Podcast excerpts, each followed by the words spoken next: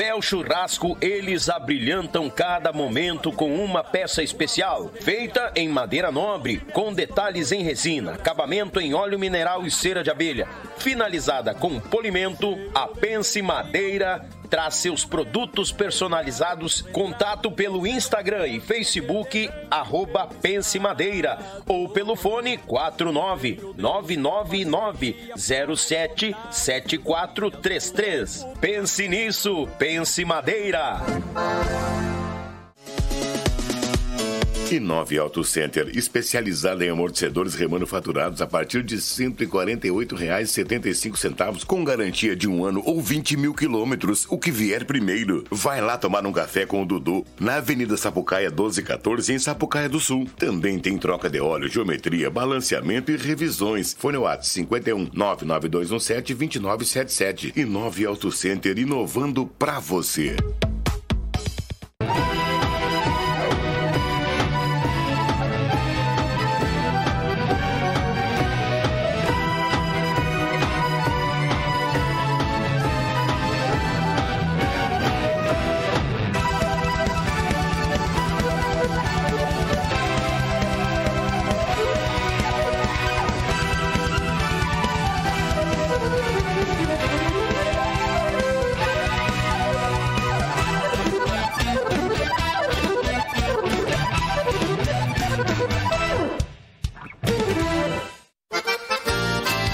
Chimarrão de verdade é com erva mate vir. Tem moída grossa, tradicional, com chá, cítricos, nativa, suave e agora com erva para o teu tererê. Erva mate vir. Mais saúde e bem-estar no teu dia a dia. Representante direto vir para Porto Alegre. Reginaldo, pelo 51 991950526. Na sede da tradição. E aí, Tchê, tá preparado pro sorteio de março? Então te liga, meu galo. O terceiro prêmio, um kit do Cordiona. Tem camiseta, caneca, porta-erva, chaveiro e muito mais. O segundo prêmio é um conjunto de gargantilha e brinco. Pingo de Luz, banhado a ouro 18, com um ano de garantia. E o primeiríssimo prêmio é um coador de café e três tábuas para frios personalizado da Pense Madeira. Não chupa bala, faz o Pix agora aqui ó, no cantinho da tela, no Pix do Yuchê e vem participar conosco. Vamos dar gurizada e boa sorte!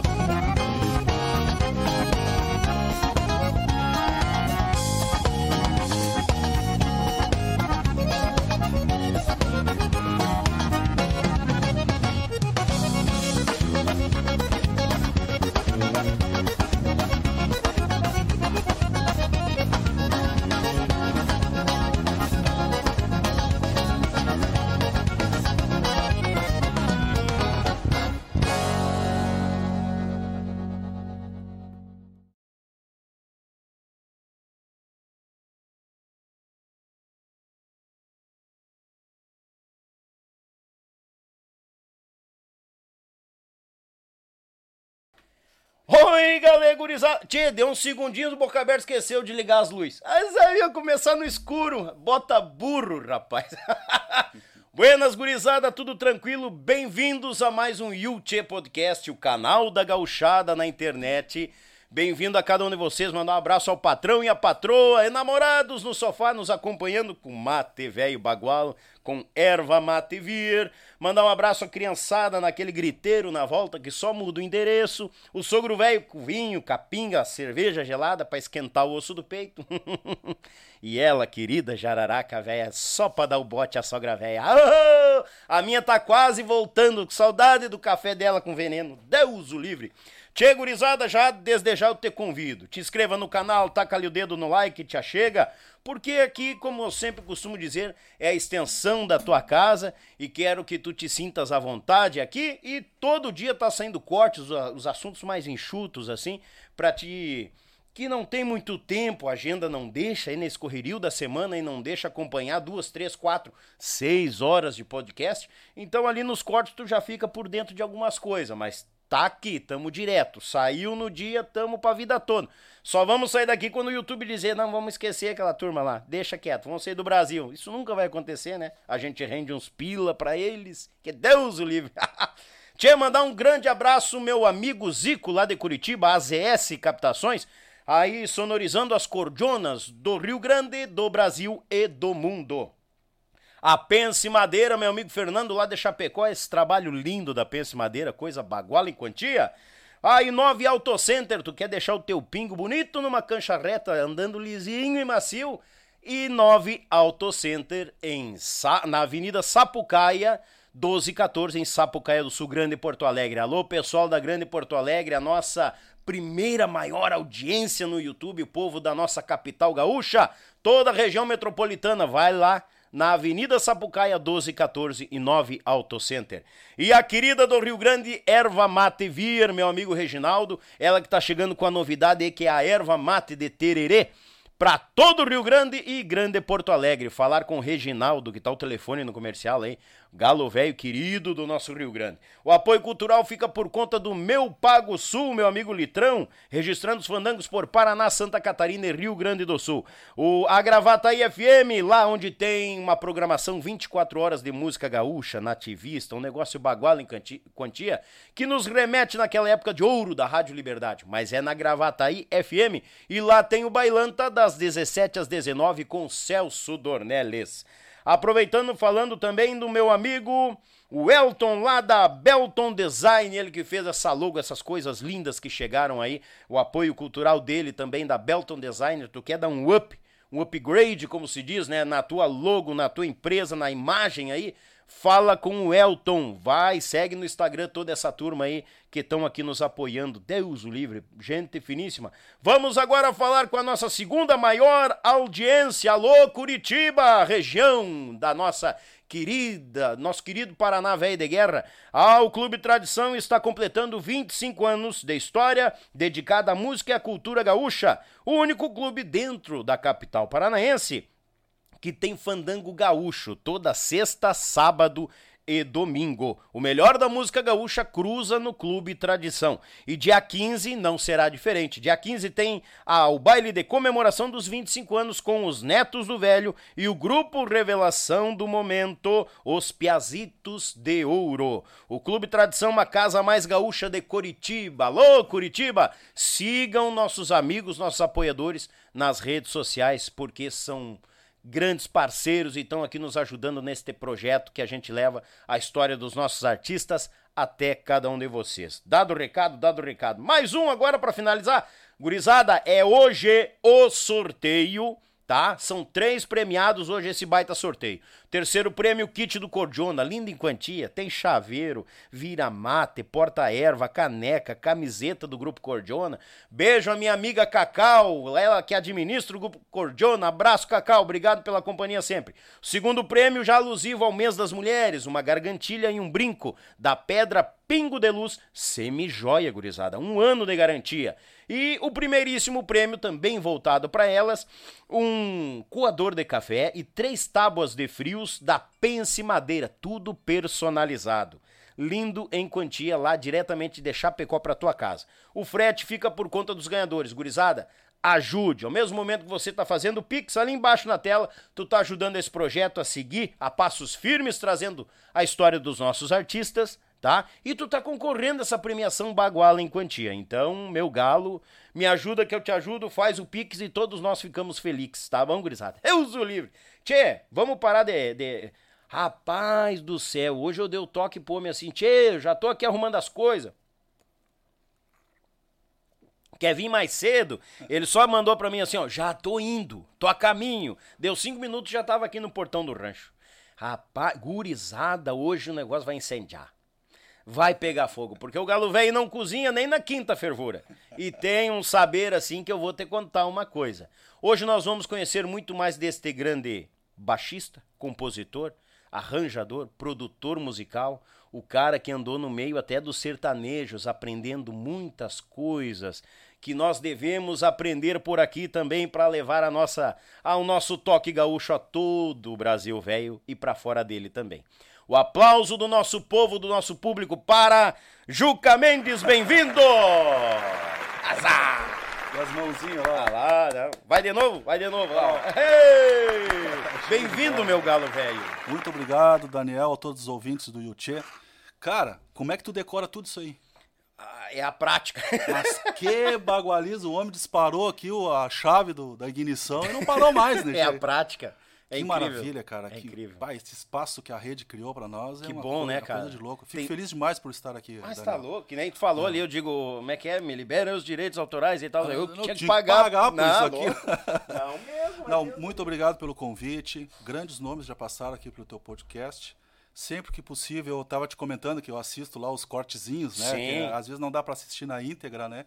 Mas, cara, tô feliz demais estar aqui e compartilhar. Eu acho que a palavra compartilhar é, nesse novo milênio é a principal palavra. Ela já é bíblica, né? É. Então, a gente chegou até aqui compartilhando conhecimento, né? E ideias, né? Verdade. Aquilo que já tô começando a falar demais já. Não, não, Então, esse momento de poder compartilhar essas coisas com as pessoas é muito interessante. Tem pessoas que não levam isso muito a sério. Tem outras que ficam anotando lá. A risca, né? É, ficam anotando a risca. Aí é o diferencial de, de muitas vezes as pessoas chegarem a um determinado nível, né? Enfim. Uhum. Mas fico muito feliz aqui. Vamos, vamos seguir em frente. Mas né? Deus Tô um pouco nervoso, mas daqui a pouco já me solto, já vou dar uma dançada aqui. Ei, a- a- fazer que nem o Cris, fazer um vestido, tá? Você... Pá! Ô, Cris Teixeira. Ô, Cris, se estiver assistindo Ó, Cris, aí, toma, cara, Cris. Contei uma aqui do, do, do estúdio do Beto Caetano que o Cris contou pra nós. Meu Deus do céu. Ah. Mas isso aí deixa pra depois. Bah, Cris, tu me racha a cara, Cris. Deus, Olívio. Beijo, Cris. Obrigado. Ele vai ver, com certeza. Com certeza, né? Cara, Tchê, obrigado pela vinda, né? Tá, tavas com a, com a tua mãe lá e digo, ah, já vai casar tudo, vou passar lá no podcast já Boi Sigo pra casa. Fico feliz. E outra, né, cara, não é tipo assim... Tu não chegou aqui por acaso, porque tu já vinha até deixando alguns comentários lá e eu Isso, curtindo. Eu digo ali o isso, Juca, cara, tá na é. volta, tá acompanhando. Eu digo, bah, tomara dar certo e trazer esse cara aqui também, porque ah, todos nós temos história, isso é, é, é- é verídico. Não mais a tem- estrada, né? Ainda mais a Banda, né? Mas, Nossa, Deus o livre. Cada momento é uma história diferente, né? É, Cada e aí, minuto. Aí eu fico pensando, bah, uma hora vai dar certo de vir, com certeza. E deu, Uhum. cara. Fico muito feliz. E eu já, já conversamos um pouco pelo WhatsApp, eu fiquei, esse Isso, tem bala, deu. esse aí vai. Fechou os pensamentos. Vai, esse aí nós vamos, vamos botar fogo no parquinho. Mas a gente vai por partes. Já te passei o mate, vou ter que Que fazer nem uma o pergunta. Jack Stripador, né? Tio? Vamos por partes. Aliás, é antiga também, E- que barba. E vamos longe nessas partes É. aí, tem uso livre. Como que a música chegou ao pequeno Juca Mendes? Ao pequeno Juquinha. Juquinha? É. Essa Juquinha. Lá na minha cidade natal, lá, é, o meu pai era Armandino Mendes, Uhum. né, o apelido dele era Juca Mendes, né, ferreiro, acordeonista e tal. E quando eu nasci, já as, as vizinhas ali, as amigas da mãe, já, quando é que nasce Juquinha? Quando é que nasce Juquinha? Aí quando eu fui tocar em banda, assim, é, bandas maiores, né, e fui para as grandes cidades, aí é Juca Mendes, Juca Mendes, Juca Mendes. E o meu nome é Abrandino Mendes. Abrandino. Bagual, né, tchê? Não podia ser um nomezinho assim, tem que ser Bagual o nome. Né?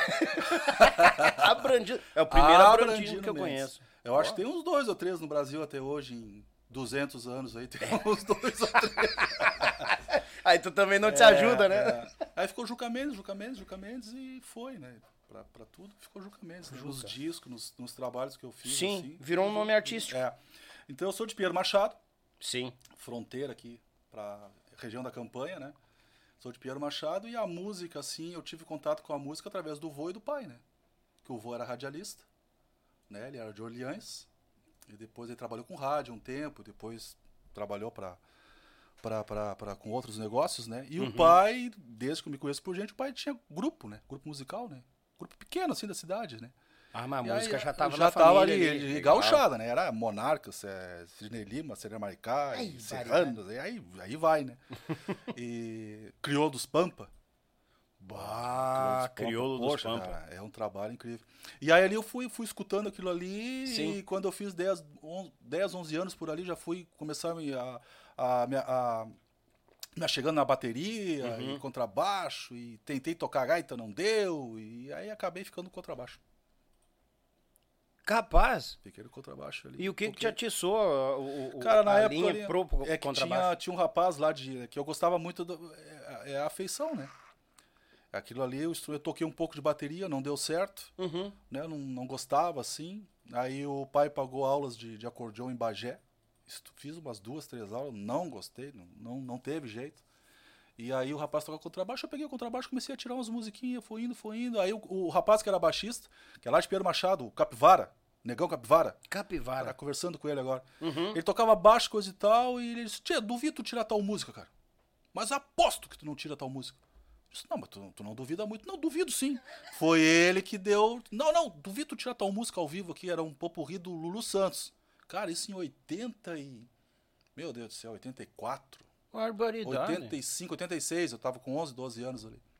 E eu fiquei dois meses, que eu não tinha, não tinha conhecimento, não tinha técnica, assim, não tinha Uhum. a parte é, de estudo, assim, e tal, né? A teoria é, A teoria, então eu fui no ouvido, No tirava ouvido. nota por nota, voltava na fita cassete, agora tava vendo teu sonzinho ali, Aham. voltava e marcava, bom, eu zerava, do 0 até o 10 eu tirei a música, volta, repetia, e até o 15, volta, repetia, e até o 20, assim eu fui tirando. Aí um dia nós fomos tocar, tirei a música, tio. toquei, disse, agora sim tu já pode começar a tocar baixo, né? Olha aí, ó. Foi o cara que me deu, que, que me desafiou, né, tchê? Aí, o Brandino velho bagual, não. E dali foi, seguiu. Tocava com o pai, aí foi. Que idade isso, Juca? 13, 13 anos. 12, 13 anos. E isso lá em Pinheiro Machado. Uhum. E quando é que chegou a hora, assim, de, do, do se desligar de Pinheiro Machado? Ou já começou a tocar lá, ou Foi veio atra- o convite de através, fora pra sair? Através do pai também, Uhum. né? Ele queria vir para Pelotas, 89 isso. Aí ele veio para Pelotas para outros negócios, montou a banda em Pelotas também, gaúcho, fez parcerias. E aí eu ingressei na escola técnica, na época ali. Mas já em Pelotas, já conheci. Ali é a região de Pelotas, Santa Maria, essa região toda aqui, né? Uhum. Tem muito músico bom, né, cara? Tem músico Tem. que saiu do, assim, ó, ali 90 e... 94, 95, teve músico de Pelotas que tocou com grandes artistas americanos, foram pra fora, tudo. Isso, Uhum. isso não é aquela coisa de destruir o, o passado, né? Não, não, o passado é, como é que é? Coisa, é, é coisa de museu. É, Quem o vive de que- passado é museu. Você, porra, o passado é que nos trouxe até aqui, né, cara? A gente pode até falar mais sobre isso. Sim, né? não, nós vamos Então, essa, coi- essa, essa coisa de 30, 40 anos para cá que tentaram amassar a nossa mente, né? Uhum. Ideologicamente, politicamente, o que for, né? Então tu fica meio que desconsiderando o passado. Cara, é ridículo e patético isso, porque a gente vem de lá para cá, né? É. Então aquelas coisas erradas a gente tenta melhorar. Né? E as coisas boas, a gente aperfeiçoa elas, né? Tanto é a música. Ou, por exemplo, a língua portuguesa, por exemplo. Ah, Juca, tu fica falando de coisa de velho, coisa e tal. Bicho, eu tenho 48 anos, então eu sou velho, sou. E a língua portuguesa, o que nós estamos comunicando aqui? Tem 523 anos. Uhum. Quem que é mais velho, a língua portuguesa ou eu? Então tu não pode falar o português, que até um tempo atrás tava, a juventude estava tentando mudar a linguagem. Tatati, patati, não sei o que, lá Ah, um tempo atrás. Até sim. saiu nos meios de comunicação e tal, sei lá, uns 15, 20 anos atrás.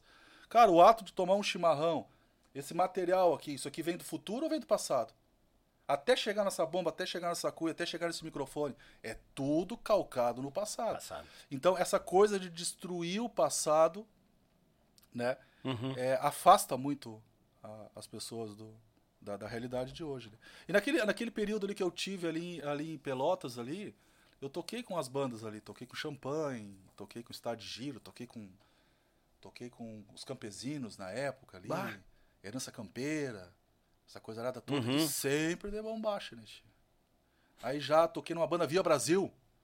O Via Brasil aí já era banda de baile, tocava Guns N' Roses, tocava tudo que é tipo, Tipo de um coisa, banda né? show ali, uma Isso, assim. ali eu conheci um monte de, de músico bom, né? O pessoal das antigas e tal, né? E sempre ligado naquele pessoal ali, né? O pessoal trazia uma linguagem, tanto do rock, tanto na gauchada, tanto no MPB, trazia aquela linguagem e, e eu fui tocando com aquele pessoal e fui né? Foi Sim. aperfeiçoando. Ali é de 89 a 95 eu fiquei ali, ali em Pelotas. Fiz escola técnica e tal. Sim. é Ali que eu conheci o Eco, o Eco do Minuano. Ali tu conheceu o Eco do Minuano. Hum. Mas daí na, te- no- na época do, do Gia Paim. Não, não, depois, depois já. já. Já com o bonito. Não, era o Bonitinho, o Lincoln, Lincoln Ramos, né? Uh, aham. O Balão, né? O Luciano Kolanowski de, de, de Batera. O, o Padreco, Padreco, olha aí. Padreco de, de, de contrabaixo, né? O Dario Canedo acho que já tinha saído, que era vocalista também.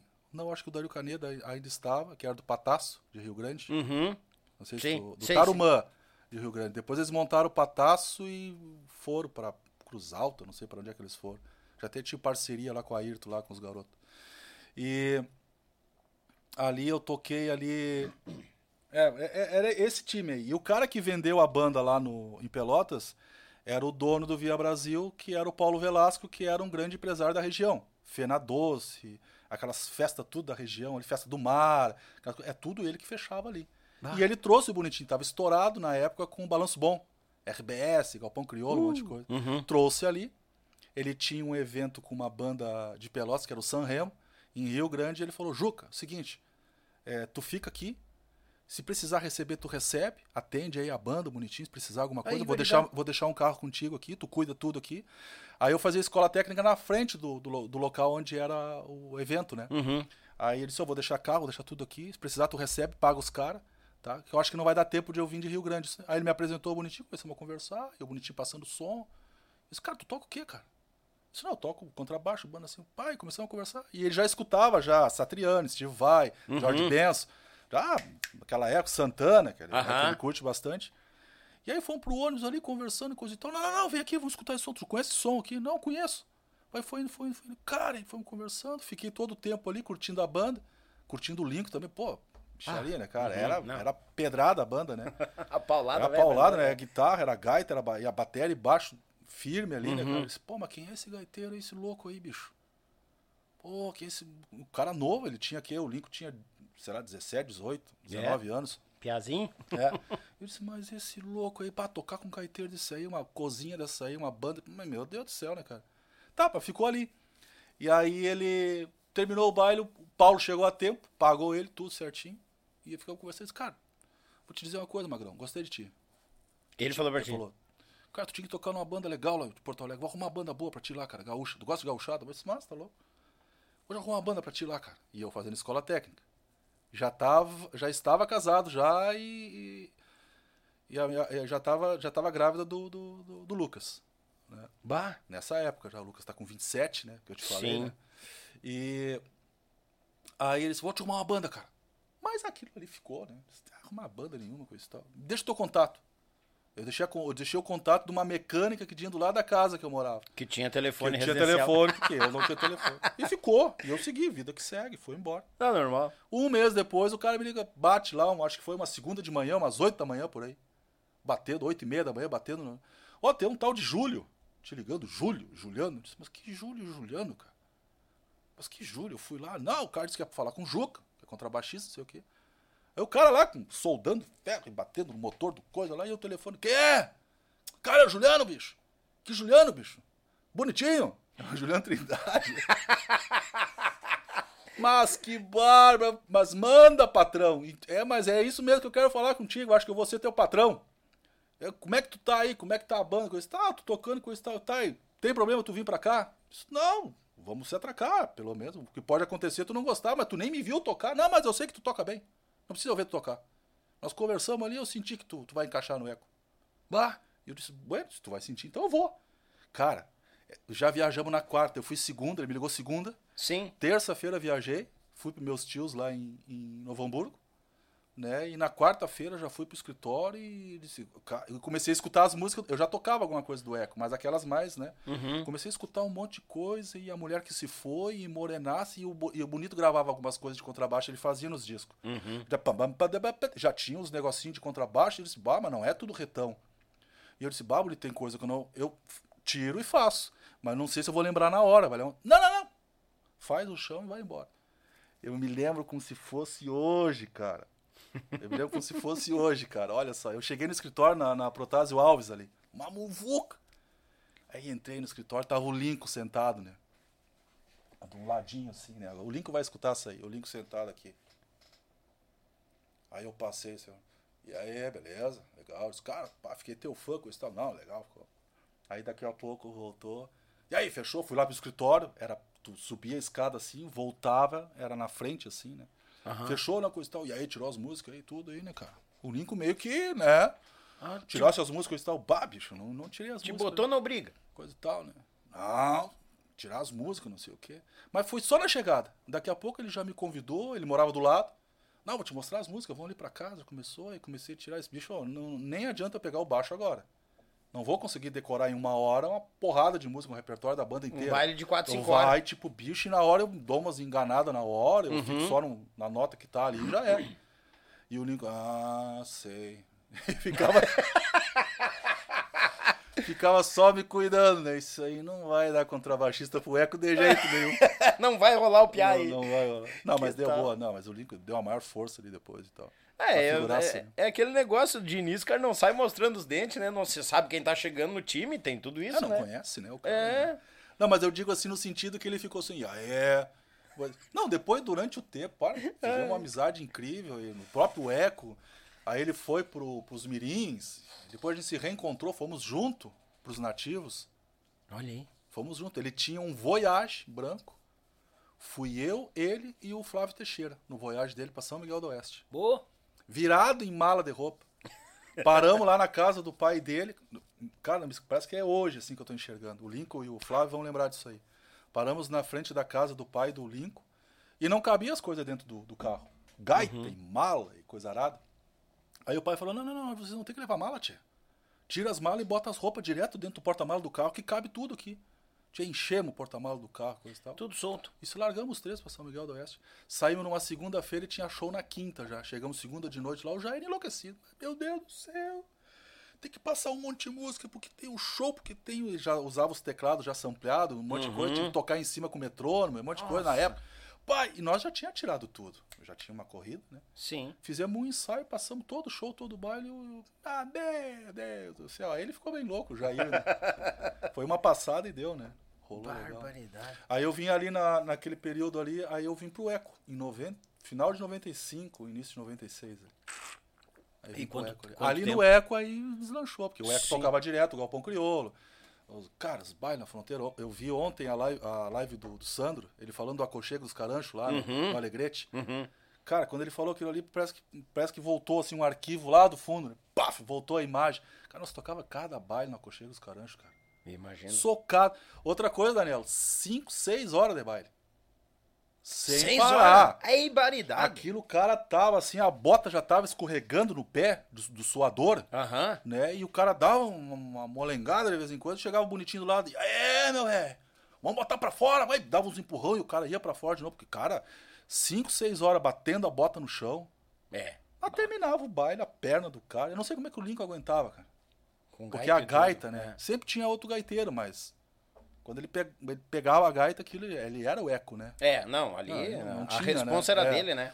E aquilo ali, pá, cara, foi um aprendizado incrível ali no, no Eco do Minuano. Um Quando- bonitão ali. Quanto tempo tu ficou lá, ô, ô Juca? Eu fiquei de 90, final de 95, ali 96, até 98. Ah, deu Perto três, de 98. três é, anos. É, dois anos e pouco, quase três anos. Três anos. E, depois, e, e de onde é que veio? Veio outra proposta que tu saiu do. Ah, ali do Eco eu saí, aí surgiu a proposta pro Bando Gaúcho que eles estavam montando. o Amaro. Mas eu queria fazer, queria fazer uma, uma pontuação ali. Manda. Sabe o que que é tu tocar com um cara, assim, ó, uma batera firme. Tu pode Tá, levar que- o mic mais perto, Tá. fica à vontade. Ó, é que eu não, eu não sei usar o microfone. não, não sabe, eu que sei, até parece. Aí o. Sabe o que, que é? Pra quem é músico, quem toca em banda, tocar com uma banda, que é a batera firme ali. Cara, a guitarra, uma swingueira na base. Ah, imagino. Uma swingueira na base. E aí não dá uma fora nas músicas. Outra coisa, aí tu pega um gaiteiro desgraçado, que nem o Lincoln, não dá uma fora, cara. Eu nunca vi o Lincoln errar. Ele até deu alguma coisa assim, mas ele já faz, já faz a volta e já. O cara tem um domínio maior do instrumento. Eu toquei com esses caras um bom tempo. Toquei nos nativos com, com, com o Lincoln de novo depois. Não toquei mais com ele. Depois de um tempo a gente fez uma tentativa de refazer o Eco, tocamos mais um tempo junto ali. Foi um período muito curto, né? Depois com Marca Nativa, eu toquei com Linko também. Alguns outros projetos. Cara, é o lance aquele assim do ao vivo, entendeu? É um, dois, três e larga e, e tem que rolar aquilo que o Sandro tava falando. De quando rola a energia, que é a sinergia, né? Aham. Que rola, né? Porque às vezes tu pode ter um batera, meu Deus, esse batera, meu Deus, é o melhor que existe da vaneira. E esse baixista aqui dessa banda é o melhor, bota os dois junto não fecha. Não fecha, é. Não dá aquela sinergia, né? Que a música gaúcha tem muito, que é muito simples, então tem que ter muita pulsação. Uhum. Então tem que pulsar junto, né? Então, e com o Lincoln ali, eu toquei esse tempo todo, meu Deus do céu, cara. O Bonito, o Lincoln ali, o Balão. Aí depois teve outros músicos que eu toquei, músicos, grandes músicos, Sim. né? Mas pra começar na gauchada início, com, né? esse- com essa dupla aí, mais o balão de batera Uhum. ali, co- nossa senhora, né, cara? Se eu não aprendesse alguma coisa com esses homens, né? Bah, tá Aí louco. tu dava uma resbalada e já dava uma comida aqui assim no olho, No né? de olho. Não, tu dava uma resbalada, Hum. tu dava uma olhada aqui assim, aí te dá pressão, né? Eu tenho que vir junto, É. né? Aí te pressiona, né? Aí tu, tu te puxa pra, pra fazer o negócio. É aquele negócio do conhecimento, né? Tu quer fazer uma coisa bem feita, tu tem que estudar e É, o e- saber antes do.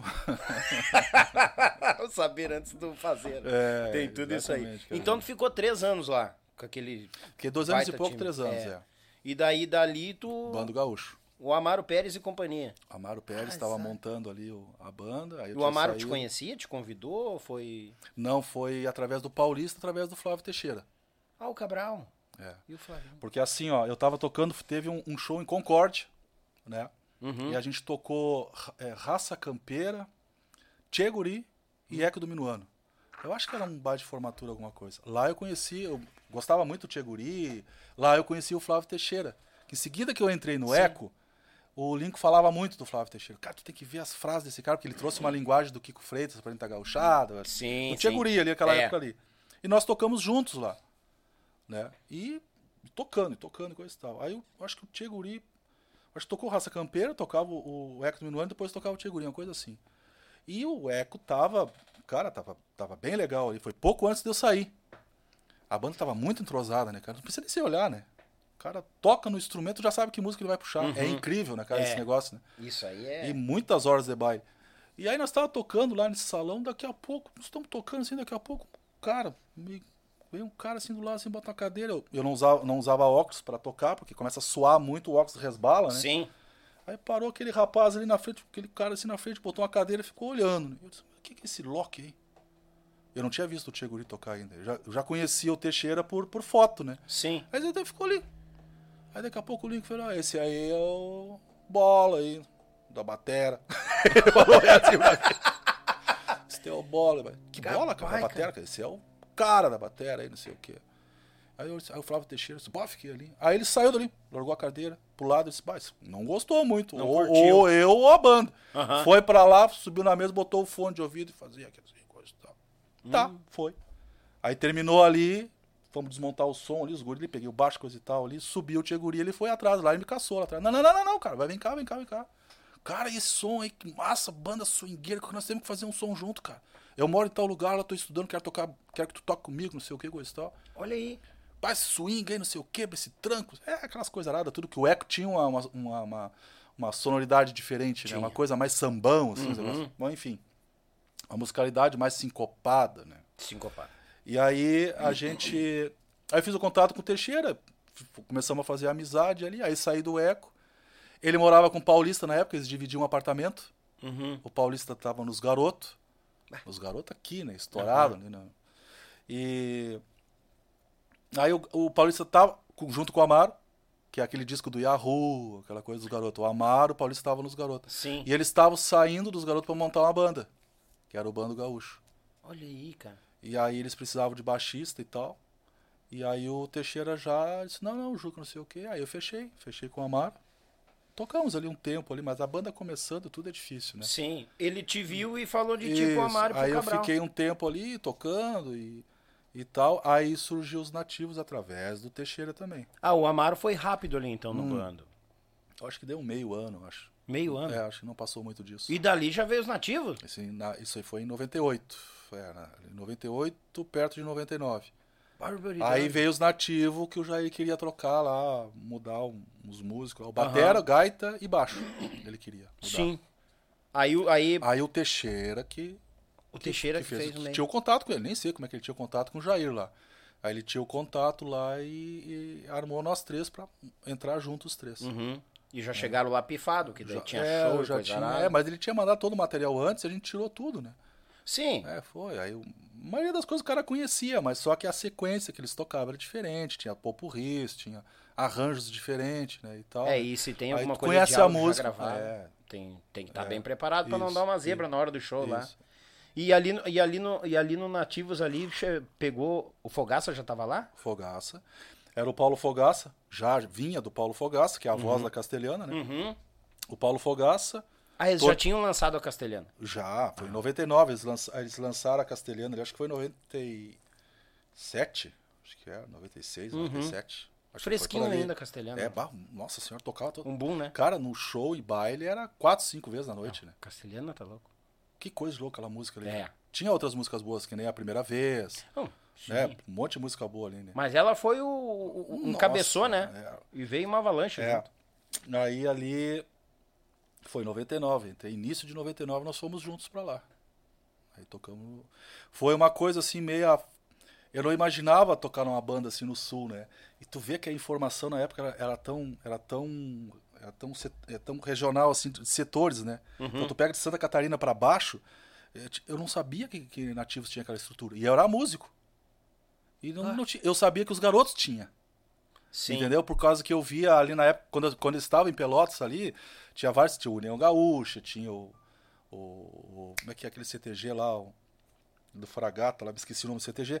Os garotos tocavam ali, tinha os cartazes, aí tu via carreta, vinha ônibus com, com fogo e coisa e tal, e Tinha as músicas estouradas. cartazes, É. Aí eu cheguei a ir, a ir a baile dos garotos, coisa e tal, chamava mais atenção. Nativos eu sabia que tinha música estourada, mas não não não não, apare... não, não tocava muito naquela região ali. Pelo, que pelos cachê, que era mais alto Sim. e tal, né? Logística, É, essas coisas. Mas quando eu cheguei lá nos nativos, me apavorei, cara. É. Ah, me apavorei. É Vai- eu Isso vai dar um cortezinho depois. o Juca, quando chegou nos nativos, se apavorou. me apavorei com os nativos. me apavorei com os nativos. Não, porque... É a o- estrutura, né, cara? É, o, o, o Demarco é. Não, o cabeça Demarco aí a cabeça já tava uns 50 anos na frente, né? Como é que Nessa pode, coisa do, do, do, do- Como é que eu vou te dizer? É, A logística a seria, logística, né? equipamento, é, a- aquela coisa de apresentar num nível maior em questão de, de, de- de material, né? Uhum. Material. E tinha também a, parte intelectual, de repente algumas pessoas não vão entender, Uhum. que aí pra mim é a música, né? Que é o que leva a mensagem, que é o produto principal, né? Justamente. Que é a música, né? Sim. E ele mesmo falava isso aí, né? E só que eu cheguei lá, cara, nossa senhora, cara. Ônibus foi o primeiro, foi o protótipo de ônibus trucado no Brasil, na América Latina, que a Marco Polo fez, especialmente, já, já era testando e já usou desse, desse protótipo e teste de trazer o trucado pro, pro território brasileiro. Uhum. A Marco Polo, essa tecnologia, usou e fez o primeiro ônibus dos nativos. É. Bah! Foi o primeiro ônibus nativo. Aquele ônibus ali, o Jair e o. Esqueci o nome do motora lá. Que era. Eles acompanharam desde. Cada parafuso que foi colocado no ônibus, eles, toda semana eles estavam na Marco Polo. Imagina a loucura que foi aquilo ali. Barbaridade. Foi o primeiro ônibus é, trucado na frente, que é o quatro patas, que o pessoal fala hoje, Isso, né? é. Ah, porque é o quatro patas, não sei o quê. Foi o primeiro ônibus da América Latina a ter, que a Marco Polo trouxe. E ele foi feito todo para os nativos, por dentro, tudo foi todo construído pela Marco Polo. Tá, ah, ah, só, só para mim entender e o povo entender. Não foi o primeiro, não foi o primeiro em grupos, bandas. é Não o primeiro foi, na- foi o protótipo de, de, de- Pra rodar na Isso América aí, Latina. isso, Tanto isso como turismo quanto. Eles trouxeram para o território brasileiro. Entendeu? Para adequar o território brasileiro. Aí eu me lembro que o. Lembrei o nome do motor, o Arnaldo. Acho até que ele já é falecido. Né? É, o Arnaldo ele, ele participou dos testes. Não do ônibus totalmente pronto. Ele estava assim, em osso, sei lá. Participava dos testes porque as rodas do ônibus ela não, ela não dobra assim, né? Ela dobra se afastando, né? Isso. Então o cara fazia um piloto, veio um piloto de teste, não sei, da uma empresa de fora, cara especialista na Marco Polo, fazendo os testes de curva, né, com o ônibus. Né? Uhum. Eles que chegavam a arrastar a frente do ônibus, não, não virava, né, de tão firme que era o ônibus. Claro que o cara tem uma técnica para pilotar, né? Sim. E eles contavam, isso aí tinha. Acho que o Jair deve ter vários é, vídeos da construção do ônibus, ele disse que tinha, foi filmado. Bah. né, da, da construção, partes técnicas também, Sim. e os testes na, na pista lá da Marco Polo. Foi o primeiro ônibus, foi para os nativos. Pra te ver que o alemão não era fraco, né? Não, tá louco. A, a- a visão dele nisso aí, A imagina. visão dele. E querendo ou não, pro público, a música leva a mensagem. Mas daí tu tem que chegar estrutura. lá. A estrutura. Os caras chegam. É aquele negócio que tu enche os É, olhos, aí, né? aí vem uma coisa assim, ó. Aquilo que a gente tava comentando antes. Ônibus não bota gente na sala. É, sim, normal. Não, mas é assim, ó, às vezes as pessoas entendem mal. Cara, não bota dinheiro nisso, cara. Tu tem que botar dinheiro no produto. Isso o artista que quer viver da música e o artista que decide encarar a música como negócio. É. Entendeu? Então, o que, que ele faz? O que, que ele vende? Cara, várias pessoas tiveram dentro do estúdio, lá do meu estúdio, eu faço essa pergunta e a pessoa não sabe. Não, eu vendo entretenimento, eu vendo isso, eu vendo aquilo. Não, cara, tu vende música. Música que tu vende. Tu precisa de letra, melodia, música.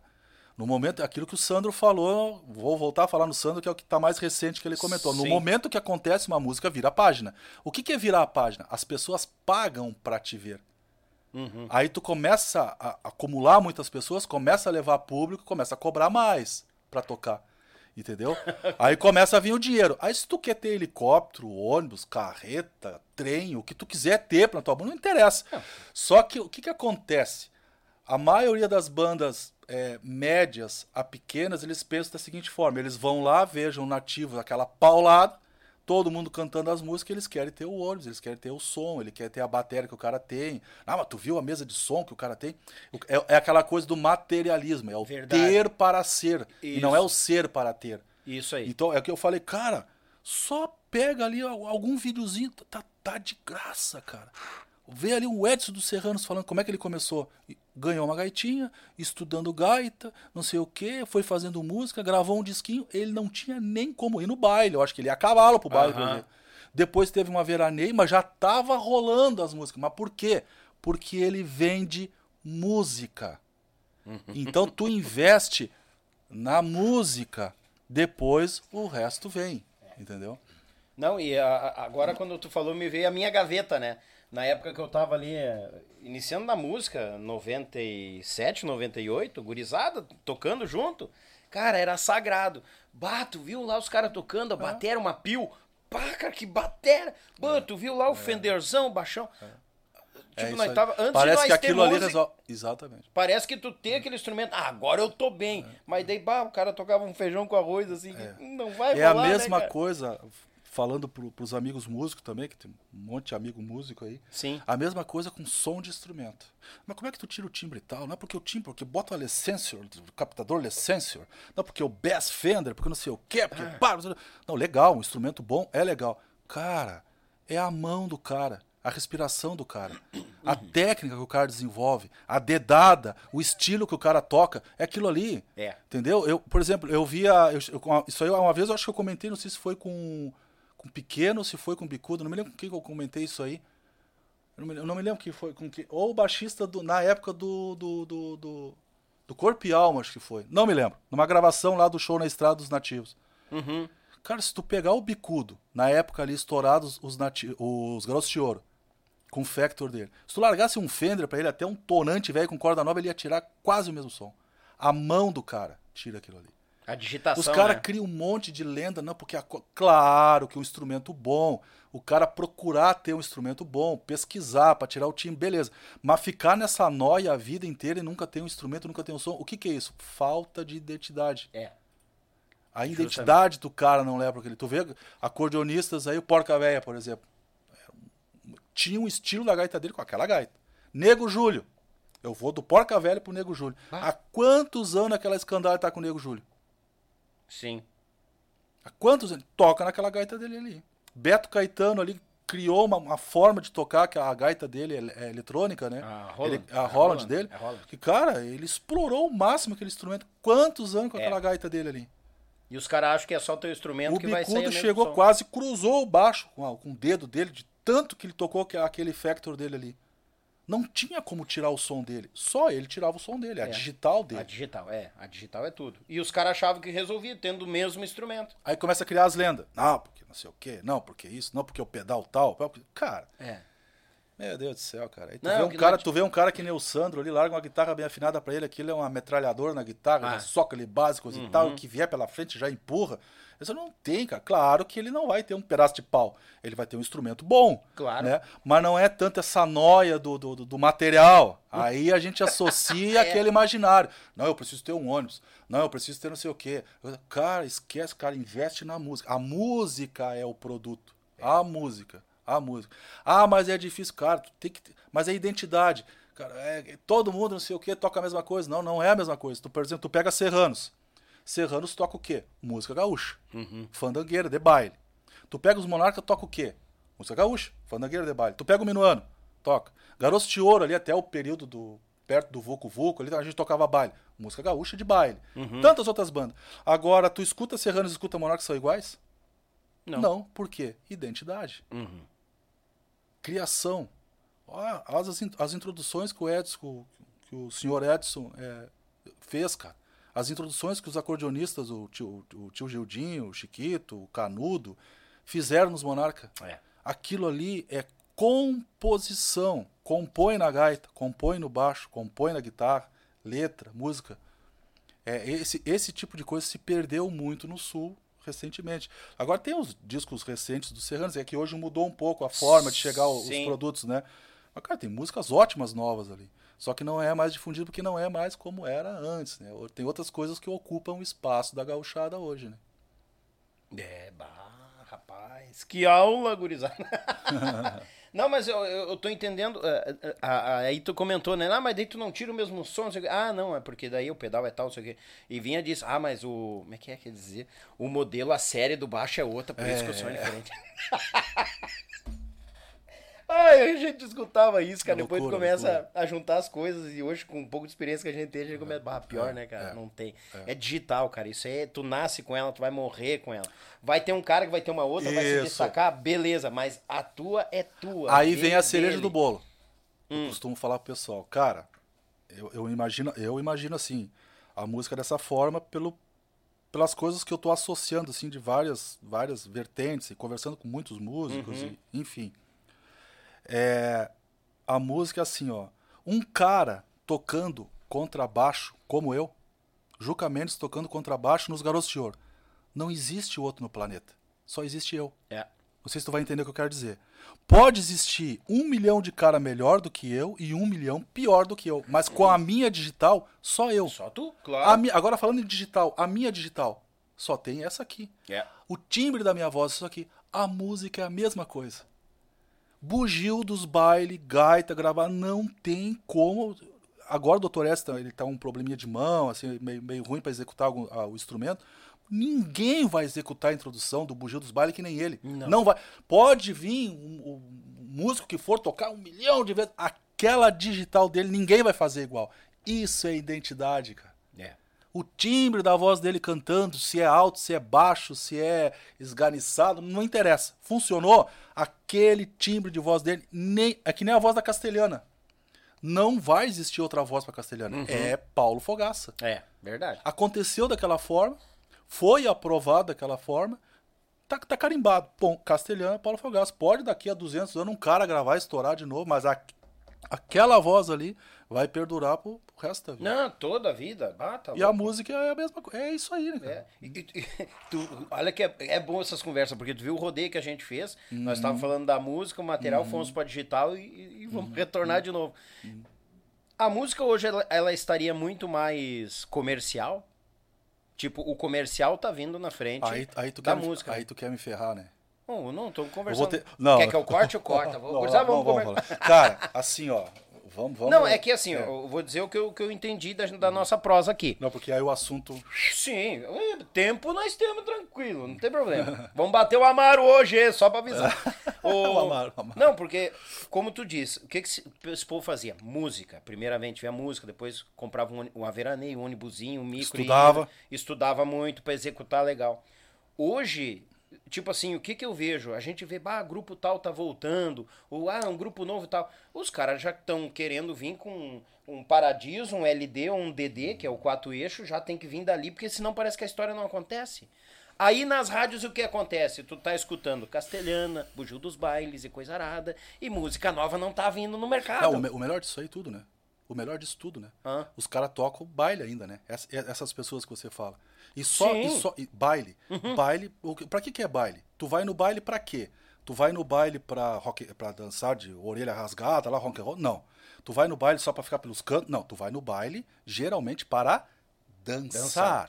Então as pessoas de música gaúcha vão dançar. Uhum. Aí as bandas vão lá, fazem um inferno aquilo lá, uma zoeira, uma bateção, aquilo lá, dá uma esvaziada no salão. Daqui a pouco eles puxam a gauchada, enche a sala de novo. É. É, é, é- é- foi o que o Mark Zuckerman falou numa palestra dele agora há poucos dias no- nos Estados Unidos. O Mark Zuckerman, que é o, é o, é o presidente fundador do Facebook, e ele pediu para não ser gravado. Então não existe prova disso, mas a pessoa que comentou que estava nessa palestra, agora, eu vou perder, agora vou perder até o raciocínio aqui, me deu, me dá até vontade de chorar. Né? Você é bobata. Ó, É mínimo, uma, aí até custo me correr uma ganhou. lágrima aqui. O que que ele falou? Que o Facebook do Brasil, o, o perfil do, do, do- do brasileiro, do Uhum. Facebook, comparado ao perfil do americano, é totalmente diferente. Isso é cultural. E ele falou das, as seguintes palavras, que essa pessoa reproduziu, né? Ele não deixou ser gravado. Que o brasileiro adora ser enganado. Uia. Aí tu vê que isso culturalmente, cara, nós podíamos dizer assim, ó, é, prolongar esse assunto aqui por horas e horas, que aí entra naquela coisa Sim. cultural. Ah, Aham. cultural, cultura, Juca, assim, o que que é conceito de cultura? O que que é cultura pra ti? Aí tu entra naquilo ali, é- essa coisa da política, ideologia, aí tudo aquilo que a gente mais ou menos comentou, coisa e tal, Sim. vem, vem de tudo isso, cara. Então é uma loucura. Imagina, cara. Tu, tu sabe que aquilo Falei ali que entrava funciona. os bichinhos, entendeu? tu, fa, tu, tu sabe que tem que tocar aquilo ali. Se tu não tocar aquilo ali, não enche a sala e não vão, e não vão te contratar. Sim. Porque se tu for tocar só a batinada e banda gaúcha tentando fazer som sertanejo, não, não funciona. Eles têm que tocar os trancão e geralmente as bandas têm os trancão deles que é pra vender aquilo ali. Então tu sabe que aquilo ali funciona e mesmo assim tu tá sempre tentando. Não, isso aqui não funciona mais. E a música não. Cara, a nossa tradição é tão forte que fazem de tudo pra destruir a música gaúcha e não consegue. Ele bota ali, quando ele faz um sucessinho, ele quer, ele quer mudar a banda. Isso aconteceu nos nativos. Os- Cara, não precisava fazer mais nada no nativo, era só embalar cada vez melhor. Que o Jair já tinha todo o time de como virar um show aquilo ali. Sim. Mas só que chegou num nível que o que que acontece? Cara, aí a autossuficiência, né? Ele queria vender aquilo ali, não precisava mais ser vendido. Que foi o que aconteceu com o Vila Mix sertanejo. Os nativos chegou num ponto que precisava ter um cachê muito alto. Os CTG, os eventos, não pagavam aquilo ali. Entendeu? Aconteceu, agora eu vou fazer, vou puxar uma perninha lá no, no sertanejo. O Vila Mix, eu conheci o cara que fundou o Vila Mix, no estúdio do Isaías Rosa, lá em Palhoça. O Vila Mix estava acontecendo a mesma coisa. O cara tinha César Menotti Fabiano, tinha Gustavo Lima, tinha, eu acho que Jorge Mateus na época, tinha alguns artistas, tinha, ele tinha um cast de artistas. E esses artistas estavam começando a estourar. Só que a metade da agenda deles era show. Municípios, eh, cidade, não sei o quê, contrataram por shows. E a outra metade da agenda deles era em casas fixas. Isso aí lembra meio gauchada quando quer passar pra show, né? Agora a banda não vai tocar mais baile, porque nós só vamos tocar show. Cara, eu não gosto nem de falar nisso aí. aí, o cara contando isso aí, eu só escutando o cara falar. Aí o que, o cara, o que, que eles fizeram? Quando, ele come- quando esses artistas começaram a, a- a- a fazer sucesso, eles começaram a fazer bilheteria nos rodeios. Bah, o Gustavo Lima tocou em tal lugar, faturou 200, 300 mil, coisa e tal. Só que aquele, aquela parte da agenda que era vendido o cachê lá na Casa Country, não sei o que, em São Paulo, era 60, 70 mil. Agora, agora vê se tu vai, vai, vai ligar uma coisa a outra. Aí o que, que acontece? Aí o, o- Acho que é Marquinhos o nome dele, não me engano. Acho que é Marquinhos, o rapaz que fundou o Vila Mix, não me lembro agora. Sim. Aí ele foi lá e disse: Não, o negócio é o seguinte assim, ô Daniel. Agora o Gustavo Lima aqui, pra tocar na tua casa aqui, tem que ser uns 120 conto aí. O que que o Daniel respondia? Não, mas tu tá louco, tia. Não. Sema- mês passado tu tocou por 60, agora tu quer tocar pelo dobro? Não, coisa e tal, não sei o que. Começou a cair as datas dele dos fixos. Por mais que o artista es- estivesse começando a acontecer, dá uma redução na agenda. O que que ele fez? Não, não acontece isso com banda gaúcha? O Acontece. cara tá começando a banda, não. Tu quer me cobrar tanto aqui, mas o fulano de tal passa aqui e me cobra tanto, que já tem 20 anos de carreira. Acontece a mesma coisa. Aqui, aqui vai a dica aí pros, pros empresários, CEOs. Aí, aí- aí é, é um outro calcanhar de Aquiles É, também, né? porque cada um puxa. É, podemos falar Tem sobre gente isso que é depois, produtor, né? puxa numa- nisso, tem CEO, puxa nisso. Tem... Podemos falar nisso depois, né? Pode, pode Tá. ser depois. Mas vai um recado pra esse pessoal aí. Não vamos botar fogo de É, no parquinho. o que que acontecia? O que que aconteceu? Ele tinha um amigo, o Marquinhos, e esse cara era, acho que foi gerente do Banco do Brasil, alguma coisa assim. Ele saiu, pegou a rescisão dele, tinha um, um bom planejamento. Antes dele sair, ele organizou a empresa do rapaz e tirou um capital para ele, um valor muito bom. E ele disse: Eu vou entrar junto contigo. Tu tem esses artistas aí? Eu vou entrar junto contigo, vamos montar o negócio. Montaram o primeiro Vila Mix. O que, que eles fizeram? Foram lá, tinham um capital, locaram o pátio de um, de, um, de um shopping que tinha fechado, alguma coisa assim. Colocaram lá 600, 700 mil de estrutura, botaram os artistas que estavam estourados. Em uma noite faturaram 4 milhões. Nossa! Eu conheci banda no Sul, trabalhei em banda, que eu toquei baile que a banda faturou 80 pau numa noite. No outro dia a gente tocou baile por 8 mil. É ou não é loucura? Não é uma doença? É, bata louco. Isso é uma coisa assim, ó, que a gente tem uma cultura tão forte, cara, e ao mesmo tempo é, é assim, é uma, é, é uma distopia. É tipo uma distopia, tu desconstrói. Cara, tu vai ali, toca um dia, tu faz um evento, fatura 80 conto. No outro dia tu tá tocando baile por 10 mil. Cara, eu não consigo entender isso aí, cara. Aí depois, com o tempo que eu fui conversando com esse pessoal e fui vendo, isso é uma, é uma forma que eu, eu entendi assim, ó, que os negócios da música no Brasil não existia. O sertanejo deu uma resgatada. Ah, Juca, mas antes do, do sertanejo esse universitário, Zezé, sim, mas aí a música fez o trabalho. A música veio primeiro. É. A música veio primeiro e empurrou tudo, porque ela É. explodiu. Aí sim, aí tu, é aquilo que o Toco dos Serranos falou, Juca. Eu cobrava 50 salário mínimo, pagava. Puta, cobrei 100 salário mínimo. O cara, não, beleza. Cobrei 200 salário mínimo, beleza. Mas por que, que o cara pagava? Porque tava estourada a banda.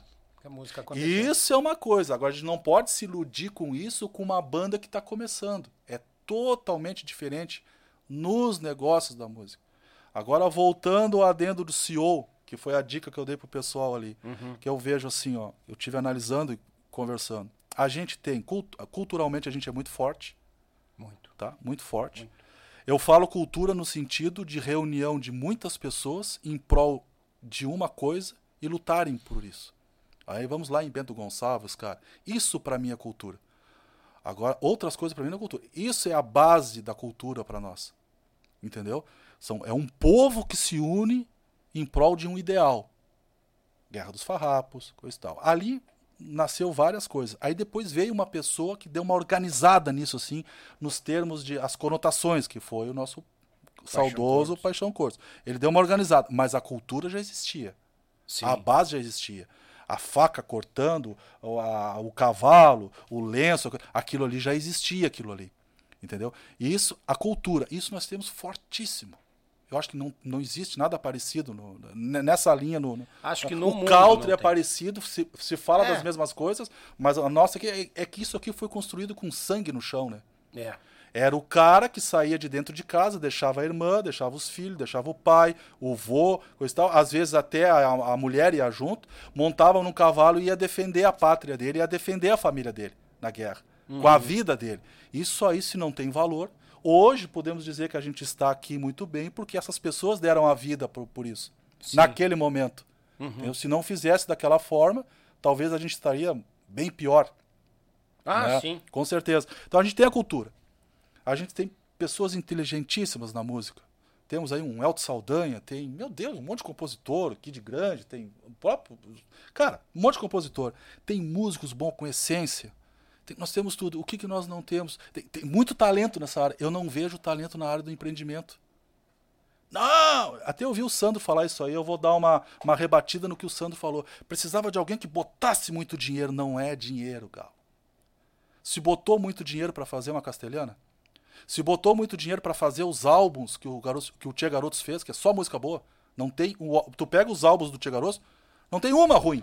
Todas são boas. Eles pagaram milhões pra ter aquelas músicas ali. O que que trouxe eles até aqui? Aquilo ali.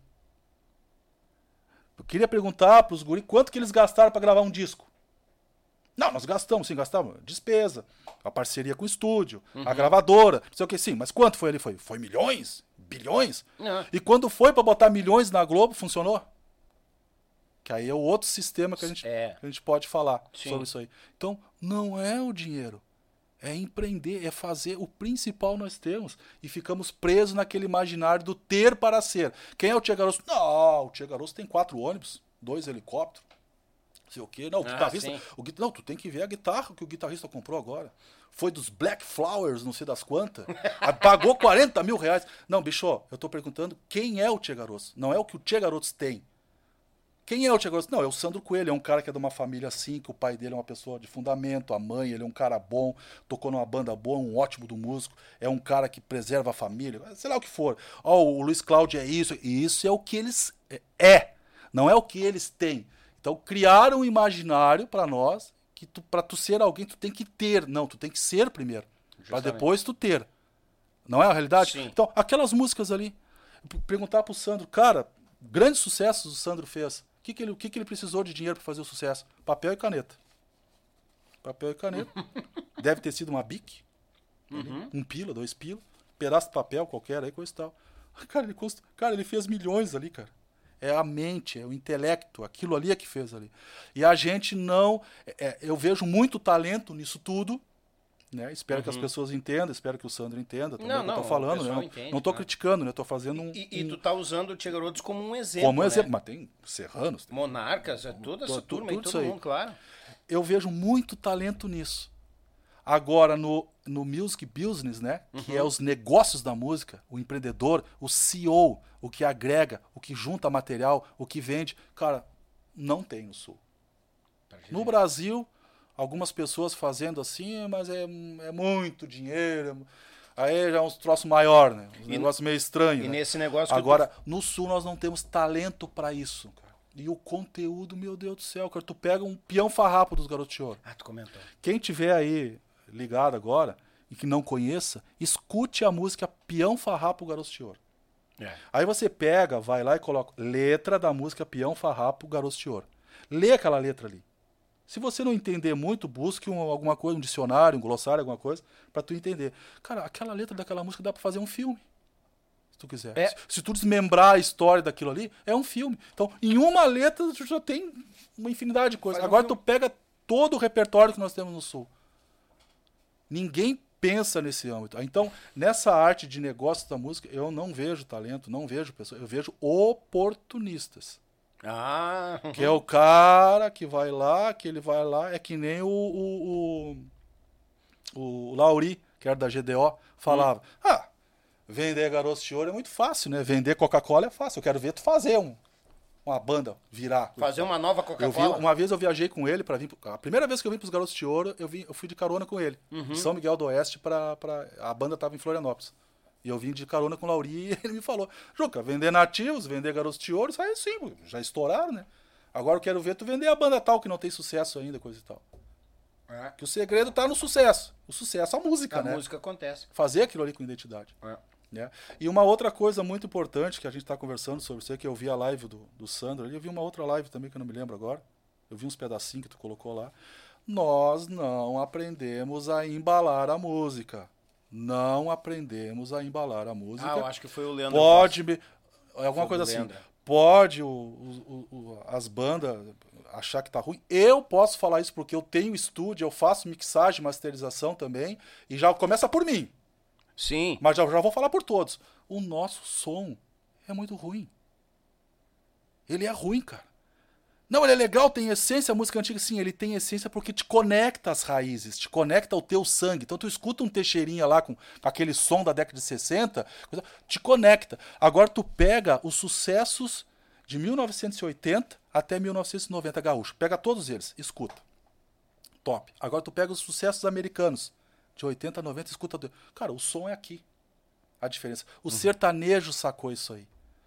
Entendeu? Não é modificar, pessoal. Não é modificar. Não é pegar os, os efeitos da Tina Turner lá e colocar no bugio. Não, não é isso. É os sons dos instrumentos. Sonoridade. Não precisa mudar a levada, o groove do baixo, a introdução da gaita, tem que botar um pop, não tem que fazer nada disso. É a sonoridade da coisa. O sertanejo sacou isso há muito tempo atrás. Já o Chitãozinho e outros artistas já mixavam no Texas. Quando eles começaram a estourar no nível nacional, começaram a meio que rodar em país, já mixava lá no Texas, mixava. O sertanejo entendeu isso aí e embalou muito bem. Não, cara, tudo bem, é, é um som mais agressivo, é um som que tem um propósito psicológico para para tu ter uma, uma, uma, uma, Como é que eu vou te dizer assim? Ele te potencializa, tu beber, potencializa hum. um monte de coisa. Aquela coisa da pressão sonora, né? Uhum. Mas eles chegaram num nível de som que o sul não tem aquilo ali.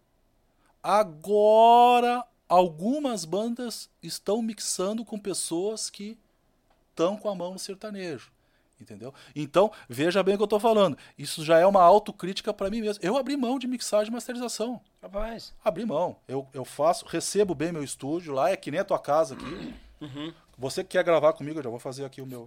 você quer gravar comigo, você vai chegar lá, vai ficar bem à vontade. Se ficar nervoso, não grava ali, grava outro dia, o valor é o mesmo, não tem estresse.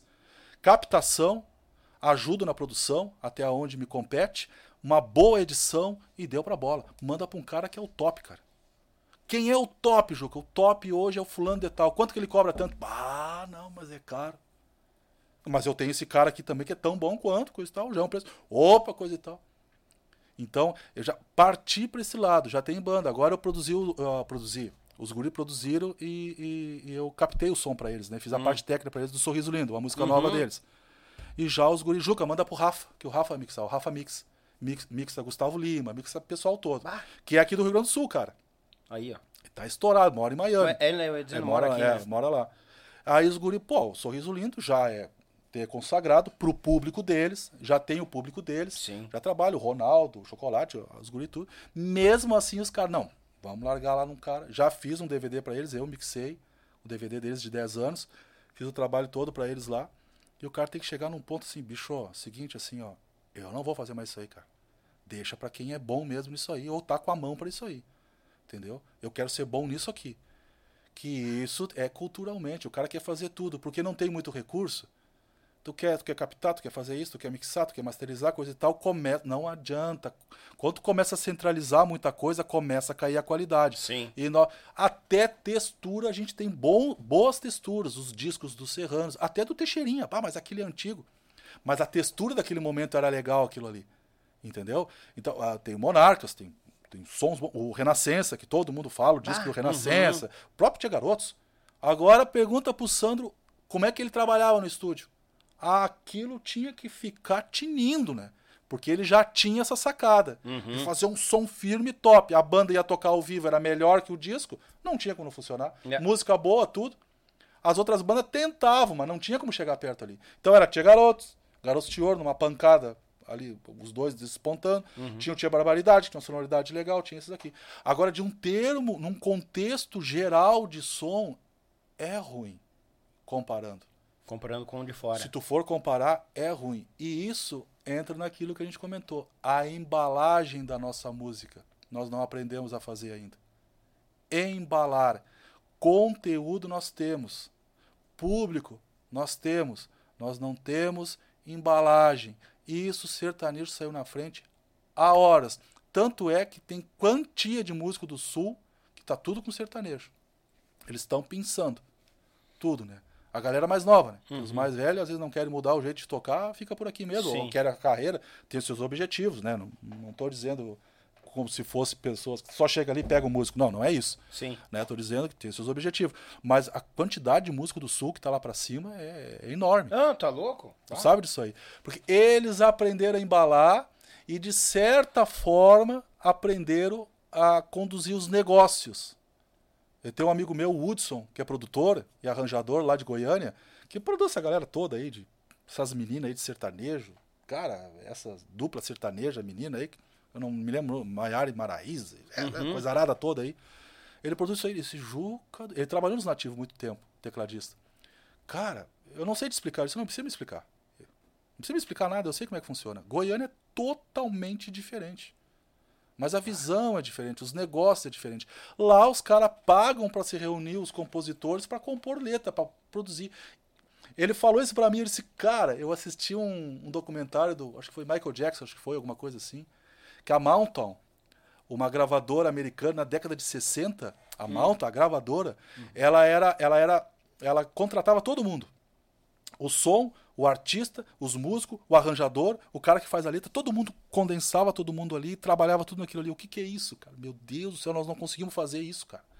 Há um tempo atrás se fazia isso, se reunia lá o, o Beto Caetano, o Bonitinho, o fulano, ficava uma roda ali comendo carne e fazendo música. Uhum. Não tem. Não, Nem tem as é, é bandas é fazem mais isso. Não é.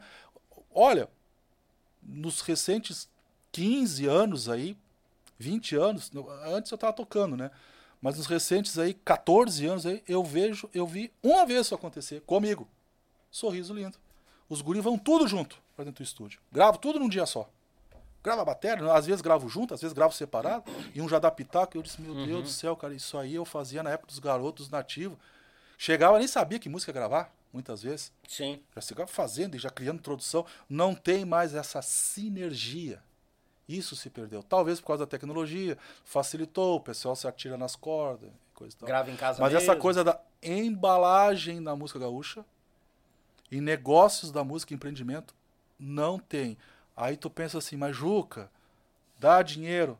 Disse, cara, é infinito, cara. É uma outra coisa que me incomoda pra caramba. É porque música gaúcha, se tu for botar bombacha e tocar só gauchada, tu morre de fome.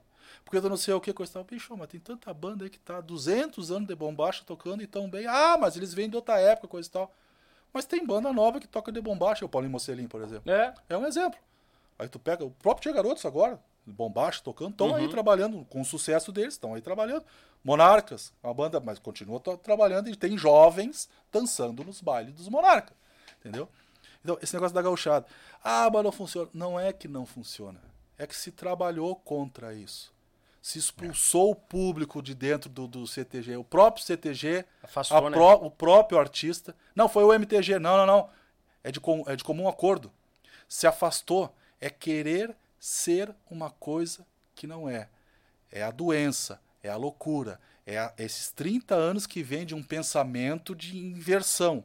Entendeu? Uhum. Aí tu vai lá, tem lá o grupo. Eu e tu montamos um grupo lá. Grupo Quatro Patas de Cavalo.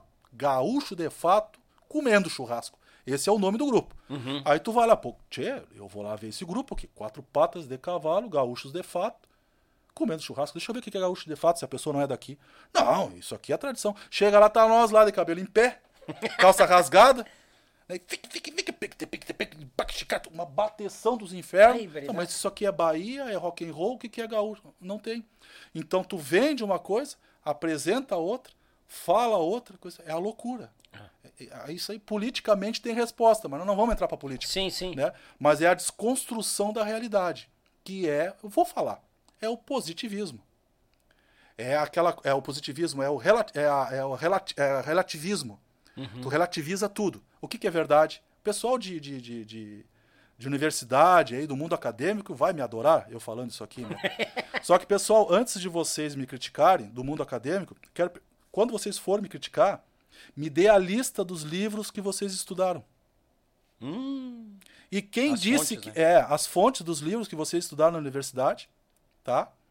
E quem disse que era para vocês estudar esses livros? Eu já posso responder, que é o MEC, né? Ministério da Educação e Cultura. Uhum. É eles que determinam qual livro que tu vai estudar lá. Depois a gente discute. Aí vocês mandam a lista de vocês que eu mando a minha lista. Aí depois a gente discute. Pode me chamar em inbox lá. Então o que acontece? O que é a verdade? O que é mentira? Não! Eu te digo que a verdade depende. Para ti pode ser uma coisa, para outra. Tá, então o que eu estou dizendo é verdade? Isso é uma coisa. É. O que é feio, o que é bonito, o que é certo. Não, que para mim o certo é eu fazer tal coisa. Para ti o certo pode ser diferente. Cara, não existe. O que é certo é certo. As pessoas não se dão de conta que se desprende isso aí, se desconecta tudo isso reflete na música, na cultura. Tudo, é na loucura. É o cara querer ser uma coisa que ele não é. É ele. É os que os caras potencializam. Pô, meu Deus do céu, cara. Tem gente que sonha em ser traficante. Porque o cara tem carro importado, porque o cara anda cheio de ouro. Tem jovem que nem sabe nem lavar os fundilhos das calças ainda, nem o quarto dele arruma, que às vezes não tem acesso à informação, que hoje tem, que pensam nisso. Ah, não, porque, o que, que te levou ao crime? Ah, porque eu tenho vontade de ter um carro, isso, aquilo, isso. Sabe disso, é da mesma fonte que eu, que eu estudo ali. Tu enxerga isso? Eu vi isso na estrada, não precisa ninguém vir me falar. Ô, Joca, tu viu isso em que podcast? Não, meu galo. Eu vi o cara falando na estrada, num posto que eu parei para tomar banho, num baile que eu fui tocar, lá em Livramento, lá no interior de São Paulo, lá no Paraguai, aqui em Pelotas, aqui em Porto Alegre, em todos os três estados do sul, que eu andei por tudo. Eu vi ali o que acontece, as pessoas falando, as pessoas que trabalham ali, o caminhoneiro falando o que ele viu na estrada e passando para mim de graça. Uhum. O outro ali passando de graça e eu escutando os caras. Ah, aí, esses caras são loucos, não deve ser assim. Eu ficava com aquilo na cabeça. Desconstrói. Aí o que, que acontece? Os caras ficam nessa loucura. Ficam na- É quantidade. Fico batendo ali. Não, porque a culpa foi do coisa.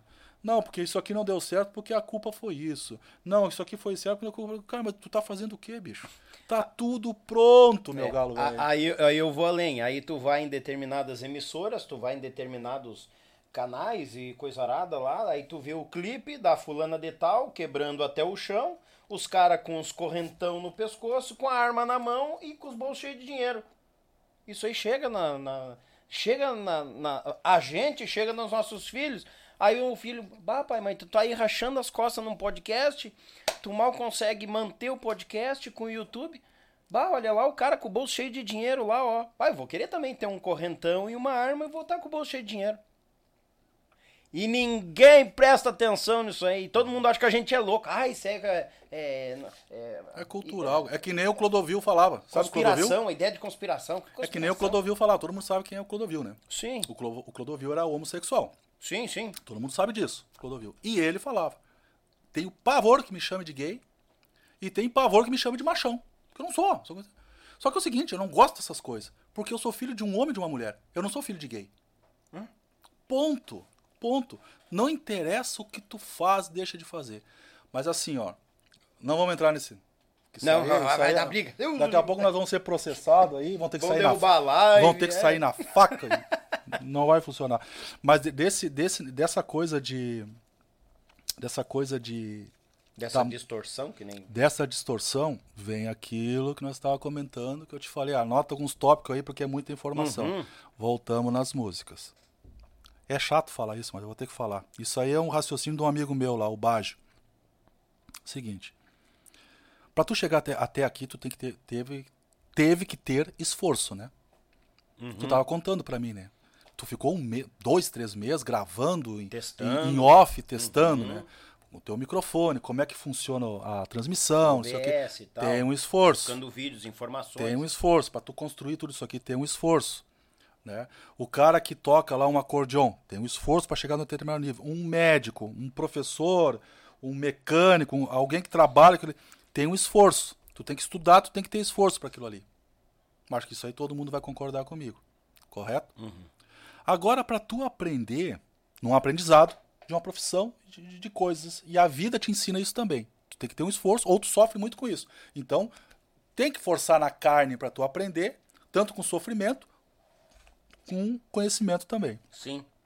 Agora, para tu aprender a fazer sexo, tomar cachaçada, vomitar, você cagar todo, Amanhecer bêbado. amanhecer bêbado, falar da vida dos outros, passar a perna dos outros.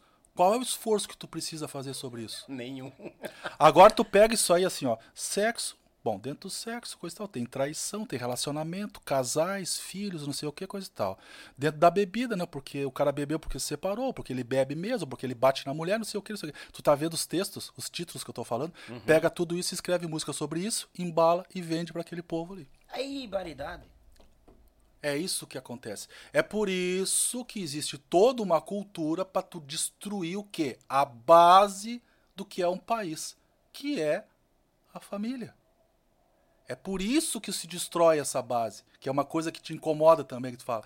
Ataca de tudo que é forma. Ataca a cabeça das mulheres, ataca a cabeça do homem, do filho, ataca de tudo que é lado, para destruir aquilo ali, pautado em cima de erros. É. Então eles pegam aqueles erros e potencializam. A gente não corrige aquilo ali. A forma de criar um filho há 20, 30 anos atrás. Ah, meu pai me dava paulada. É, mas eu fiquei. Aí tudo, aqui e tudo desse lado. É, mas eu fiquei mais forte, coisa e tal. Hoje, hoje a gente sabe que não precisa bater num filho. Que tu tem que ter uma autoridade. Existe Isso. técnica de construir. De tu criar aquele filho ali. Hoje a gente tem acesso a isso. A gente está melhorando a forma de criar um filho. Agora tu vai lá, cria um filho, daqui a pouco o filho vem com as histórias que tu nem sabe de onde é que, de onde é que tu tirou isso aí, tia. Se eu, eu deixo tu usar o celular, mas eu bloqueio tudo que tem negócio aqui. De onde é que tu tirou esses papos aí que tu veio comigo? Ah, é, pois é, da escola. Aí vem todo um trabalho do sistema para fazer a cabeça do teu filho. Tudo isso reflete na música. O pessoal, ah, o Juca vem com esses papos chatos de política, que não sei o que. Cara, é só tu unir tudo isso que tudo reflete na música. É. Aí o conteúdo que a gente tem na música. Quando se fala em cachaça, eu só posso falar de sertanejo, que eu tenho vários amigos sertanejos. Cachaça, o cara é corno, foi traído, ou não sei o que, brigou, ou eu tô bebendo cachaça porque eu só vejo ela, não sei o que. Agora, quando tu vê uma letra, na maioria das vezes, tu vê uma letra tradicional gaúcha falando da canha. O índio toma uma canha para dar bravura, para sair pro frio, para trabalhar, para tomar coragem, tirar aquela prenda que ele, tem, que ele tem vontade. É o contexto diferente. Isso não agrada a eles. Eles querem, eles querem pegar tudo isso, embalar pra te empurrar a goela abaixo, tu ficar burro, achar que tu é inteligente, ganhar dinheiro e os caras te. Não! E os caras. Verdade, Não! E os verdade. caras te apertam o chão adentro. Essa é a realidade. Verdade. Isso é um sistema. Isso é um sistema. É aquilo que a gente falou sobre o T Music lá que eu te, que eu te- que eu te comentei. Sim. Isso, cara, isso é pensado pra fazer isso aí. Depois que os caras largam isso aí, ele vai naturalmente. Vai aqui, né? Uhum. Aí todo mundo, não, não, não, não, tu tá me oprimindo. Ah, eu não tive chance na vida. Acaba sendo. Não, não, não, não, mas é, mas é que o teu pai tem dinheiro, meu pai não teve dinheiro. Porra, bicho. Vira o cavalo de viseira, né? Ah, eu aprendi isso aqui, é só isso aqui, eu vou seguindo isso, isso aqui. aqui. Exatamente. Pausa. Gurizada, vamos faturar pro leite das crianças, já estamos voltando. Tá esfriando a boia aqui, rapaz. Deus o livre.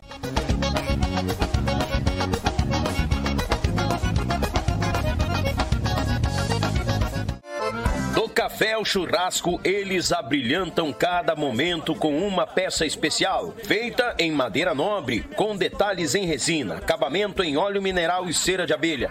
Finalizada com polimento, a Pense Madeira traz seus produtos personalizados. Contato pelo Instagram e Facebook, arroba Pense Madeira, ou pelo fone 49999077433. Pense nisso, Pense Madeira. E 9 Auto Center, especializada em amortecedores remanufaturados a partir de R$ 148,75, com garantia de um ano ou 20 mil quilômetros, o que vier primeiro. Vai lá tomar um café com o Dudu, na Avenida Sapucaia 1214, em Sapucaia do Sul. Também tem troca de óleo, geometria, balanceamento e revisões. Fone WhatsApp 51 99217 2977 e 9 Auto Center, inovando pra você.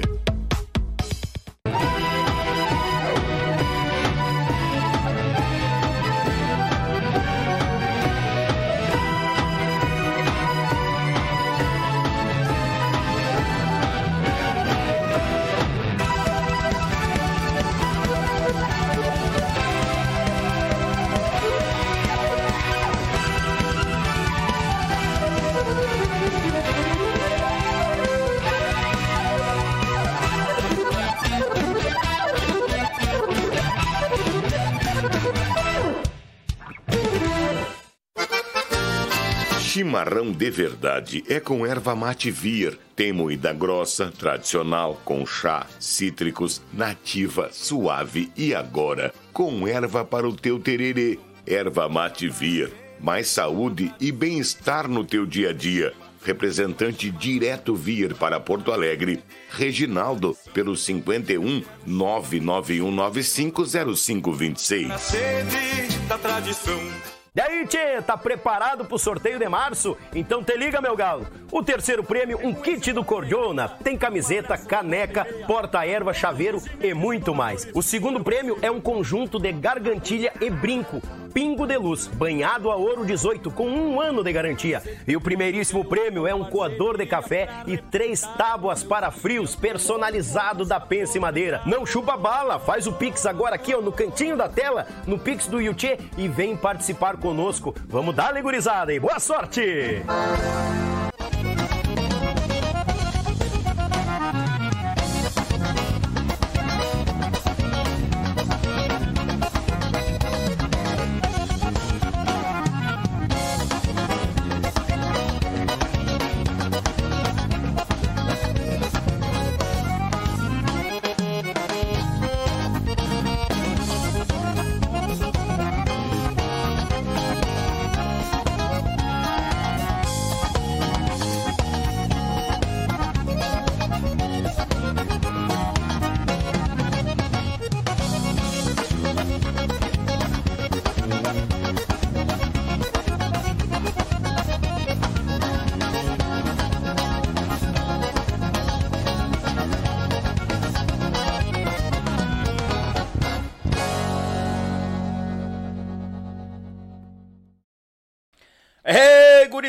Voltemos. E a, a prosa não para. Rapaz do céu, que coisa de louco. O povo tá enlouquecido aqui, né? Deus o livre.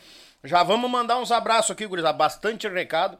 Mas não, se nós ficar lendo muito aqui, vocês viram que a prosa é detalhada e é boa, né? Tem conteúdo, tem conteúdo. Mandar aquele grande abraço à AZS Captações, meu amigo Zico, lá em Curitiba, sonorizando as cordonas do Rio Grande, do Brasil e do mundo. Pensou em captação? Pensou AZS Captações. Pense Madeira, meu irmão Fernando, com esta obra de arte dele, Baguala em Quantia, grande Fernando lá em Chapecó. Tem tábua, tem petisqueira, tem, rapaz, assim, ó, tem abridor de garrafa, tem umas imagens ali, qual é mais lindo? O homem é uma obra de arte. Fernando, beijo teu coração, tamo junto, meu irmão. E 9 Auto Center, cruza lá na Avenida Sapucaia 1214, fala com o Dudu, toma um café, faz um orçamento gratuito e tu vou te dizer uma coisa, preço igual não tem. E 9 Auto Center em Sapucaia. E a nossa querida do Rio Grande, a erva mate vir, que não pode faltar no chimarrão, no podcast dos gaúchos. Mas, ah, bagual, o apoio cultural fica por conta do meu Pago Sul, meu irmão Litrão, registrando os fandangos por Paraná, Santa Catarina e Rio Grande do Sul. A Gravataí FM, lá onde tem uma programação gaúcha 24 horas por dia. E o Bailanta, das 17 às 19 com o Celso Dornelles. E meu amigo Elton lá da Belto Design, ele que tu quer dar um upgrade na tua, na tua logo, fala com ele, sigam todos os nossos apoiadores culturais e apoiadores aqui do canal, sigam eles nas redes sociais, que eu vou te contar uma coisa, é povo velho de qualidade e de fundamento. Aproveitando, falando em povo velho de qualidade e de fundamento, alô Curitiba! Dia 15, hein? Aquele fandangão dia 15, que é o baile de comemoração do Clube Tradição, tá bom? É a, a festa fica por conta do grupo Netos do Velho e o grupo Mirim Revelação do Momento Os Piazitos de Ouro. Clube Tradição, a casa mais gaúcha de Coritiba. É, e ele está comemorando 25 anos de história só de música gaúcha e da cultura gaúcha também. O único clube dentro da capital paranaense que tem fandango gaúcho sexta, sábado e domingo. O melhor da música gaúcha cruza no palco do Clube Tradição lá em Curitiba. Mauro, beijo no teu coração, dia 15. Vou tá aí fazendo um pezinho a nega véia. Vamos subir a Curitiba, gurizada. Deus o livre! E pra não perder o time, gurizada, tu tá preparado que hoje tem sorteio? Tu tá preparado que hoje tem sorteio? Então ainda dá tempo. Eu tô chulhando aqui os nomes para ir botando ali na lista porque tem sorteio hoje na e quem vai estar tá monitorando é o Juca, que não vai passar nada, não vai passar nada. Então é o seguinte, tu tem três prêmios e tu pode ganhar uma dessas premiações para dar pra nega véia, pra ficar pra ti, a tua vontade. O terceiro prêmio é um kit do Grupo Cordiona, tem camiseta, vira-erva, porta-erva, caneca, chaveiro, rapaz, tem mais umas trocentas coisas que eu não me lembro. Mas é bagual o negócio. É o terceiro prêmio. O segundo prêmio é uma gargantilha e um par de brincos da pedra Pingo de Luz um ano de garantia, semi-joia linda em quantia para te presentear a tua mãe, a nega véia, a amante. Aí tu, tu vai quem quiser, né? Aí tu, tu, aí tu que manda. Vamos dizer que eu tô instigando, né? Não, aí tu que sabe. E o primeiríssimo prêmio é um coador de café e três tábuas de frios da Pense Madeira tá? O frete fica por conta dos ganhadores. O sorteio é hoje, ainda dá tempo. Daniel, como é que eu participo? Aqui no canto da tela tem um Pix, faz o Pix, vem a notificação do banco aqui, eu te coloco naquela lista e no finalzinho a gente tá fazendo sorteio rápido e curto, que nem coice de porco. Te coça, galo velho. E ao mesmo tempo tu tá ajudando esse canal para manter o projeto no ar aí, que agora o projeto tá se mantendo e tá mantendo eu também. Tamo desempregado, então se tu ajuda uma família carente é a minha. Finca fogo aí que nós temos junto, tá? E nós continuamos aqui peleando só com o toco da adaga. Deus o livre. Tchê, tu tem abraço para mandar? Tem. Finca fogo, Juca. Me dá- Vai- o dá- WhatsApp tá, não Me, para, rapaz. me dá licença, patrão. Finca fogo enquanto eu leio aqui. Queria vai. mandar um abração pro meu amigo e compositor, construtor, Olha aí. fazendeiro.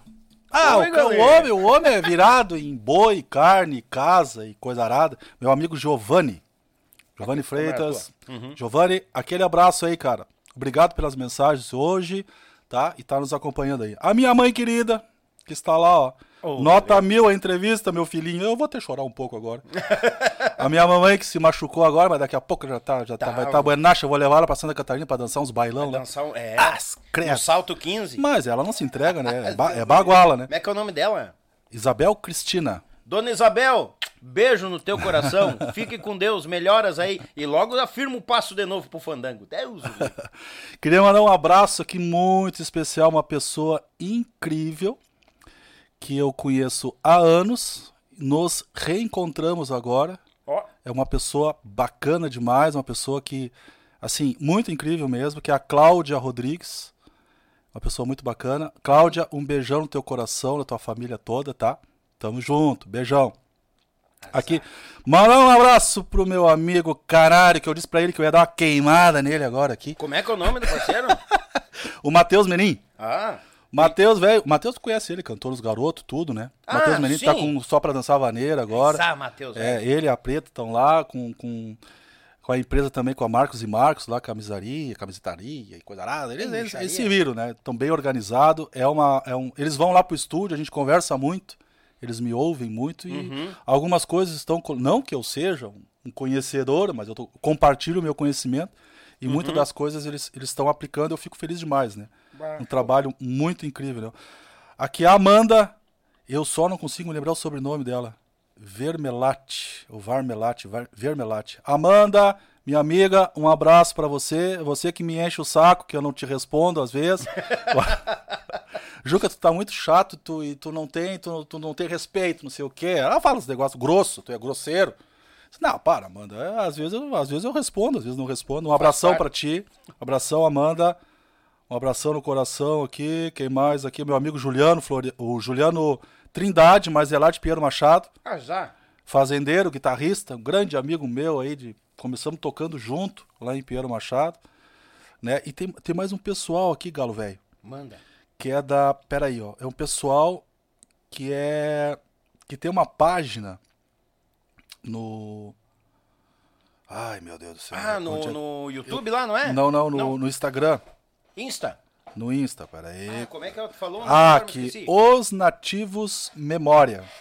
Né? Os Nativos Memória. Eu só Página no Insta, gurizada. Isso aí, Os Nativos. Os Nativos Memórias. Né? Eu só não me lembro o nome do, do rapaz aqui. Uhum. Pediu pra mandar um, um alô pra eles lá. Vocês, vocês entram ali no Instagram, ali tem vários fotos, tem até vídeos do Jair Demarco falando da banda, variedade. fotos de ônibus antigos, os discos antigos.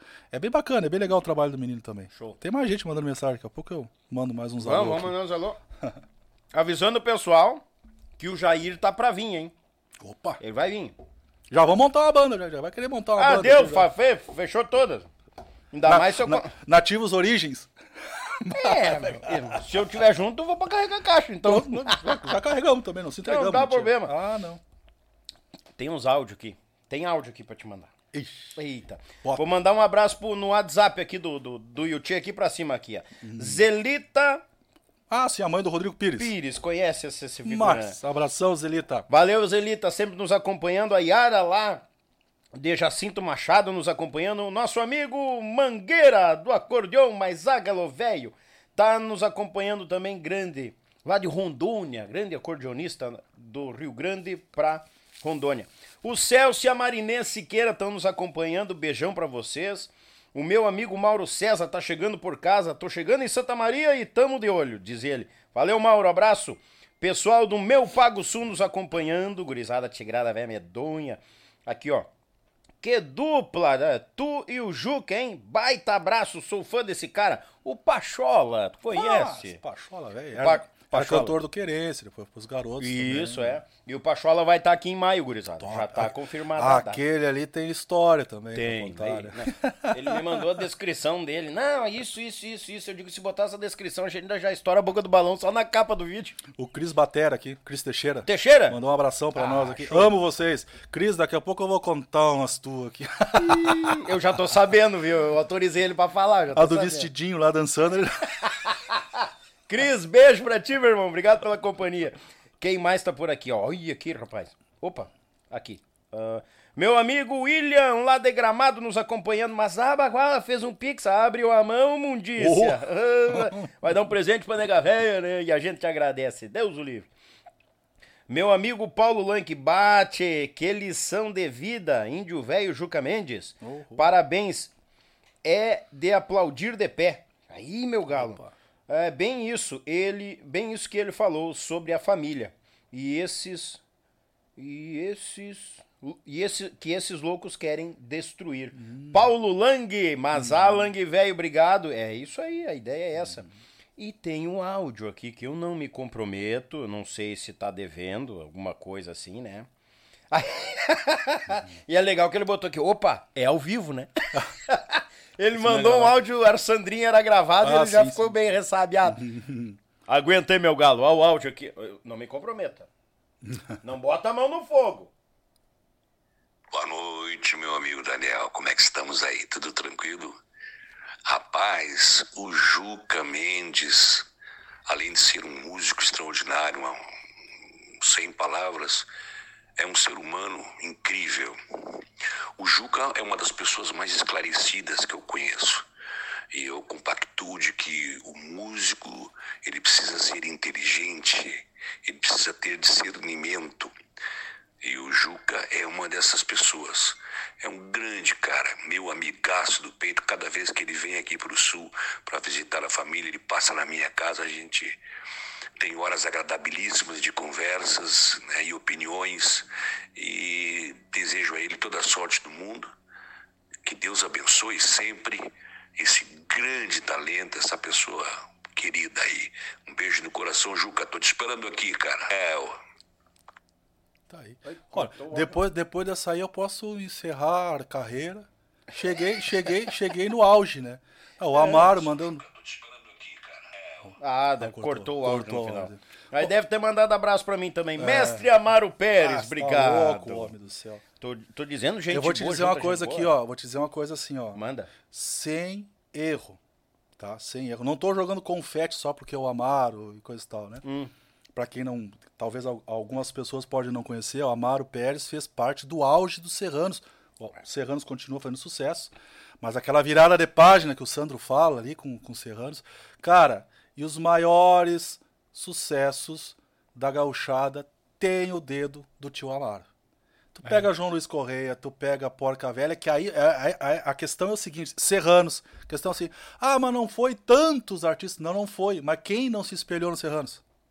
Quem não se espelhou, tenta se espelhar numa coisa que é quase impossível de se espelhar, que é a identidade do Porca que ele conseguiu passar aquilo pro disco. João Luiz Correia, que deu aquele boom, os grandes sucessos do João Luiz Correia foram na mão do Amaro. Ele, ele tem o jeito pra coisa, entendeu? Pra produção, pra criar um ambiente, pra tu conseguir colocar tua música, enfim. Pra mim é um dos melhores produtores do sul do Brasil na gauchada aí, não tem pra pegar. O Amaro é um querido e não perde um. Valeu, mestre Amaro. aí. Tamo junto, obrigado. Mandar também um abraço aí, eu mando um abraço pra nós. Aí, ó, o Filipinho da Bros tá conosco aí, o monstro das trilhas. Mas, ah, bagual, ele conseguiu fazer uma vasectomia nele mesmo com o tanque da moto. Você você arrochou o ovo Nossa direito lá e coisa Senhora. nada. Ai, o Filipinho da Bros não sabe nem andar de bicicleta, vai ter, deitar. Faz um mexe nesse sorteio, vai dormir, boa sorte, é depois, te aguenta. O cunhado fosse bom, não começava com, É, né? É, deixa quieto. Tchê, agora é o seguinte, tem o pessoal do Superchat aqui tá enlouquecido, cara. Enlouquecido pela aula. Eu vou ler os nomes aqui, gurizada. Minha amiga Cris Medeiros, por aqui. Aqui já até fechou de tanto que tem recado, já até fechou a- a- os primeiros lá, ó, mas vamos subir lá em cima. Ah, meu irmão e amigo Arthur Diego, lá de São José, Santa Catarina, obrigado pela audiência, meu irmão. A Cris Medeiros por aqui também. A Cris lá de Lages, produtora. Beijo, Cris, obrigado pela audiência. Meu amigo Luciano Lu, o Arthur Diego aqui de novo. Quem mais? Ah, esse aqui eu não sei se tu conhece. Beto Caetano, tu conhece? não, Essa Car- figura? Tá aqui. Carvalho, Carvalho velho. O Carvalho Velho, é. Esse aí tem história, galera. Deus, já teve aqui, contou. Ah, ele trouxe umas de incrível. Unistalda lá que teve o pessoal de Unistalda. Ah, é verdade, aqui chove peixe. Eu digo, esse povo é louco da cabeça. Ele ele não te contou do peru? Eita, O peru- eu- peru de Natal? Faca, eu fora. Peru de Natal? Não. Que os caras estavam dois, dois amigos dele bêbados, que eu não me lembro. São dois artistas aí, eu não me lembro o nome. Aí, aí, aí. ah. E saíram pra achar um peru de Natal, não acharam o peru. Mas então nós vamos pegar um peru vivo e vamos. Sério? Cara, o Beto e o Cris não dá pra juntar os dois. Tu não consegue gravar, tu não consegue fazer nada. E o cara, eu vou resumir. E os caras estavam meio bêbados e pegaram aquele peru, levaram pra dentro de um apartamento e aquilo veio a facada no pescoço e coisa. Aquele peru com pescoço, velho, devia ser um peru de 200 anos. Aí, E barbaridade. coisa e tal, os caras, daqui a pouco eles co- conseguiram cortar o pescoço do peru e já sacudiu. Tchê, terminou o apartamento deles tudo manchado de sangue. Aí, barbaridade. Passou o Natal, acho que eles nem comeram o peru, o peru ficou lá. É o Beto contando essa história aí, tu. É, Nossa fizeram Senhora. uma guerra com o peru Meu em vez de Deus comer o peru. Ah, eu vou te contar. a minha amiga Fabiana Ribeiro por aqui também. A Flávia Zanata, patroa só de bico. Quem mais? Meu amigo Marinho Marques, o Brito Estúdio também por aqui. Abraço. Pan 21, cheguei. Bem-vindo, meu galã. Antes tarde do que nunca. Meu amigo Joaquim Xavier, o Zilmar por aqui também, o Paulo Lang, que já lemos o WhatsApp dele aqui. Ah, o faz limpeza e manutenção de piscina. Vou botar aqui. Ah, falando da época dos nativos, ó. Quando vi o ônibus dos nativos na AB Celesc, em Lages, fui lá perto ver. Olha aí, ó. Achei que eu estava bêbado, enxergando eixos a mais na frente. Ai, que situação, hein? Vou te contar. Ou, ou onde é que era a frente desse ônibus, tio? É, ele não sabia se estava indo, estava voltando, né? Meu amigo Manuel Camelo por aqui também. Botou aqui, ó, genial. O assunto é baguala aqui, eu tô dizendo. Meu amigo João Almeida, boa noite. Daniel Barros, violonista do nosso Rio Grande, Mazá, querido, obrigado pela audiência. Luiz Henrique por aqui também. O André Fonseca. O Beto Antunes. Daniel Velho, você é nosso orgulho e Ó, você é nosso orgulho nos representando o mundo afora. Barbaridade, rapaz. Cada vez eu fico mais. Chega a me dar um mal-estar, assim, um peso nas costas. Essas obrigações. Ai, Deus o livre. Que Deus nos dê saúde. Vamos continuar firme e forte. isso aí. Meu irmão Otero Gogi, abraço, meu irmão.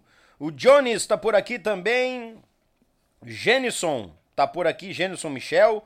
O meu amigo Júlio César, a Cris Medeiros, o Johnny de novo. Garagem 70, botou aqui, vamos dar o like, galera. Vamos lá, gurizada. O André Fonseca, Pan 21, Jean Paulo. O Menin, Em- Menin botou aqui também. A Amanda. O Luciano Robson Caetano Filho, obrigado pela audiência de cada um de vocês. Meu amigo Ale, Alessandro, Alessandro He- Help tá por aqui também. Carlinhos Vaz, conhece o Carlinhos Vaz? Pô, É. Carlinhos! aquele Tamo abraço, junto. Carlinhos. Botou que é o mestre Juca, botou ele aqui, ó. Pô, o Carlinhos é top. O, o. Carli... Ô, Carlinhos, te prepara aqui, né? Ó, tu vai vir também, né? Nossa, que Já- história de bastidor, É. horrores no estúdio, né? Ah, já veio, veio, me esqueci agora, veio o irmão dele, vai vir, tem que vir ele também. Aqui, ó, deixa eu ver aqui quem mais, Carlinhos Vaz, meu amigo Jairo José Taborda, compositor Giovanni Freitas, os, aqui, Giovanni os- Freitas, que eu o. Giovanni Freitas, É. o Saul, Saul Alves, Sim, o Saul. Saul, Saul. Aí, Saul, tamo junto. Aqui, ó, botou, gravou. Ah, Toca ele- Saul! Meu amigo Leonardo Erni Terres, a Cláudia Rodrigues, o Jair. Tá, aqui já tá repetindo a turma, gurizada. Se eu ficar lendo aqui, nós vamos longe. Posso mandar um abraço aqui, meu galera? Manda, cara, manda. Quero mandar um abraço especial Hum. pro meu amigo Paulinho e a Vivi, que é a Vivi Vinhos Finos Espumantes, Olha, lá de. Pinheiro Machado. Quando você estiver passando em Pinheiro Machado, você vai aqui por vai em direção aqui a Taps, Camacuã.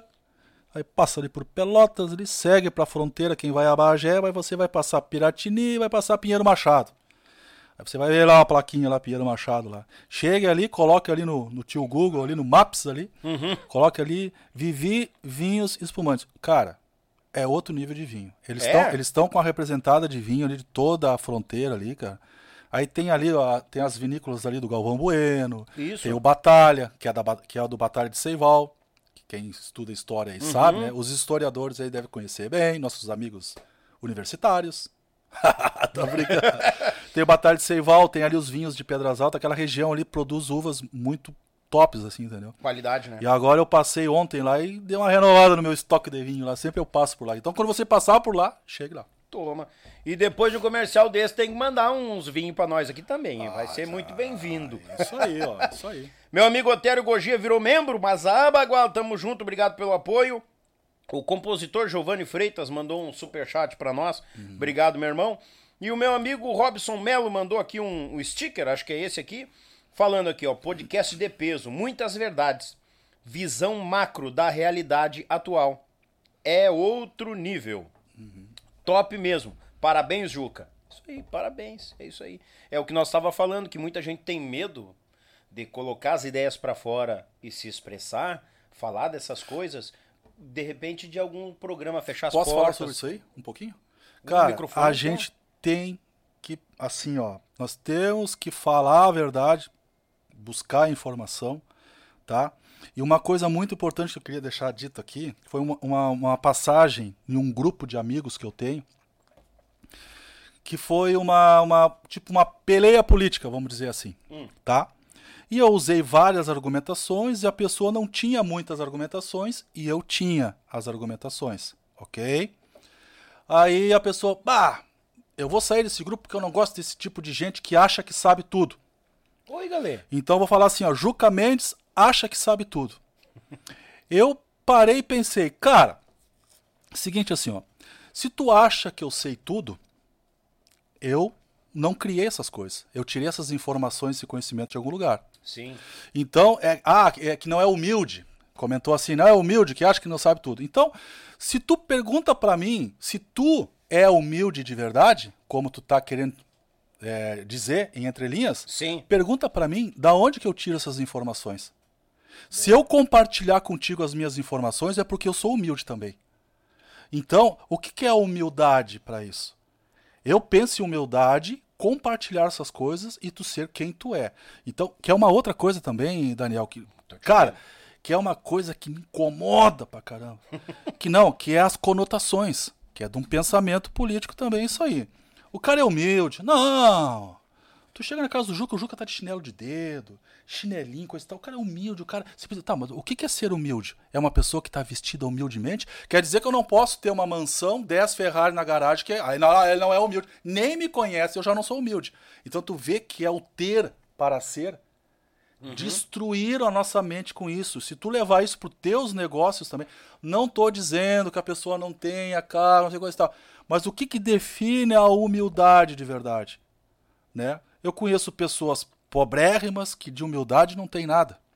Conheço pessoas pobre, po, pobrérrimas que são muito humildes, pessoas milionárias que são muito humildes e pessoas que, é, que não são humildes. Então, não é a condição social que te coloca isso. Claro que a pessoa é, começa a ter poder e começa a ter dinheiro. Eu não passei por isso, porque eu não tenho poder de dinheiro. Mas a gente vê que isso mexe com essas pessoas. Agora, cara, as pessoas mais incríveis que eu conheci, cara, que têm dinheiro, são simples demais, cara. E às vezes as pessoas têm até vergonha de fazer uma determinada coisa porque eu não tenho. Por exemplo, nós vamos sair, eu e você, você é milionário, não, eu sou um parceiraço, não tem nada a ver. Daqui a pouco o cara quer ir no lugar que é muito caro e eu não tenho dinheiro pra entrar naquele coisa. O cara fica sem jeito, ele não sabe nem como te oferecer pra pagar, pra, tipo, que tu vai achar. Eu não sei se você tá entendendo. Cara, isso é uma loucura na cabeça das pessoas. Isso vem, me desculpa falar, eu vou me posicionar, eu sempre me posiciono. Isso vem dessa destruição desse pensamento comunista e socialista. Quer dizer, é, positivismo, socialismo, comunismo. Entendeu? Aí, se vocês quiserem estudar sobre isso aí, pode estudar. Se vocês quiserem, eu tenho duzentos e poucos livros digitais Olha aí, rapaz. Falando sobre se vocês quiserem, eu disponho todos os livros lá pra vocês. Ah, mas isso aí não é comprovado cientificamente, porque não sei o que. Não, na tua universidade, que alguém disse que era pra tu estudar aquele livro ali. E eu não sei se tu te formou e já tá bem empregado ou se tu, tu fez uma empresa. Porque geralmente o cara que tem esse pensamento, ele sai e volta a trabalhar pro sistema, né? Porque ele nunca vai quebrar uma empresa. Porque ele nunca vai fundar uma. Isso aí tu já ouviu. Já. né?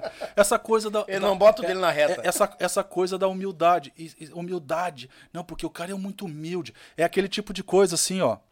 Vou te falar assim, mas Juca, como é que foi a tua passada pelo, pelos garotos de ouro? Não, eu fiz o trabalho aqui, eu fui pro estúdio, eu, né, com as músicas aqui, eu, eu, eu, eu, né, eu, eu fiz isso aqui, eu limpei isso aqui, eu disse pro Ayrton fazer isso aqui, o Joãozinho veio fazer um groove de bateria, eu, não sei o que, coisa e tal. Mas eu sou, mas cara, tem, tem que ter em mente que eu sou muito humilde. Porra, bicho, tu é um picareta, bicho. É. Tu é um salafrário, ou tu, ou tu tá doente, tem que limpar a tua mente. De repente tu é um cara legal, mas tua mente tá poluída. Porque eu, eu, eu, eu, eu, e depois eu tenho que ser muito humilde. Cara, ninguém cai mais nisso, cara. Ninguém cai mais. Ou tu entra na realidade do que muito mais difícil na música. Que tu mexe com uma coisa na pessoa que não tem como pagar. Não tem como eu pagar. Eu tenho, por exemplo, meu, meu pai é falecido, faleceu com 56 anos, fazem 12 anos. Tá? Se tu botar uma música dos Monarcas ali, um perdi, a infância perdida, uns negócios ali, dependendo da situação, tchê, ah, se eu tiver sozinho, aqui não, mas se eu tiver sozinho, meu Deus do céu, o coração parece que vai sair pela cabeça, que assim, né, o sentimento. né? É. Beleza, tu sente isso, Juca? Sinto. Agora tu chega pra mim agora que ao ouvir o Juca, eu te dou todo o dinheiro do mundo pra tu sentir aquilo que tu sente com aquela música. Eu não, não consigo sentir. Eu só consigo sentir especificamente com aquilo ali. É. Isso é o poder da música. Isso é o poder da música, cara. E as pessoas não se dão de conta disso. Tu pega isso, fala. Isso o Teixeirinha falava, né? O artista tem que saber identificar seu público, construir o seu público, escrever para o seu público e falar a linguagem do seu público. O cara falava isso há 200 anos atrás, cara. Que a, que a música dele, para poder chegar nas pessoas, era, era a cavalo, a carreta de, de boi, de coisa. O cara vendeu, acho que mais de 100 milhões de cópia. As pessoas, tem gente que escuta Teixeirinha e debocha, cara. É. Ou o cara é doente mental, ou sei lá o que é. Ah, não, mas isso é coisa do passado. Coisa do passado é Platão. Platão é um dos pais da medicina, não é? Ele construiu isso há 2.500 anos atrás. Tem médico hoje que não faz nem o que o Platão fazia com canta-unha. Ele só dá uma. Se juntar a maioria da medicina hoje, acho que não dá um dedo do Platão. Ele tem 2.500 anos. E isso é velho. Por que vocês não constroem uma outra medicina? Essa, essa, essa coisa, essa desconexão com as coisas de verdade, com isso aqui, ó, isso aqui é madeira, isso aqui é verdade, entendeu? Essa desconexão está nos empurrando para o poço. Agora com a internet, que a internet é o fake news, né? A Rede Globo é a verdade. O Ministério da Justiça é a verdade. As redes de televisões são a verdade. As fake news. O que é fake news, cara? Notícia falsa. A internet, o que é a internet? A internet é um boneco, é, é uma energia. A internet somos nós, caramba. Se, nós, se não existir as pessoas, não existe a internet. Tem muita mentira, tem, mas tem muita verdade. Isso aqui que eu tô falando. Isso aqui é o Juca que tá falando. Se tu concorda ou não concorda, eu tô conseguindo me expor, cara. Eu tô conseguindo trazer o meu pensamento. Talvez alguma banda, algum cara de alguma banda, de cara, eu preciso, pá, essas ideias, coloca em prática, começa a funcionar. Começa a, a repensar as coisas, cara. Isso aqui, bicho, eu não tô sendo mais do que ninguém. Eu tô simplesmente sintetizando as coisas e tentando entregar para as pessoas. Eu não vou cobrar por isso. Eu não vou ganhar. Se eu gravar, não gravar, eu não vou passar fome amanhã. Eu te- Eu tenho a minha, minha forma de vida. Sim. Entendeu? Eu não tenho loucura mental, ah, coisa e tal. Eu já fui isso. Teve uma época que eu era dentão. Eu achava que coisa e tal. Mas foi um curto período de tempo que eu quero. Coisa de guri. É, a gente faz isso. todos na- nós. Todos nós Daqui passamos a pouco por tu isso. já acha que isso, que coisa e tal. Que já passou, que já foi. Mas tinha que passar por aquilo ali para ter autoridade, né? Eu tinha que passar por isso para poder falar sobre isso. Então, e- e- nós temos que desconstruir esse tipo de coisa, compartilhar e crescer junto. Cara, na música, vamos lá na música. Por amor de Deus, cara. O cara nasce uma banda nova. Tá lá, uma banda nova. Cara, tu tem que ver a pegada dessa banda, cara. É uma mistura de serranos com, com monarcas, com Fred Mercury, sei lá o que tal. É uma bancada Mercury. vaneira. E já tem até Paixão Cortes. Tem um cara lá que é o Paixão Cortes. Mas toca um contrabaixo, uma loucura, coisa e tal. Os donos de banda já ficam aqui, ó. Eu vou falar especificamente dono de banda. Fico aqui, bah, mas é mais uma para competir no mercado. Mas, cara, não existe competição, meu galo. É que não entrega o produto para as pessoas. Não entrega. Tu, tu, tu coloca num pedestal o atravessador.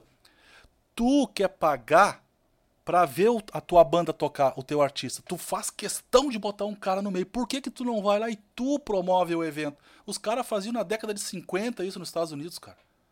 Tu fica naquela de tirar nota. Tu fica ali, eu vou gravar uma música. Eu vou estourar. A hora que estourar, não sei o quê. Não, porque agora quando virar coisa tal. Sim, a história acontece. Chegaram outros, com os Tiouros, Serranos, com Sim. Fred Mercury, qualquer um. Estourou uma música, claro que vira a página, entendeu? Mas tu não pode esperar só por isso. Aí quando isso acontece, a pessoa tá louco para ver o artista dela, ele faz questão de o dono do bailão ganhar dinheiro. Não, se o dono do bailão ganhar dinheiro, tá tudo beleza. Meu Deus do céu, eu não tô queimando os donos do bailão. Eles fazem a parte dele. Cara, qual é a parte fundamental de um baile? Gaúcho, a banda. Tu já tem a banda, pra que que tu vai vender? Tu produz a tua banda. É que tu não sabe. Aí é uma outra situação. Eu não sei como montar um baile, eu não sei como agregar valor, eu não sei como divulgar, eu não sei como vender ingresso. Será que vai dar gente? Não existe será que vai dar gente. Vende antes, já é. sai com lucro garantido antes de tocar o baile. Tem planejamento, tem gente de empresa, tem gente de negócio. Não procuram isso para aprender. O cara vai lá na empresa pedir bexiga pro cara. Tchê, eu preciso de um patrocínio aí. Eu quero trocar de ônibus e o pneu do meu ônibus, então tu me ajuda aqui no plota, na plotagem do meu ônibus, coisa e tal. E os caras ficam olhando pro cara assim, mas meu Deus do céu, cara. Aí o cara inventa um monte de desculpa. Ah, não, tá difícil agora, mudou o governo. Eu tô sem dinheiro, e tá aqui, tá difícil mesmo, né? Uhum. Mas o cara não, bah, não vai dar agora, não vou poder. Não, não é que não vai dar. Ele vai estar tá botando dinheiro, vai estar tá torrando dinheiro dele, só se ele for muito teu amigo. Mas eu te, eu te dou porque eu gosto de ti. Aí é. ele vai lá e te dá, mas ele não tá esperando nada em troca. Cara, as pessoas não entendem isso. Nós, Pessoal, eu vou voltar a falar aqui, ó. Não precisamos de rede de televisão. As rádios é importante, coisa e tal. É legal as parcerias, tudo. Foi-se o tempo disso aí, cara. Hoje nós temos a internet, nós temos, nós temos tudo para fazer isso aí. Basta tirar um pouquinho da inércia e tentar buscar informação e fazer isso aí. Tá tudo aí. Tu, o Vini Modelski, tem o canal dele no YouTube. É. Tem outras bandas que tem canal. Os caras estão fazendo. O, uma banda que está se antenando nisso, Tchê Chaleira, que já tem o, Ju, o, Juninho lá, que é cantor, filho do Mário Júnior. Uhum. Entendeu? Que, né, que ele veio na época dos Garotos de Ouro, coisa e tal. Que o, é uma longa história que ele veio, chegava lá e coisa e tal. O Guri hoje está tá à frente também, junto com o Tchê Chaleira. Isso. Já fizeram um DVD legal. Já mandaram mixar com Rafa em Miami, que não é barato. Que é uma outra situação. Por amor de Deus, cara. Tu ganha dinheiro com a música tu corre. A, a, o artista que quer ganhar dinheiro com a música. Que tem, tem um artista que é uma pescaria a música. Ele ganha os troquinhos dele, não, eu quero isso aqui, não. Depende do que, que tu quer. Sim. Eu quero ter meu ônibusinho, minha bandinha, tocar aqui no final de semana, pago as contas aqui, alugo aqui, dou, faço meus esquemas aqui, trabalho aqui, junto meu dinheirinho. Então, tu quer isso, beleza. Eu não, eu não tô dizendo. Eu não, às vezes parece. Isso, isso já, já foi um erro meu, muito grave, que eu corrigi. É eu querer tentar que tu estoure e mudar a tua mentalidade. Não vou conseguir. Sim. Eu quero que tudo dê certo. E eu bato tanto nisso que daqui a pouco o cara nem olha mais para ti. Fica até com raiva de ti. Pô, mas eu tô tentando fazer uma coisa para tu crescer e tu. Que é aquela coisa do que o brasileiro gosta de ser enganado lá, que o Marques. Isso aí é psicologia reversa. Aí vamos entrar pro outro lado, né? Sim. Mas enfim, é uma doença. O cara gosta de ser enganado. Ele gosta de. É aquela coisa que para ele trabalhar, ele tem que dar cabeçada em pedra, em murro no chão, coisa e tal, porque senão não é trabalho. Se a não for daquele. Hoje tu trabalha com intelecto, né, cara? É. Se, se, tu, se tu, tu pode ser uma pessoa feliz, ter a sua prosperidade cortando lenha, eh, fazendo tijolo, construindo, fazendo coisa, mas tu também pode ser feliz com um podcast, tu pode escrever letra de música que mexe com as pessoas. Qual é o esforço que tu faz? Faz o esforço mental, o conhecimento, tu imprime aquela digital ali, tu faz isso. As pessoas, elas elas desconectaram muito dessa realidade. E a música gaúcha a cultura gaúcha, ela é muito difícil de derrubar isso, porque as raízes delas são banhadas em sangue. As nossas raízes aqui, o posicionamento, ah, mas tu é a favor de guerra. Eu não sou a favor de guerra. Eu sou a favor de homens de bem defenderem suas famílias de homens do mal. Não tem como existir todo mundo do bem. É. Existe o bem e o mal. Tu decide se tu quer ser bem ou se tu quer ser mal. Que é aquela máxima que o que, que impede de eu levantar aqui e matar toda a tua família? O que, que me impede? Eu posso fazer isso a qualquer momento, não sei se eu vou conseguir, mas eu posso fazer. Mas o que, que me impede? É as minhas bases, é a minha família, as minhas raízes, é o mínimo de senso, de conexão com. Eu sou cristão em Jesus Cristo, coisa e tal. Os mínimos de não matar, não coisa e tal, isso aqui. Mas o que, que impede? Então, eu decido o que eu quero fazer. Eu decido se eu quero Deus na minha vida ou não. Sim. Ó, Deus, eu não quero mais falar contigo, cara. Eu posso decidir. Ou eu decido, não, Deus, bah, cara, vem aqui junto comigo, conversar comigo. É eu que decido isso aí, cara. Esse poder é nosso, que é o livre-arbítrio. Sim. Esse é o maior poder que poderia ser criado, eu acho que é esse. Então, isso está em nós. Voltando para a música gaúcha, o que que acontece? A vaidade, o ego, esse pensamento, mais uma banda que está nascendo, bah, nós temos que dar um jeito, coisa e tal, porque é mais uma para disputar o mercado. Eu entendo, eu não estou criticando essa mentalidade e condenando essa mentalidade. Porque quando a gente não tem informação sobre um determinado assunto, a gente não consegue destrinchar aquilo ali. Né? No momento que tu busca informação, tu enxerga aquilo ali.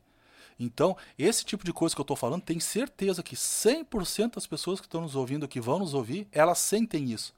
Bajo, que eu tô falando uma coisa. Não, eu falei que eu trouxe de outro lado, eu não criei nada. Sim. Eu só condensei isso aqui. Esse, bah, eu não tinha pensado desse jeito, mas é. Então, se tu concorda, é porque tu sabia. É porque bate com teus princípios. Isso aí. É porque tu viu algum negócio funcionar que o cara fez assim. Entendeu? Eu vou te dar um exemplo aqui, ó. Teve um o, o- meu amigo lá, o Bajo lá. O pessoal, eu, eu passava pra ele, conversava muito.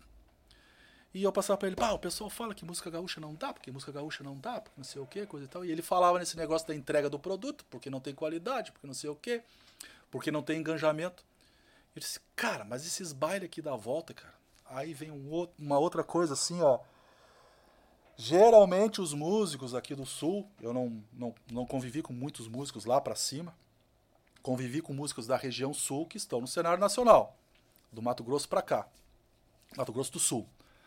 E mas tem essa coisa assim, ó, tu costuma a ver o gosto das pessoas pela bolha que tu vive.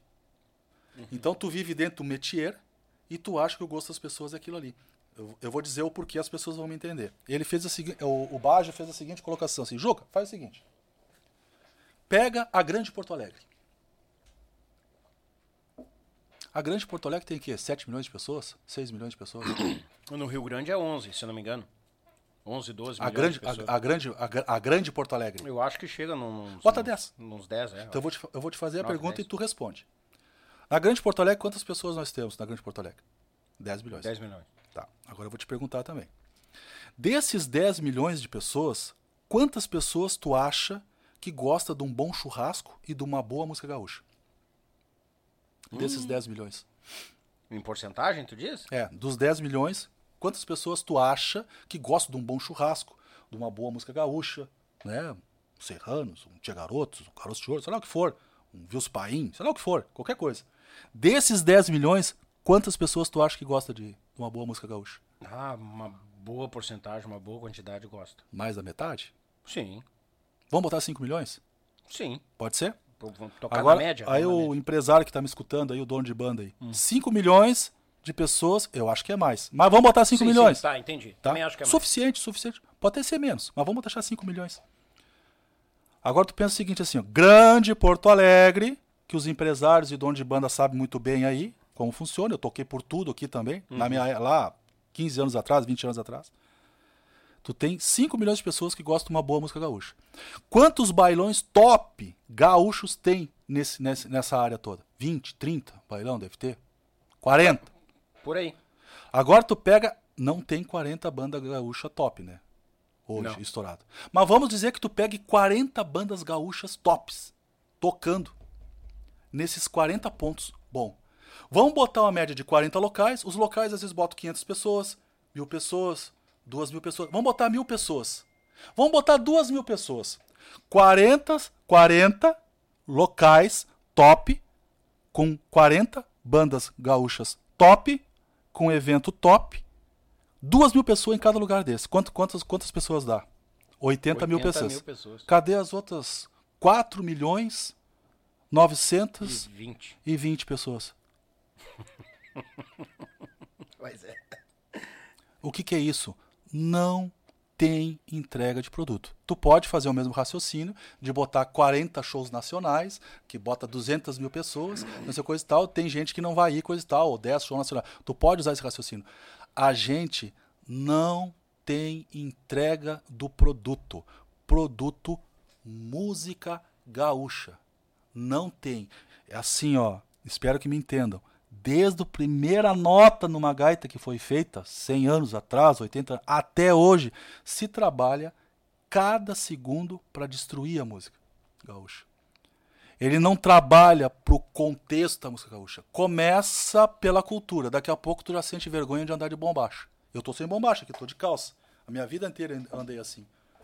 Mas tem cara, daqui a pouco tem gente que tira sarro do cara de bombacha, que é a juventude e tal, juventude, não sei o quê. Aqui nessa região nem tanto, porque tem muito, os CTGs tem as invernadas. Sim, tradição. sim, sim, sim. E Agora parece que tá, voltou com força. Tá dando. uma- É. Sempre voltou com força, sempre esteve ali. Sempre teve. Então, assim, ó, é uma questão cultural e mental. A gente tem que pensar que estão tentando destruir essa base há 130 anos, mais ou menos. Lá de 1889, quando os positivistas, que era da Marinha, acho que era, expulsaram o Dom João VI do Brasil. Que os universitários e historiadores vão dizer que ele era um corno, que era comedor de coxinha, que só roubaram da gente. Porra, bicho, os caras trouxeram a coroa pro Brasil arriscaram a vida deles para vir para o Brasil e aqui ficaram, porque pelo que eu sei, aqui dos 210 milhões de brasileiros é uma mistura de tudo, né? Sim. De da raça negra, italiana, alemão, coisa- então quer dizer que eles vieram e ficaram aqui. Uns devem ter vindo aqui, levado para lá, coisa e tal, mas aqui ficaram, trouxeram a coroa para cá. fizeram- Isso eles não ensinam na universidade aqui, isso tu sabe de onde é que eu tô tirando. Que eu já conversei com vários professores, inclusive, e eles concordam. dizem, Não, isso aí não tem na universidade, não tem nos livros. Aí a gente bate de frente e não consegue modificar, porque aí, é- aí é política. Sim. É a política dentro do sistema. Pô, os caras vieram pra cá, fizeram um negócio, cara. Entendeu? Então, assim, ó, voltando essa, essa coisa do raciocínio da, da- da- do show. Nós não temos essa entrega do produto, dessa música. Nós não temos a embalagem disso aí.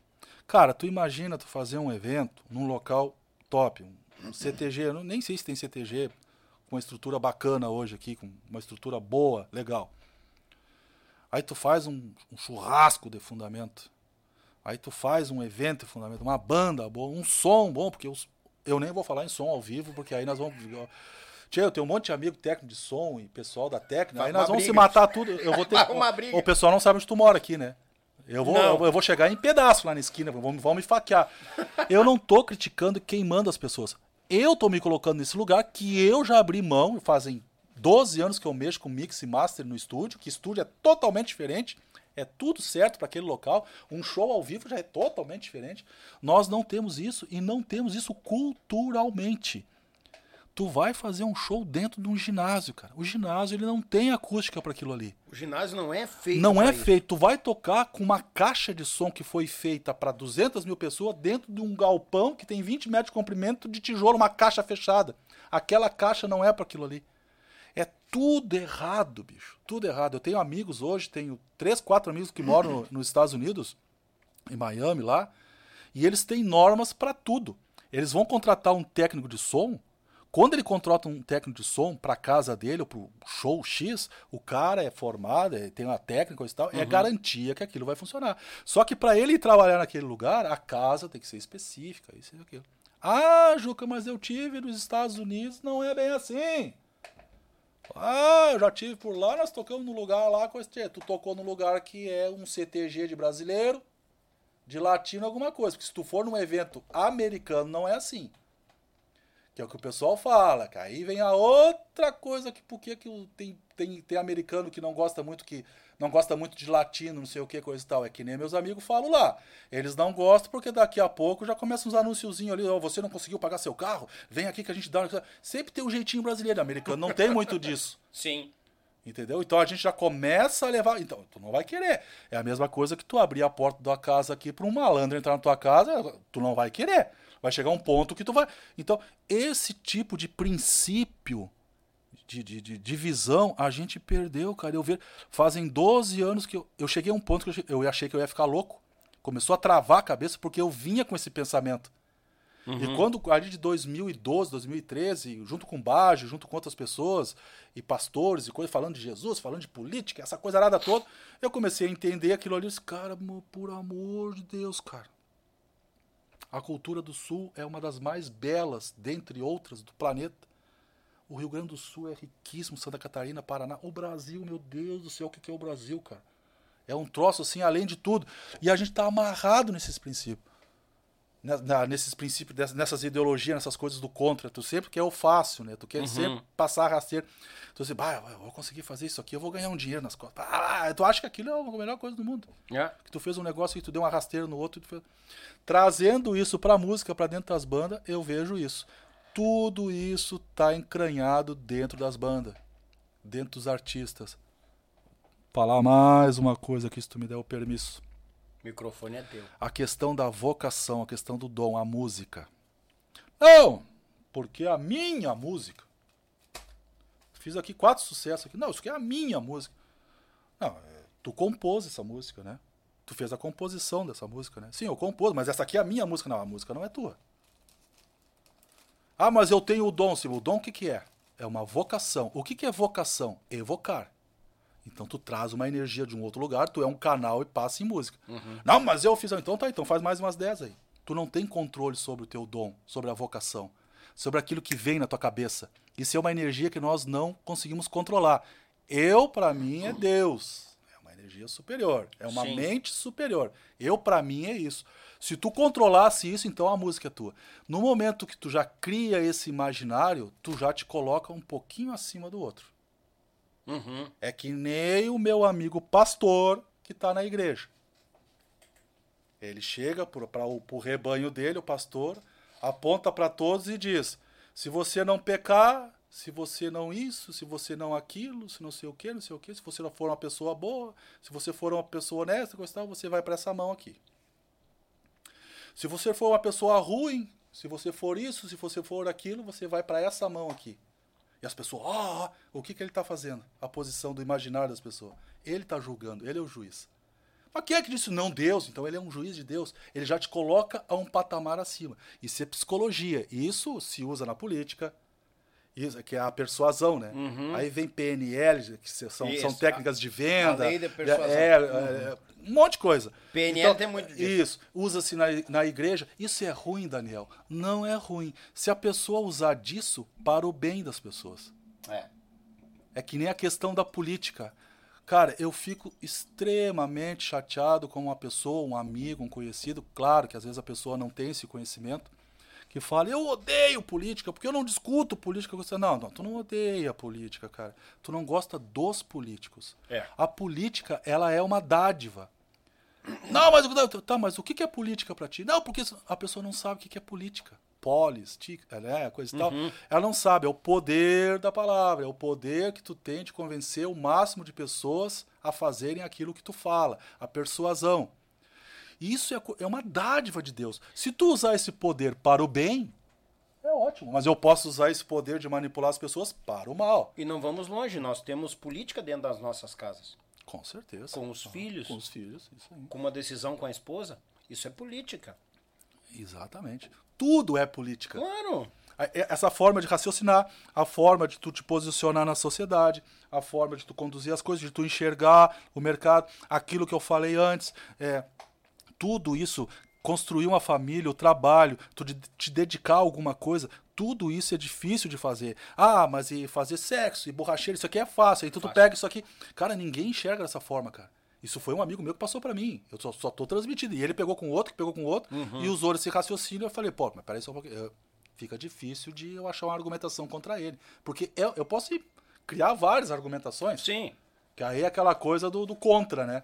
Tu tá dizendo que isso aqui é laranja e eu tô dizendo, não, isso aqui é uma pedra. Não, Juca, é uma laranja. Não, isso aqui é uma pedra. Não, isso aqui é uma laranja. Não, isso aqui é uma pedra. Daqui a pouco, ah, não tem mais o que fazer. É a mesma coisa que tu discutir com um cachorro, né? Ele fica só te olhando, não tem o que fazer. então, que é aquilo que o, é, eu acho que foi o professor Olavo que falou isso aí, né? Ele falou que tu, quando tu vai. Não, o Constantino. Quando tu vai. Tu sempre perde uma discussão quando tu for discutir com um esquerdista. Perde teu tempo. É. Não tem o que fazer. Não e tem. muitas vezes aquela pessoa ali, ela nem sabe o que, que ela tá fazendo. Tem uns que sabem que estão fazendo. Porque é uma coisa assim, ó, que ela desconecta tudo. Cara, e isso tá impregnado dentro da nossa socie- sociedade. E, é- e é, para mim isso aí era questão de prisão, esse tipo de pensamento. Porque eles atacam o seio da família, que é o teu filho. Ele ataca a tua cabeça, É. ataca a tua mulher, coisa, mas já são, já são meio adultos. Mas eles começam a minar a cabeça da criança. Que tu sabe. Aí eles usam de arti- artifícios científicos. Não, porque o científico, parece que o científico é um outro ser também, né? É um Thanos da vida. né? Isso, é. A, a ciência, a ciência. não, porque a ciência, porque a ciência, tá, mas a ciência então é um planeta, é uma ciência, é uma energia. A ciência é feita de pessoas. São pessoas que, que, que, que falam a ciência. Concorda comigo? Sim, com- Se não existe pessoas, não existe ciência. não existiria ciência. Entendeu? Uhum. Então, eles usam que a ciência. E ao mesmo tempo, essa ciência diz que um ser humano, para estar com as suas faculdades mentais bem desenvolvidas, né, dependendo, é até os 20, 25 anos de idade. Como é que uma criança vai ter um discernimento? Os caras estão botando coisa na cabeça das crianças, bicho. É. E é, e é tão, é tão, é tão maléfico, é tão maquiavel o negócio, que eles pegam sempre no fraco da pessoa, né? Que é o quê? Sexo, bebida, vaidade, ego, um competir com o outro. É, é lógico que a gente tem um eguinho, um ciúmezinho, isso é natural. Mas quando tu tem a capacidade de a disciplina de te controlar com aquilo ali, tu já é uma pessoa, porra, mas eu tô sentindo inveja do meu amigo, cara. Porra, tu tem essa consciência, tu começa a mudar. Tu Sim. começa a ser uma pessoa com. Começa a se, se distanciar, né? Então, esse tipo de coisa a gente precisa resgatar na música gaúcha. É chato falar. Que coisa chata isso que tá falando. Cara, esse é o princípio na música. Tenho certeza que a maioria das pessoas que estão me ouvindo vão se identificar e vão começar a enxergar diferente, assim como eu comecei a enxergar diferente a música. Nós não temos a entrega do produto. Tem um público imenso e não é entregue o produto. Aquilo que eu te falei, o sertanejo ele aprendeu a criar um certo conceito que eu te comentei. O cara tá lá na fronteira lá do Chuí, lá ou lá em Livramento, lá ele faz um pubzinho sertanejo. Claro que tem internet e tudo, mas ele ele tem internet, ele vê por fora, ele não vê o pensamento do cara lá. Tu vai lá no pubzinho, aqui é o pessoal de MTG e CTG aqui. Ó. Tu vai lá no pubzinho sertanejo, lá simplesinho. O cara tem um banheirinho decorado. Tem uma bebidinha um pouquinho mais cara. Tem, um- quando tu para com a tua esposa lá no carro, lá ele vem um cara com, com, com guarda-chuvinha pra te receber. Já é um, um ambiente mais estilizado. O som não é tão top, que é meio fracote e coisa e tal, mas já tá ali umas modinhas do momento, coisa e tal. O som também é horrível, lá na- no, no Coisquinha Pequeno. Mas já é melhor. Aí chega o Daniel lá, tá lá o Yuchê lá estourado, a esposa dele tem um, por mérito, trabalho, tem um carro melhor, todo mundo quer ter. Não, porque não sei o quê, mas todo mundo quer ter um carro melhor, uma roupa melhor. Todo mundo quer ter. Claro. Todo mundo quer passar bem. Mas não quer que o outro passe. Ou quer passar bem com o dinheiro do outro. Ah, Aí é muito lindo. Ah, é. Tá? Aí tu chega lá, tua esposa lá, ficou uma hora no cabeleireiro pra sair com o marido, lá com o cabelo cheio de coisa arada nos cabelos das mulheres, coisa e tal. Lá tem um guarda-chuvinha, tudo lá. Tu vai lá, aí tu, aí tu vai no banheiro. Tu, ah, gostei desse banheiro, vou copiar esse banheiro pra fazer em casa. Até os arquitetos, eu acho que copiam. Aí, não, eu vejo os arquitetos aí que eu. Que eu, tio, eu, já, eu já vi esse, esse negócio num banheiro aí de uma balada que eu fui. Mas é mesmo, mas é mesmo. Ah, ninguém mais é palhaço, né? Não, Daniel? isso é, a não, realidade. não. Mas não tô tirando mérito dos- dos, Claro. arquitetos, não tô dizendo. Eu também copio muita coisa. Eu sempre tirei músicas, coisa e tal, várias informações Claro. despertaram a minha identidade. Isso Bom, aí. enfim. CTG, gaúcho, rodeio, centro de evento, não precisa ser só o CTG. O cara chega, o Daniel lá, um carrinho mais novo, a mulher com os cabelos tudo penteado lá, 200 horas de estúdio, puxando sobrancelha, esticando o nariz, será que fazendo o quê? Comprou uma botinha, ah, 400 reais parcelado em 10, ah, uma bota legal. Desce no rodeio, a- Quando descer do teu carro, já atola até a canela de merda de vaca e barro. Não é, Daniel? É verdade. Se não tiver chovendo, tu come terra e poeira o dia inteiro. Ei. O homem, o homem faz xixi em qualquer lugar. Mas se tu for fazer o número 2, muitas vezes nem banheiro tem. Um fedorão no banheiro. que Deus o livre, né, tia? A mulher vai. Não tem estrutura. Aí tu vai num sertanejo, tu vai num centro de evento. Eu comecei a notar isso aí na época dos nativos, que nós tocávamos pro Paraná. As feiras agrícolas, coisa e tal. Já era uma estrutura diferente. Já tinha um asfaltinho na rua. Ah, Juca, mas não sei o que, o financeiro. Cara, eu. Olha, eu não tenho certeza. Mas eu sei de CTG e rodeio que teve patronagem que faturou milhões, saiu de lá e sumiu o dinheiro. Juca, é coisa e tal. Bom, vocês não vão poder me processar porque eu não tô falando o nome de ninguém. Começa por claro. aí É. tá? E pode ser CTG, pode ser clube, pode ser é, prefeitura, pode ser, a gente sabe tudo. É. O jogo. Eu tô falando alguma novidade, Daniel? Tu nunca ouviu falar nisso? Nenhuma novidade. E eu saliento ainda. ah, ah, qual foi o rodeio que tu teve um, um, um- chuveiro decente pra te tomar um banho? Aí que eu tô te falando. Cansei. Vou ser bem com sincero, não tô, não tô porque é meu convidado. É. Mas eu já passei por Com isso. certeza. De tu ter que tirar a mangueira da caixa de descarga pra, tu Pra tomar poder banho. pra tomar banho. Então eu vou te contar uma do Porca Velho. Hum. Trabalhei, o Amaro me indicou pro Porca ali. Trabalhei, não chegou um ano com Porca ali. E eu trabalhei esse meu jeito, e naquela época eu- eu tô falando isso, pessoal, assim, ó, eu tô falando isso com os olhos de hoje, tá? E com o conhecimento e com a visão de hoje. Isso há 15, 20 anos atrás eu nem imaginava um dia estar falando sobre esse tipo de coisa. Entendeu? Eu tive um processo, eu não sei, eu acho que eu pedi tanto a Deus um caminho, uma direção e a minha missão, tentar encontrar a minha missão, né? Ainda eu tô meio direcionando a minha missão, que eu acho que começou, começou a colocar pessoas. Aí tu começa a buscar isso, começa a criar uma sinergia, né? Eu saí da bolha em 2008 ali, quando eu saí, fui sair dos garotos, porque não tava fechando mais com a Ayrton ali. Sim. Saímos da banda, o pai falou, cara, dá um tempo e sai da bolha. Que tu tá dentro de uma bolha, tu não enxerga o que tá de fora. Justamente. E esse tempo todo que eu fiquei de fora, não me afastei da música, segui com o estúdio, mas com a visão totalmente fora. Eu não ia mais a baile nem nada. Começou a criar uma sinergia de puxar pessoas com conhecimento, outro tipo de conhecimento. Comecei, Meu Deus do céu, que troço de louco isso. Voltando ao Porca. Fui tocar com o Porca lá no Paraná. E o cara que contratou o Porca, na época o Porca Velho era o Boca, de Batera, o Valdemar, o Valdemar tem 300 anos de Porca Velho. O, Valdemar, O mestre Pô, Valde- Valdemar. Ô, o mestre Valdemar. Gosto dele demais, cara. Querido, Faz tempo que eu não vejo ele. Nossa, a história dele é fenomenal. show, né, tá. Ou assistam o Valdemar. É aquele tipo de coisa, é conexão com a realidade. Não tem fantasia, não É. tem livrinho, não tem. é- Não, não ele. Uhum. ele passou o que ele viveu mesmo a realidade. Cara, isso é genial, cara. O Valdemar, o Porca, o Sérgio, acho que morava ali na, na- na Santa Rita. Não me lembro de morava. O Sérgio, o Claudinho, baixista, irmão do finado Pereirinha tá? O baixinho na equipe técnica, mas era o Douglas que fazia o som. Como ele não ia tirar, eu encaixei ali. Que aí quando eu saí do, do, do bando gaúcho, tinha um esquema para ir pros nativos, mas eu ia ficar meio parado ali, porque o Jair tava organizando lá. Eu fui pro Porca. Sim. Tava ali no Porca, coisa e tal. E o Teixeira Juca vai tocando, porque vai levar um tempo, ele tá se organizando. Eu fui pro Porca ali. Fiquei uns seis meses no Porca, alguma coisa assim. Aí eu entrei, fazia som, recebia, pagava os guri.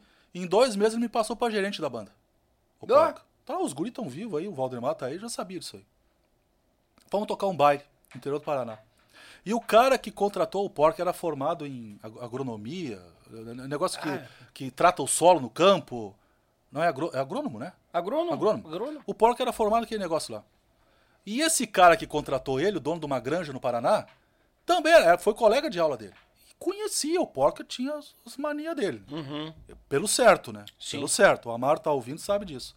É. Vamos tocar na granja, galo. Velho do céu. O Porca não viajava mais com a banda. Tinha um ônibus da banda ele tinha um motorhome. Que ele falava que não ia viajar no Monte Macho porque aquele é um fedor de pé e asa e coisa arada. Aí ele viajava no que tá, beleza. Chegamos com o ônibus lá, disse que, cara, é um galpão. O cara pegou o galpão, onde guardava ali a soja dele, o milho, nem Sim. lembro o que, que era. Ia fazer pros clientes dele, coisa tal. Um cara muito forte do Paraná. Limpou aquele galpão, arrumou tudo, arrumou tudo, coisa, beleza, coisa e tal. Tá, montamos o som. Aí quando os guris estavam terminando de montar o som, fui falar com o cara. Tchê, o negócio do banho, coisa. Não, não, não! O banho, lá, não sei o que, coisa e tal. Fui do lado, Danielo, velho. Era um canto uns paus assim no chão, um barro, não sei se tinha um trator, não sei o que, tinha um cano.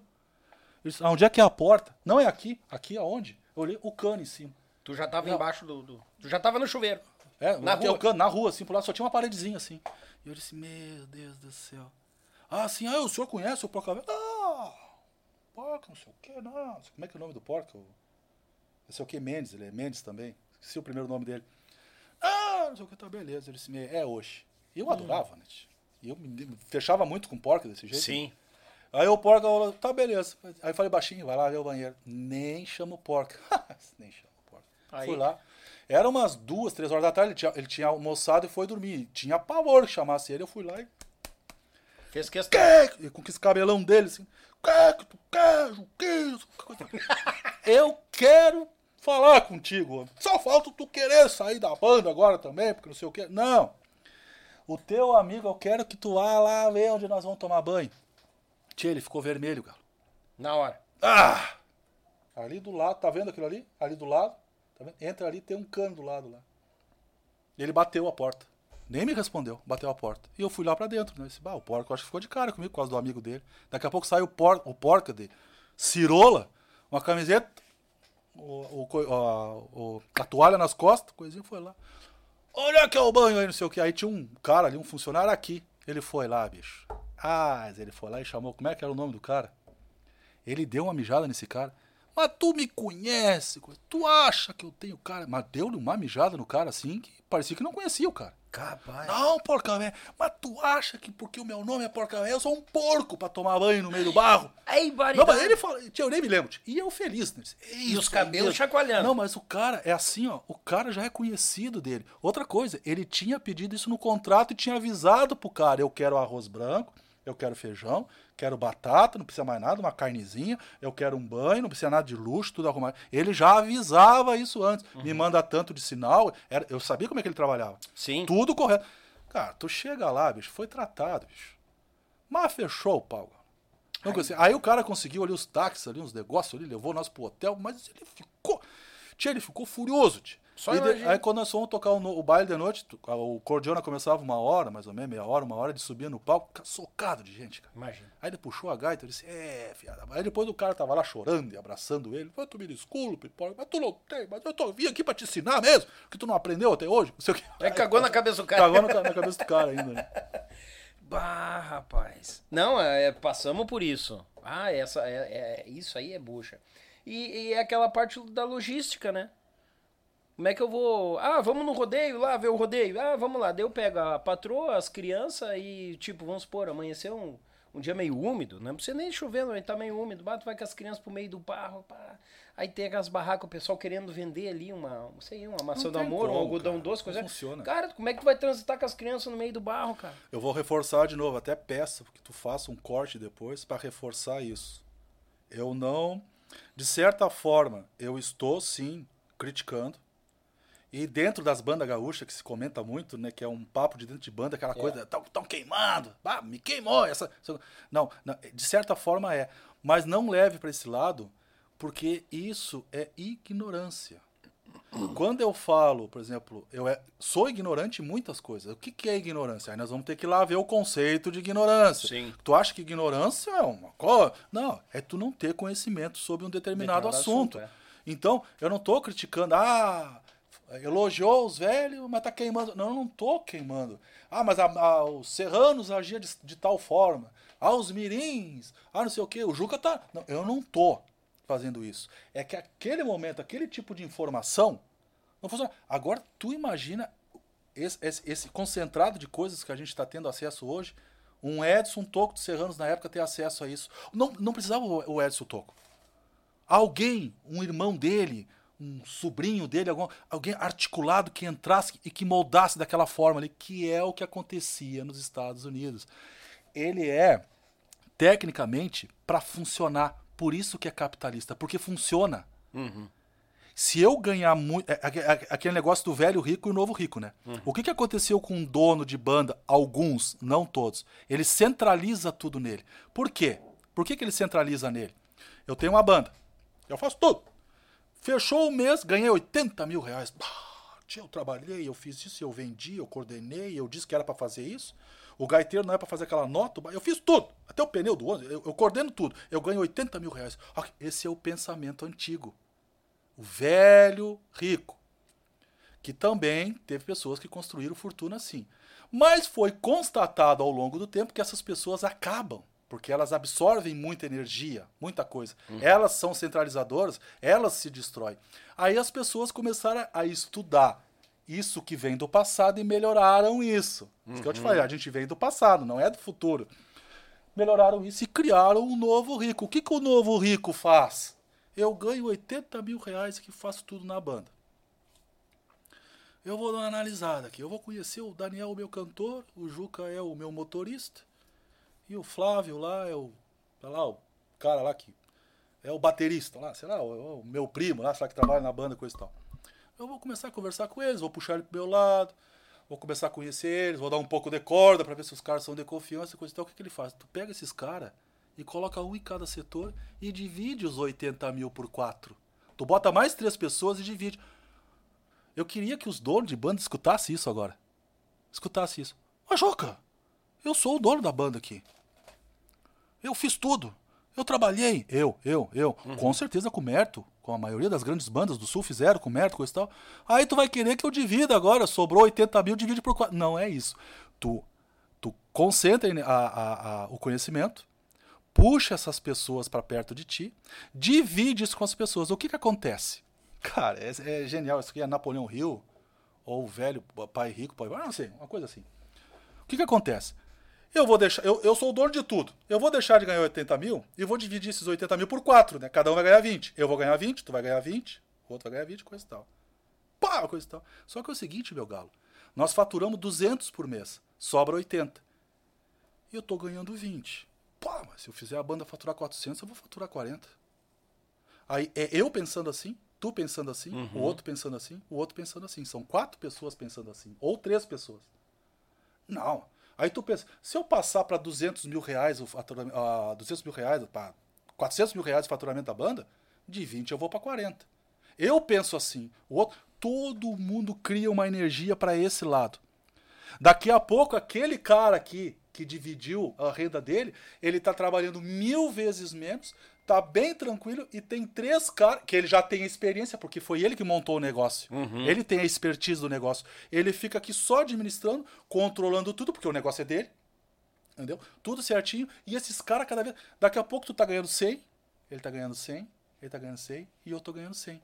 Eu volto a ganhar mais do que 80, sobra mais tempo pra mim, para eu planejar música boa, para eu correr atrás de um estúdio top, para eu fazer. Entendeu? Esse é o pensamento. Isso aí eu vi o cara que lançou o Justin Bieber falar. É No- lançou o Justin Bieber? É o. Como é que é o nome do cara lá que, que fez a, a- que lançou a carreira dele? o- lá quando ele era bem pequenininho que descobriu ele. Ah, É só esqueci o nome. não- Esqueci o nome do cara lá. Ele falou algo parecido com isso. Não foi assim, dessa forma. Mas o raciocínio dele foi parecido com isso aí também. E do outro lado, pessoas ligadas a mim que passaram esse tipo de raciocínio, de empresários Sim. que é os, os novos empresários, que, que é o que está acontecendo hoje, Daniel. Hoje o que, que acontece? Qual é o, o grande boom aí dos negócios na internet? É venda de produtos é, é, digitais. Cursos, produtos, tudo tu vende. Daqui a pouco tu te associa lá e tu coloca na tua rede social aqueles produtos e tu ganha uma comissão alta junto também. Hotmart, essas coisas que é o que acontece hoje, né? Tem cara com 20, 20 e poucos anos ficando milionário com isso aí. Gurizado o dia inteiro aqui, ó, compartilhando e coisa e tal. É. Aí tu vende o curso teu, vende o curso teu, são milhões de cursos que tem pra ter, tu ganha lá 50 pila, 100 pila, 30 pila, 40 pila a cada curso. Tô ficando rico. Quem é que não quer ganhar dinheiro, cara? É. Aí pensa, ah, mas que tem capitalista. Não, não é capitalista. Eu sou solidário e social mesmo. Eu só vou conseguir ajudar uma pessoa a melhorar de vida dando, é, fazendo ela criar riqueza. Pobreza nunca vai dar isso aí. Não. Tu pode ver, tu pega aquilo que o Paulo Guedes falou um dia lá, que os, que os esquerda inverteram a situação, né? Que ele falou o seguinte: aonde tem dinheiro, a comunidade que tem dinheiro, o bairro que tem dinheiro, tu não vê esgoto na rua, tu não vê nada ruim na rua. Aí a esquerda inverteu a situação e disse: ó, o Paulo Guedes diz que o pobre é responsável pela sujeira. Não, não é. É porque quando o pobre tá naquela situação dele ali, ele não, tem, ele não tá nem pensando em esgoto, em coisa, ele não consegue nem dinheiro para sustentar a família dele. Ele não consegue sair daquela marra, ele não consegue passar pro outro lado, porque ele não tem o conhecimento. E um sistema apertando ele para ele ficar escravo ali. Pressionando, né? Pra ali. aprender. Agora, aonde tu tem o dinheiro, tu tem uma rua melhor, tu tem esgoto, tu tem boa- mais boa iluminação, não é? Então, o dinheiro é a, a- a solução da pobreza. A riqueza soluciona a pobreza. Agora, nem todo mundo vai ser milionário. Uns vão ser bem de vida. Aí depende do que tu quer. Cara, eu quero minha casa boa, lugar bom, meu carrinho, negócio assim. Qual que tu quer? Quero ganhar 5 mil por mês, ter minhas coisas. Isso é uma coisa. Tem gente que quer ganhar 10 mil por, por mês, tem gente que quer ganhar um milhão. Sim. Cada um no seu lugar. Eu não quero ser dono de empresa. Eu quero ser um ótimo funcionário. Mas eu, como funcionário, não vou crescer muito, tá? Então, se tu tem um sistema, se tu tem uma política que te potencializa tu não ser mais empregado, tu montar a tua empresa e prestar serviço para aquilo ali. Tu pode crescer junto, que hoje Claro. tem empresas que nem a Minuano, por exemplo, a Minuano de, de Lajeado, Minuano, é, acho que é Alimentos, acho que é a Minuano Alimentos. Eles têm participações em lucros, tantas outras empresas. Eu chutei uma aqui porque eu tenho um amigo lá que trabalha na Minuano, que me comentou isso ainda. Ganha um bom salário, tem 13 terceiro, 12 segundo, 15 quinto, não sei o quê, e tem mais uma bonificação sobre o faturamento da empresa que cresce, não sei o quê. Aí, aí dá vontade de trabalhar, né? Ah, sim. Sim, mas eu tô ganhando lá 20 mil por mês, o dono da empresa tá ganhando um milhão. Sim, mas ele é o dono da empresa, cara. Ah, mas não é justo. Então tá, então tu sai e monta uma minuano pra tu faturar um milhão. Quando tu chegar em um milhão, tira a despesa e divide com os funcionários. Não é o que tu quer? É patético esse pensamento Os de. caras não querem fazer Não, é isso. patético. É. Não, porque só existe a empresa porque existe o trabalhador. Mas é claro. Então o trabalhador é que faz a empresa existir. É, não. coisa- Então pra que trabalhar na empresa? O trabalhador se reúne com o seu sindicato e monta a sua empresa. Mas Ou não é- seja, não vai dar certo. Não. É E esse, esse tipo de coisa, esse, to- toda essa volta, todo esse acabouço de coisa que acontece, a gente tá tudo inserido dentro da música. Tu não consegue quebrar paradigma. Tu não consegue quebrar tuas crenças. Eu tô lutando com isso aí todos os dias. Não é que o Juca. Ah, não. Eu consegui identificar isso e eu bato com isso todos os dias comigo. Procrastinar nas coisas que tá ali na mão, é só fazer. Tu tá olhando fazer, mas não vou fazer. E ao mesmo tempo tu reclama. É uma doença. É ou não é uma doença? Isso aí foi o que é construído, empurrado dentro da tua mente. Lá dentro da escola. Quando tu erra, o cara te dá uma porrada na cabeça. Não sei o que. Já conver... Isso aí tu já deve ter acesso à informação, que é mais mais ou menos a mesma minha Sim. fonte de informação. Entendeu? A pessoa sabe, ele, o cara ali. Ah, é, o Juca acha que sabe. Ah, não sei o quê. Por que, que tu não monta uma banda e dá certo, então, Juca? Imagina, Gal. Aí é uma outra situação. É que era para ser contigo nesse formato de agora. É. Em outro formato não ia dar certo. Eu já tentei montar a banda em outras épocas, até junto com o Lincoln, com o pessoal, não funcionou. Talvez hoje com esse conhecimento funcionaria, mas não sei se tem certeza para isso, porque tu vai, tu vai sair ali fora e vai bater com um monte de gente que A não vai é entender o que tu quer fazer. A época é outra, justamente. Não fala a mesma língua. É Uhum. muito difícil a, a- Então as pessoas vão naquilo, juntam dinheiro, pagam, vai lá, bota um milhão numa coisa, um milhão. Cara, é aquele tipo, às vezes dá certo. Isso é uma loucura. Agora eu vou falar aqui, talvez alguém vai, vai se identificar com isso aí. O cara vai lá, constrói, começa do início, faz tudo certo, a banda dele, a carreira solo dele, chega lá. Ele vai lá, grava o disco, estoura aquele disco ali, tá melhorando, coisa e tal. Quando ele ganha dinheiro, ele larga tudo isso, bota dinheiro em outras coisas, vai lá e enfia dinheiro nos caras lá em cima. Então tu vai ali, vai ali, grava. Eu, eu vou dar um exemplo aqui. Tu vai ali, grava com o Sandro Coelho, a tua música, teu trabalho, coisa e tal, vai ali e grava com ele. Aí tu estoura, gravou com ele. Gastou lá é, valor 1 com o Sandro. Aí quando tu estourou e ganhou dinheiro com aquilo que tu fez ali, com o valor 1, tu vai lá e bota valor 50 no rabo do outro. Lá do outro produtor do outro estúdio.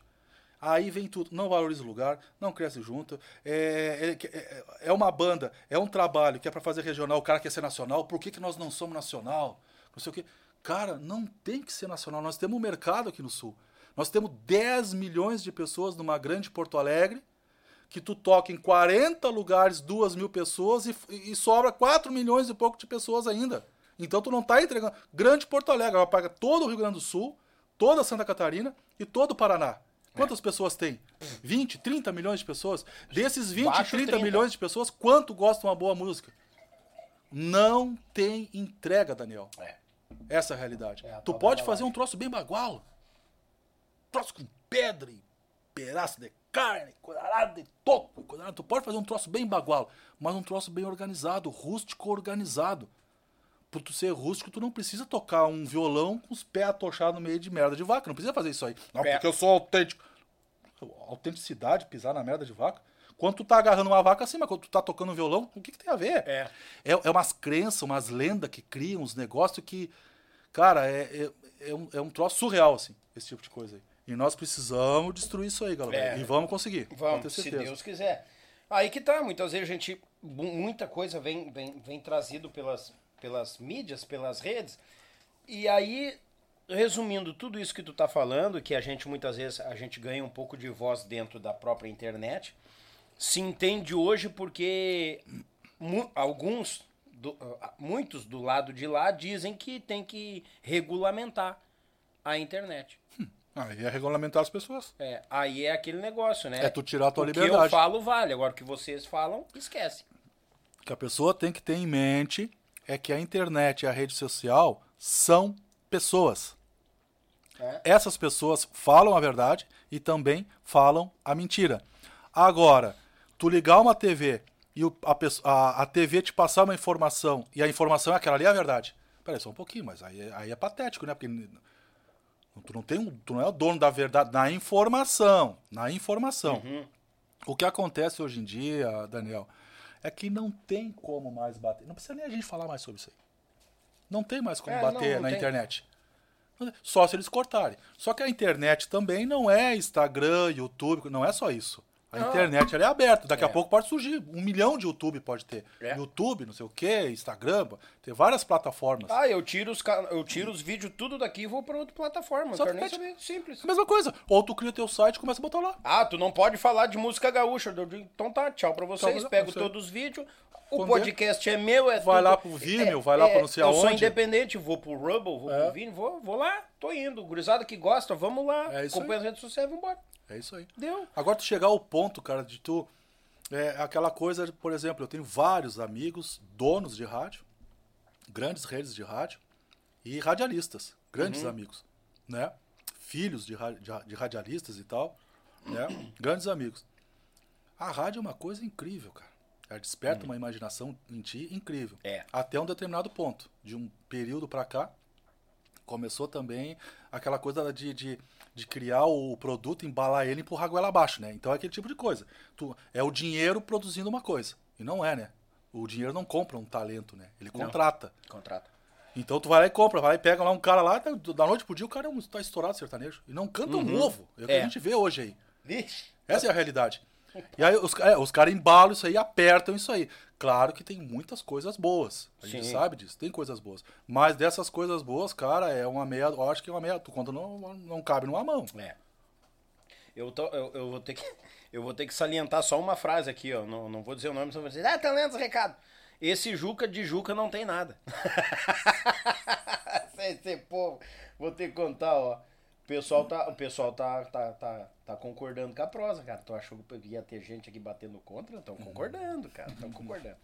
Tchê, vamos deixar dar uma esfriada nesse assunto, que tem umas perguntas aqui ainda. Olha, mano.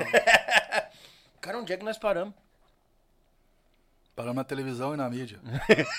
Falar em televisão, a mídia, um amigo meu perguntou: Tchê, eu tenho um, Hum. um programa pra gravar lá em Porto Alegre, de uma grande emissora. E Hum. eu queria que tu tocasse baixo comigo, não sei o que, coisa e tal, lá, e vamos lá fazer. Ah, o cara se- é acor- acordeonista. Sério que ele te fez essa. E tu, Eu- eu- eu- quero saber a resposta. Não, bora. Parceiro. Não, vamos lá na televisão. Televisão. É. Televisão. Quanto que eu vou ganhar? Não, que tu vai aparecer. Não. Ah, não sei o que. Três conto. Tocar baixo contigo. Mas tu tá louco, Juca. A rede de televisão, coisa e tal. Bicho, não paga minhas contas. Se eles querem que eu vá lá contigo, tem que pagar bem tu e eu. Ah, mas tô mostrando meu serviço. Se for pra mostrar serviço, eu tenho um canal de graça no YouTube. Mundial. Mundial. Tu tem todas as línguas no YouTube. Internet, é. Tu bota cavalo preto ali, bota lá no tradutor lá em japonês, em coreano, em irlandês, não sei o quê. Uhum. Bota lá, vai aparecer vários tipos de cavalo preto. Eu tenho o maior canal. Depende, se eu quero ter um canal, fazer alguma coisa. Se eu quero fazer alguma coisa, eu vou lá no Daniel, eu vou lá no outro coisa, eu vou lá pra... Cara, eu faço o meu canal, o que, que eu quero? Se, se TV quer que eu vá lá coisa e tal, tem que me pagar, bicho, senão eu não vou. Acabou isso aí, Galo. Nós temos tudo pronto. Nós temos tudo na mão. Aí tem que dar força e tem. Não é jogar confete porque eu tô aqui contigo. Tem que potencializar mais é, programas que nem esse aqui. É, outros programas musicais, não sei se tem desse nível assim no, no YouTube, gauchesco ao vivo, essas coisas, até Ei, tava pensando. né? De, Negócio- Camp, ah, de Campialma, De Campialma, Oliveira, tem o Santo Fole. O Santo Fole, cada vez tem que ir lá, vai lá, participa, vai lá dar um 10 pila, vai dar 20 pila, coisa e tal, porque aquilo ali é um negócio que tá abrindo a mente das pessoas. As pessoas estão pegando sotaque. é, de- depois a gente vai falar mais um- sobre esse negócio. Acho que foi até o Leandro, o Leandro Vox, né? O Leandro Voss. Leandro Voss, Voss, é. que ele falou um negócio aqui que, que o- a- Da linguagem? Da linguagem. Que o pessoal não entende Que não entende, que é meio Uhum. separatista. Eu vou dar o meu pensamento daqui a pouco. Gosto muito dele, sigo ele. Não, ele é E incrível. ele vai na, na veia. Vai, ele Mas nessa aí eu vou dar uma retrucada com ele. Não, mas normal. É. Mas aí se tem o respeito, se tem o diálogo. Sim. Né? Tu vai trocar ideias. Tu não vai estar batendo com o cara lá com, com, Com o cara. certeza. Não, isso aí é pedra, esse é pedra, esse é pedra. Entendeu? Aquele isso negócio que tu pode trocar uma ideia e ser sadio pros dois. Uhum. Mas tem gente que não dá pra perder tempo. Não dá. tu tinha. Tu tinha, tu tinha saído, tu tinha entrado no. Lá com o Lincoln, lá que foi junto com o Lincoln, foi o Batera, foi Os o Lincoln, nativos. os nativos. E o Demarco, e o Jair Demarco já fazendo todo aquele. Que daí nós entramos em todo esse assunto aí, né? Toda aquela logística, aquela parte massa, que ele é entendedor e Uhum. Sim, mérito sim, sim. totalmente dele. Quantos anos de nativos? Eu fiquei ali de 99, abril de 99 a 2003, eu acho. Dois. Ah, Deu 3, 4 anos? Três, né? quatro anos também. Gravei o Desculpa Tchê e gravei o Vai Começar. E aí teve umas outras. Eu não me lembro, na época a gente regravava algumas coisas do castelhano, essas coisas. Em, Uhum. Às vezes, ah, naquela época ali ainda. a- acho que era a USA ou a City. A City. Não, o, o, o Vai Começar foi o último disco, acho, da City. Eu tinha mais um. Aí regravava algumas coisas e fazia coletânea. Eu não me lembro agora, mas que eu gravei de disco ali com os nativos foi essa- essas duas fases ali. Uhum. E, É. e pegou o boom ali também, porque o nativo Aí já estava o vindo da Castelhanos. Peguei o né? boom e o começo do fim. Isso aí o Jair, eu tô falando, admiro Sim. muito o trabalho dele, mas ali também é, ele tinha todo, todo esse conhecimento, tudo isso, né? Nunca mais eu falei com o Jair, faz muito tempo que eu converso com ele. Tinha todo, todo esse acabouço, todo esse conhecimento, empreendedor, visão de negócio, um É. monte de coisa. É, o que pagou tudo isso foi a música castelhana, primeira vez.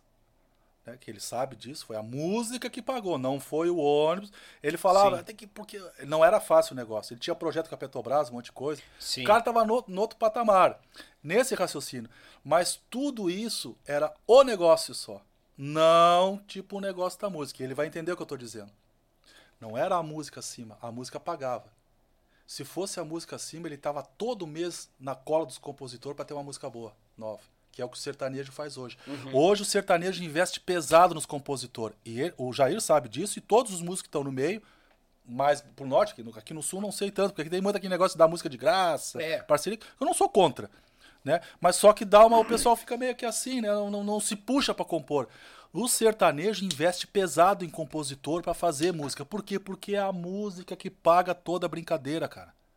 O que pagou toda a brincadeira dos serranos, o que pagou toda a brincadeira dos monarcas, dos nativos, dos gaúchos, é a música. Letra, melodia, e aí vem todo o conjunto. O cara que criou a gaita, os ritmos, as coisas, tudo aquilo é a música. Não é a música estoura, ganha dinheiro, investe em ônibus e projeto isso e aquilo, e o projeto tem que não sei o quê. Não, não, não, não, não. É a música que tá pagando tudo aquilo ali. Sim. Então, o Jair fez tudo certo ali. Só que ele parou que ele gosta da música. Ah, mas tu não pode dizer isso. Eu posso dizer isso aí. Cadê os nativos? Sim. Aonde estão os nativos? É, já teve gente até em comentários assim, claro, a gente fica um pouco chateado. Olha o repertório dos homens. É, tipo assim, um baita bandão e tudo, mas Agora quero o cara fa- é tão bom, cadê? É, agora eu quero te fazer uma outra pergunta. Hum. Paulo Fogaça. Vamos fazer aí uma pergunta aí pra tudo que é músico e tudo que é banda que teve contato com Paulo Fogaça. Eu não vi cara mais bacana que aquele ali, É. Ele teve aqui. tá? Outra querido. coisa, cantor é complicado em banda, porque cantor é a cara da banda. É. Tirou a voz, só se for instrumental, uma música gaúcha instrumental, tô legal, mas não vira, tem que ter a voz. É. A 99, 100% das pessoas se identificam com a voz, porque elas falam e ouvem também, né? Escuta ali. Isso. Elas não se identificam tanto com baixo, com coisa e tal, porque elas não, instrumental, né? é, ela sabe que tá ali. Se tirar o baixo, ah, o baixo é isso aí. Mas ela nem sabe explicar. Então a voz é quase que tudo. Então tu ter um cantor numa banda é complicado. Cara, os nativos tinham um dos melhores cantores do sul do Brasil. O Uma registro, pessoa incrível. Tônio Casotti, o guitarrista. Convivi com ele. Hum. Tchê, o Tônio não tinha nada. Ótimo músico. Fazia tudo que precisava e muito mais da banda. Participou do sucesso da banda. Quer dizer que é o cara, né? Porque ele participou, tá ali a guitarra dele, tá os negócios dele ali. Não tinha problema nenhum. Né? Tinha lá o Sadi, que era o baixista antes de mim. Não convivi com ele, mas sei que era uma ótima pessoa. Tinha os músicos, tudo bom ali, tudo certo ali, coisa tal. O que... Tinha o Jair Demarco, que era o visionário, era o empreendedor, era coisa. Tinha tudo aquilo ali. Aonde que barrou aquilo ali? Foi quando quis passar para pop. Que é aquilo que eu te falei. O cara quer fazer uma coisa que não é daquele métier. Entendeu? Não estou queimando o Jair. O Jair sabe que eu tô falando disso aí. Sim, sim. Não estou queimando ele, não dizendo. Ele, todo mundo sabe do que ele fez. Cara, quem deu o pontapé com esse negócio de estrutura foi ele. É. Luz, som. Pro- Cara, as bandas de hoje nem sabem os projetos que o louco fazia. Acho que foi o Rodrigo Pires que falou em algum lugar, que era 4 horas da manhã, tava o alemão lá com aquela colinha dele lá no vidro, lá passava lá, e tava lá desenhando o projeto, fazendo coisa. Ele tinha aquilo ali. Faltava um outro lado de agregar com a música aquilo ali. Era só. E já estava tudo pronto. Nativos não tinha mais o que fazer. Era só embalar. Parte da estrutura da embalagem já tinha. Faltava embalar aquilo que nós estávamos comentando. Mais castelhanas, Sim. mais primeiras vezes, sons bem captados, mixar fora, fazer produtos, coisa que ele tinha toda a sacada para isso aí. Eu acredito dessa forma. Mas como que eu vou comprovar isso se isso não aconteceu? Outra coisa, a banda parou não seguiu mais a banda. Então, assina embaixo no que eu tô falando, com relação que alguma coisa aconteceu. Sim. E talvez também, ele, ele não me falou, mas talvez também ele já cansou também. Ah, não quero mais lidar com Sim. músico, não quero lidar com, com contratante, já, não quero mais isso. Aí depende também do, do que ele falou. Essa é a minha visão que eu vejo analisando hoje. Sim. Juca Mendes hoje. É, até o Jair, se estiver me escutando, Jair é o Juca Mendes hoje, tá? Até se quiser me procurar para nós conversar, não tem problema nenhum. Aquele Juca que tocava contigo lá era teu funcionário, um Juca que não enxergava nada. Tava preocupado com outras coisas. Sim. Que ele sabe muito bem e era meu parceiro de estrada, era meu patrão e parceiro de estrada. Aquele Juca ficou lá, que é um passado lá. Eu fui corrigindo isso e tentando melhorar ao longo do tempo. Essa é a visão do Juca hoje. né? Conversando com ele, talvez eu analisaria outras coisas, né? Porque ele é um, um homem de muito é, conhecimento, né? Ele deve Sim. ter amadurecido muito mais pra cá, né? Coisa Sim. tal. Então a gente poderia analisar coisas onde não foi que poderia ser melhor. Isso é o fundamental. Tu analisar, analisar as coisas boas, as coisas ruins, e vai trazendo e vai corrigindo. Sim. E tu tava junto quando ele fez aquele mesh daí de ter uma, uma segunda banda, né? Tu tava Valeu lá uma- ainda? marca nativa, né? Isso. Sim, ele montou marca nativa com o pessoal que era dos nativos. Aí o pessoal que era dos nativos foram saindo, coisa e tal. Aí saiu o Lincoln, saiu o Paulo, o Paulo Fogaça, Sim. o Tonho, acho que era. Não, o Paulo, o Lincoln, eu. Aí, aí montou outro marca nativa, que aí era o Juliano Floriani, de guitarra. Hum, Floriani. O Paulo Fogaça, né? Eu. O Elton Bonfim, que faleceu agora faz um ano ou dois. O Gadeia, lá de O Lages. To- é, que Uhum. tocava com. Tocava sax, tocava. Não, gaita, é. é. Tocava com o Tia Garoto também, né? Tocou com o Isso, ele tá naquele DVD lá do Ao Vivo e Bem Vivo. lá. Isso, isso, isso. O Wellington e o, e o Anderson, Fuminho, que é sobrinho do Joel Paz, lá Hum. de Campo Grande, que era Uhum. o Batera. Aí nós fizemos ali a campanha, fizemos uma campanha política ali de. Não me lembro quando é que foi, cara, 2000. Primeira campanha política do Luiz Henrique, governador de Santa Catarina. É o que eu me lembro, número 15. É o que eu me lembro. Tocamos 200 bailes em 40 dias. Show, show baile. Nossa senhora. Toda Santa Catarina. Aquela é uma trupilha de gente. Sim. Porque eles tinham também as van com as. Com as eh, o Pavan, que foi o prefeito, e agora não sei o que ele é lá em Santa Catarina, lá, de Camboriú. O Luiz Henrique, tinha mais uns 4, 5 políticos lá, e cada um deles tinha caravana de, de pessoas que divulgavam, meninas, né? E aí ia, ia 4, 5 van do Pavan, 4, 5 van do, do Luiz Henrique, com meninas e os rapazes fazendo panfletagem. Claro, aquilo. Dois caminhão de equipamento. 20 e poucos homens dentro de um ônibus, equipe técnica e coisa arada. Cara, foi uma loucura, aquilo foi uma experiência muito, muito bacana ali. Não, só imagino. E daí, e, e o que que foi o término da banda, daí tu, tu parou? Não, não, ali, eu- ali a gente, o, o Marca Nativa ali, é, eu acho que eu tava no Marca, não, eu, sa, não, eu saí dos nativos, é, o Marca e depois, não, eu saí dos nativos com os garotos. Ah, o Baratão já veio É, atrás de ti ali. Foi quando gravou o Socadão, Não Me Bate Nega Velha, Bem, Quebradeira. Tu entrou ali naquele entrei tiroteio? naquele ah, aquele tiroteio ali. Fiquei, eu acho, um, um ano, acho um ano e pouco. Como é que o Baratão te achou? Não, ele foi através do tio Souza. Ele já sabia, ele já me conhecia. Ah, tá. Mas é o tio Souza que fez a ponte lá. Uhum, tipo assim, né? ah, leva o guri É, lá. que aí foi, foi uma troca. O Bicudo veio na segunda para São Miguel do Oeste, para entrar nos nativos. E eu fui na terça para lá já começar a fazer o teste, que os garotos de ouro faziam teste. Ah, teste. É. Ah, mas, Ah, tá, foi, mas tá certo, né? Aí eu fui lá pros garotos de ouro e ali fiquei um ano e pouco. Aí foi até engraçado porque eh, tinha uma visão que eu era meio dentão, estrelão, coisa e tal. Ah, ele. É, ele toda, toda a banda. Não, toda a banda. Todos os garotos. O Xande. O Ivonir não, porque o Ivonir ele não, não tinha assim, mas o Xande, o, o Joãozinho, não. O Igor, o, o pessoal da banda ali. O Flavinho era na gaita já? O Flavinho na gaita, coisa e tal. É, o Flavinho na gaita.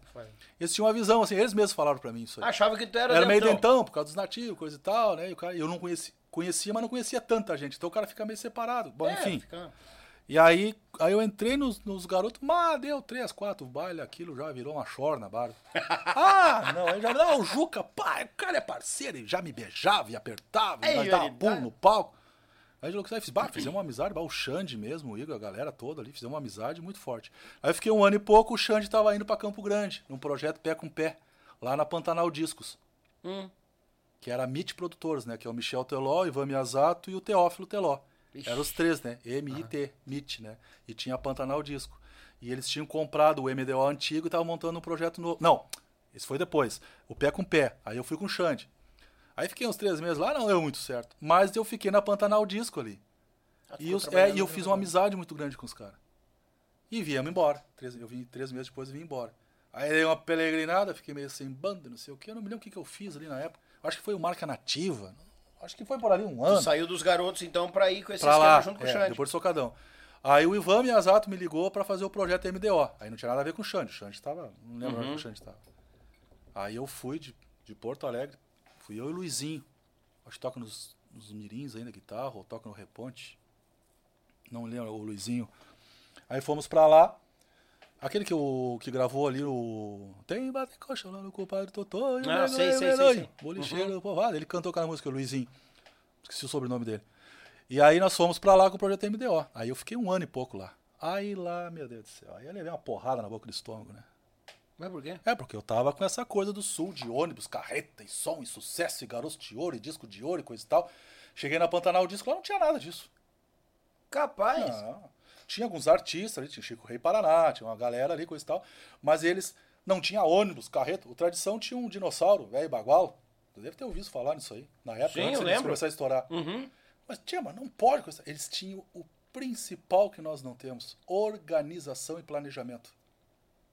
O nosso calcanhar de Aquiles ali, os caras estavam moendo nisso aí. Registrando música, editora, organizando, pegando os melhores músicos para gravar os artistas, que já era, uma- já era um conceito de dupla, nem tanto banda. Ali o Michel Teló, ali o Gerson, os guri, virando madrugada para tirar o melhor som. Os caras estavam pesquisando a música, a embalagem da música. Os caras estavam em cima. Mas isso aqui não fecha. Não, isso aqui é tipo monarcas. Não, mas isso aqui não sei o quê. Não, a gente precisa. Eles estavam se preparando para outra coisa. Entendeu? Eles estavam se organizando. Eles tinham organização. Tinha 20, 30 pessoas dentro da Pantanal Disco e não dava lucro. Batia no vermelho. Por quê? Porque eles estavam organizando. E o Michel falava: a hora que um for, leva todos. Quem tiver dentro vai. Quem não tiver, não, não vai mais. Ali eu participei da reunião de contratação do João Bosco e Vinícius, Gilce Júnior, acho que era da, da Pantanal, Patrícia Adriana, Jadson e Jadson. Eu vi tudo ali dentro. Por que, por que, que o Jadson e Jadson levou tanto tempo para ser lançado em outros métiers, né? Do Maluf, é, ali o, o Marquinhos, Anderson Nogueira, aquela galera toda hoje que tá no métier mais top, né? Eu tava tudo junto com eles ali, né? Porque eu já vinha de banda grande, então os caras também me respeitavam e a gente fazia amizade. Aí quando eles viram que, era, que eu era um cara assim, que não era. Não tava lá para tirar lugar de ninguém, e tal, nem tinha como tirar. Porque o esquema tá fechado, não tem que Sim, estar tirando. claro. Fechou o time, mantém aquilo ali e faz os caras Vamos crescer. pra bicho. somar, que nem se diz. É, que é o pensamento contrário do Sul. Sim. Aí os caras estavam organizados naquilo ali, eu comecei a enxergar aquilo ali, cara. E comecei a ouvir muita coisa. Isso não pode, comecei a ver muita coisa. Os caras, na prática, como é que eles faziam, a, a- como é que eles organizavam para atacar, para vender, coisa e tal. Cara, era edição, música, letra, composição, eles corriam atrás. A edição correta, documentação, parte jurídica, tá? Organizados, contratos certos, tudo conversado, é assim que funciona, é assim, é assado, que é um problema no Sul também com as editoras. Os caras assinavam, daqui a pouco o artista tá lá no Paraná rodando a música com outro cantor lá. Ô, tia, mas eu nem sabia, o cara assina nem leu o que, que assinou. Ah, nem fala. Eu tenho uma pra te contar em off Ah, depois que não. aconteceu. Eita. Entendeu? Eles tinham tudo isso organizado. O disco, a gravadora, o batera era o Anderson, que já era paulado, o pacote já era paulada, o Vlágiones. Já tinha os baixistas ali, tinha o Alex Mesquita, que hoje toca nos mais top, já tinha aquela galera ali, o Orlando Barão, que é um dos maiores produtores. Os, os melhores músicos estavam ali, tudo foi junto. O Dudu Borges, o Ivan Miyazato, que todo mundo conhece, os caras estavam tudo aqui, ó. O Ivan Miyazato virava a madrugada escutando o disco do Sting, escutando aquele Sandy Júnior lá que o, Viner, é, o Gil Donati gravou batera, que mixou fora do país, mixou lá fora do país para trazer informação top pra cá, pagar pra pra ter a, a, a informação, entendeu? Eles estavam tudo focado nisso e eu não enxergava isso aí. Mas isso aqui, coisa e tal. Aí eu não consegui ficar lá, vim pra cá, um, um ano, dois anos depois ali, um ano, um ano e pouco depois, fui pro Vucu Vucu, coisa e tal. Aí quando eu saí do Vucu Vucu em 2007, 2008, começou a estourar o sertanejo universitário. 2009, 2010 ali, Isso, né? começou a Coisa vir e tal. empurrando. Aí eu comecei a ver, não, porque eu comecei a ver aqueles caras no cenário nacional. Eu disse, meu Deus do céu, agora eu entendi como é que os caras fizeram isso aqui. Eu vi os caras fazendo ali dentro. Eu vi a conversa deles com. com, com que eu falei, o João Bosco e Vinícius. Uhum. Como é que eles trataram com o cara. Eu disse, cara, mas esses caras são loucos, bicho. Como é que eles vão fazer isso aqui? E fizeram. E tu viu os caras bater no vermelho até bater no vermelho, bater na parede e a visão. O Teófilo mesmo tá louco, bicho. O, é o irmão mais velho do Michel, né? Uhum. Aí é família. Não por ser cristão, mas a mai- 80% do povo brasileiro, 90% é cristão. Sim. Mas ali os princípios, a família, a união dos irmãos, o seu Aldo, o, pau- o pai deles. Pai deles. Quando tava apertava lá, ó, chama o pai, chama o pai aqui pra ouvir isso aqui, ver o que, ele acha. O velho chegava ali, largava três palavras, valia por 20 anos de faculdade. É um cara que quebrou cinco vezes, né? E se reergueu. Não é pra qualquer um, né, tio? Não, não é. Tá louco? Se tu não ouvir um cara desse, tu pode ter os diplomas que tu quiser. Se tu não parar e ficar quietinho e ouvir cinco minutos desse cara, tu não tá preparado pro mundo, né? É. Logo ali na frente tu vai levar um topo. Mas é uma realidade, Verdade, cara. verdade. Uma coisa é eu ler o que ele fez. Outra coisa é ele me contar e mostrar. É, passar essa É experiência. essa né? conexão com o mundo real. É isso que nós temos aqui. Tem um monte de pessoas aí com idade, pessoas de sucesso, pessoas que quebraram nos negócios, Uhum. né, empresários e coisa e tal, que estão ali com 70, 80 anos, só esperando tu perguntar como é que o senhor fez isso aqui. Ele te, ele te, te entrega tudo de Pifado. graça. Louco pra falar pra alguém. É. Pra- já encurta o teu caminho. Tu pega um cara que tinha uma padaria, mas o que, que tem a ver padaria com música? Tu vai aprender alguma coisa. Ah, com, com certeza. Aí tem um outro que tem lá um, um cara lá que, que- que saiu do nada lá e hoje é uma das maiores produtores de trator, não sei o que. Tu conversa, o que, tem a ver trator com música? Tem a ver o jeito que ele fez aquilo ali. Como é que ele enxerga o produto? Aí tu traz pra aqui, de graça, construir um negócio, né, velho, porque tu é velho. É, porque velho é coisa de museu, coisa... afasta, desconecta É. a realidade que é o que vem antes da gente, né? Aí daqui a pouco a gente começa a ficar velho. Cara, é patético, bicho. É. E vem um monte de informação de graça que vai somar. Aí os caras distorcem e dá merda. Exatamente. Aí tu já tinha saído do- dos Garotos de Ouro, mas a, a saída foi tranquila? Qual foi? Por que bateu na cachola da saída dos Garotos de Não, Ouro? os Garotos de Ouro eu tive a primeira vez. Os Garotos de Ouro ali. E o Ayrton, cara. O Ayrton, todo mundo do cenário, do cenário musical gaúcho aí conheceu o Ayrton. Tem uma história com o Ayrton. Sim. Então eu não preciso estar falando do particular dele. Uhum. O Ayrton, ele tinha a visão do negócio. Do jeito dele, Garotos ficava em pé. Ele era o Garoto de Ouro. Naquela coisa de reunir a sinergia. Ele conseguia pegar um Sandro Coelho, pegar um Marquinhos, pegar... Eu não sei se ele pensava nisso ou se era automático, ou se era para a situação. Tipo um oportunista. Sim. Ele conseguia juntar times de sucesso. Ou pela marca que era forte, mas ela não foi forte um dia, né? Sim. Entendeu? Então ele tinha isso. O que o Ayrton não tinha, ele não conseguia é, passar para ti o que ele queria, a- a- se não fosse de uma forma meio que cobrando, mesmo que impondo coisa e tal, assim, aí tu ficava bravo com ele. Ao mesmo tempo, ele não era um cara que, que batia aqui pra cima. Ele te enchia, enchia, enchia, enchia o saco, coisa e tal. Ah, coisa, já sai fora, coisa e tal, e fica, daqui a pouco ele tá conversando contigo. Sim. Então ele não tinha tanta autoridade, a não ser te botar pra rua, né? Sim, Olha lá, sai fora, coisa e tal. É. Mas quando o músico fecha com ele, então ele não tinha isso aí. A primeira vez que eu tive com ele, com o Ayrton ali, que eu toquei com, na banda, nós tivemos umas rusgas ali de som. Som. E o jeito de tocar. Capaz. Sim, eu tocava assim, coisa e tal. Mas ele tinha razão, Juca, o garoto assim, coisa e tal. Aí eu queria fazer umas frasezinhas. Ele tinha razão, Juca, faz mais assim. Ele tinha razão. Mas aí chegou um ponto que ele começou a querer regular o som do meu baixo. Bah, tu pode. não, tu pode dizer, Juca, escuta isso aqui, coisa. Porque às vezes ele quer um som e ele não sabe como te explicar. Mas não vai lá e enfia o dedo lá. E eu, cara novo, ah, quase se matamos num baile uma vez, né, tio? Capaz. Mas tá louco, né, tio? Isso aí vários sabem disso aí. Tá. Mas, agora quando ele faleceu, antes de falecer há muito tempo, sempre gostei dele. Sempre... Tinha Sim. aquele lance dele que às vezes era ruim pra ele, tinha os rolos dele, os negócios dele lá. Mas comigo, as duas vezes que eu tive nos garotos, nunca atrasou um minuto o meu pagamento, o meu dinheiro. Ar-condicionado do ônibus sempre ligado, com boa condição pra dormir, descansar. É, Tem que ter isso aí. Entendeu? O, o, o ônibus é como se fosse meu. Para bons entendedores já. Uhum. entendeu? É como se fosse meu o ônibus, né? Eu só não dirigi porque eu não queria Claro. Tudo do bom do melhor. Eu tive alimentação, tive tudo. As duas vezes que eu tive com ele, não tive corda nova do baixo, sempre não pagava. Porque ele gostava do som agudinho, Isso. entendeu? É, essas coisas assim. Só que nessa coisa do som, da, na mixagem do disco, ele, ele, ele, ele tinha o som na cabeça, ele não sabia, ele não tinha a parte técnica. Aí veio o calcanhar de Aquiles lá. Né? Então ele falava, ele não sabia, eu quero mais um pouquinho de kick no surdo lá.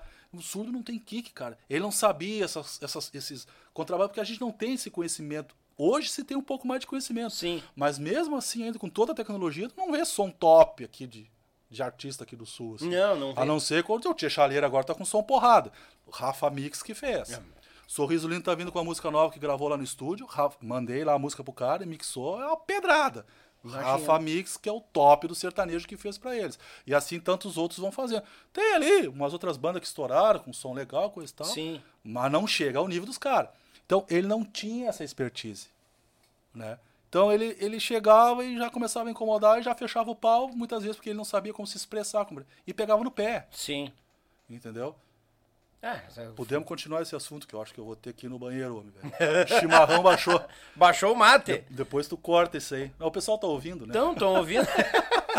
Tchê, gurizada, vamos fazer o seguinte, então. Tirar aquela água do joelho e já estamos voltando. É, o bagualismo, né? Deus o livre.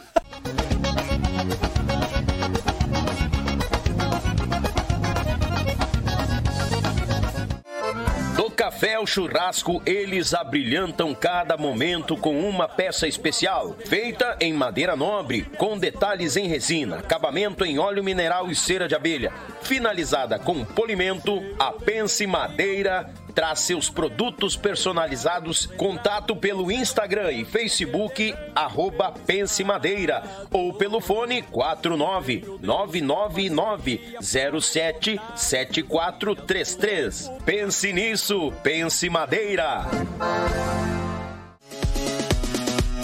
E 9 Auto Center, especializada em amortecedores remanufaturados a partir de R$ 148,75, com garantia de um ano ou 20 mil quilômetros, o que vier primeiro. Vai lá tomar um café com o Dudu, na Avenida Sapucaia 1214, em Sapucaia do Sul. Também tem troca de óleo, geometria, balanceamento e revisões. Fone WhatsApp 51 99217 2977 e 9 Auto Center, inovando pra você.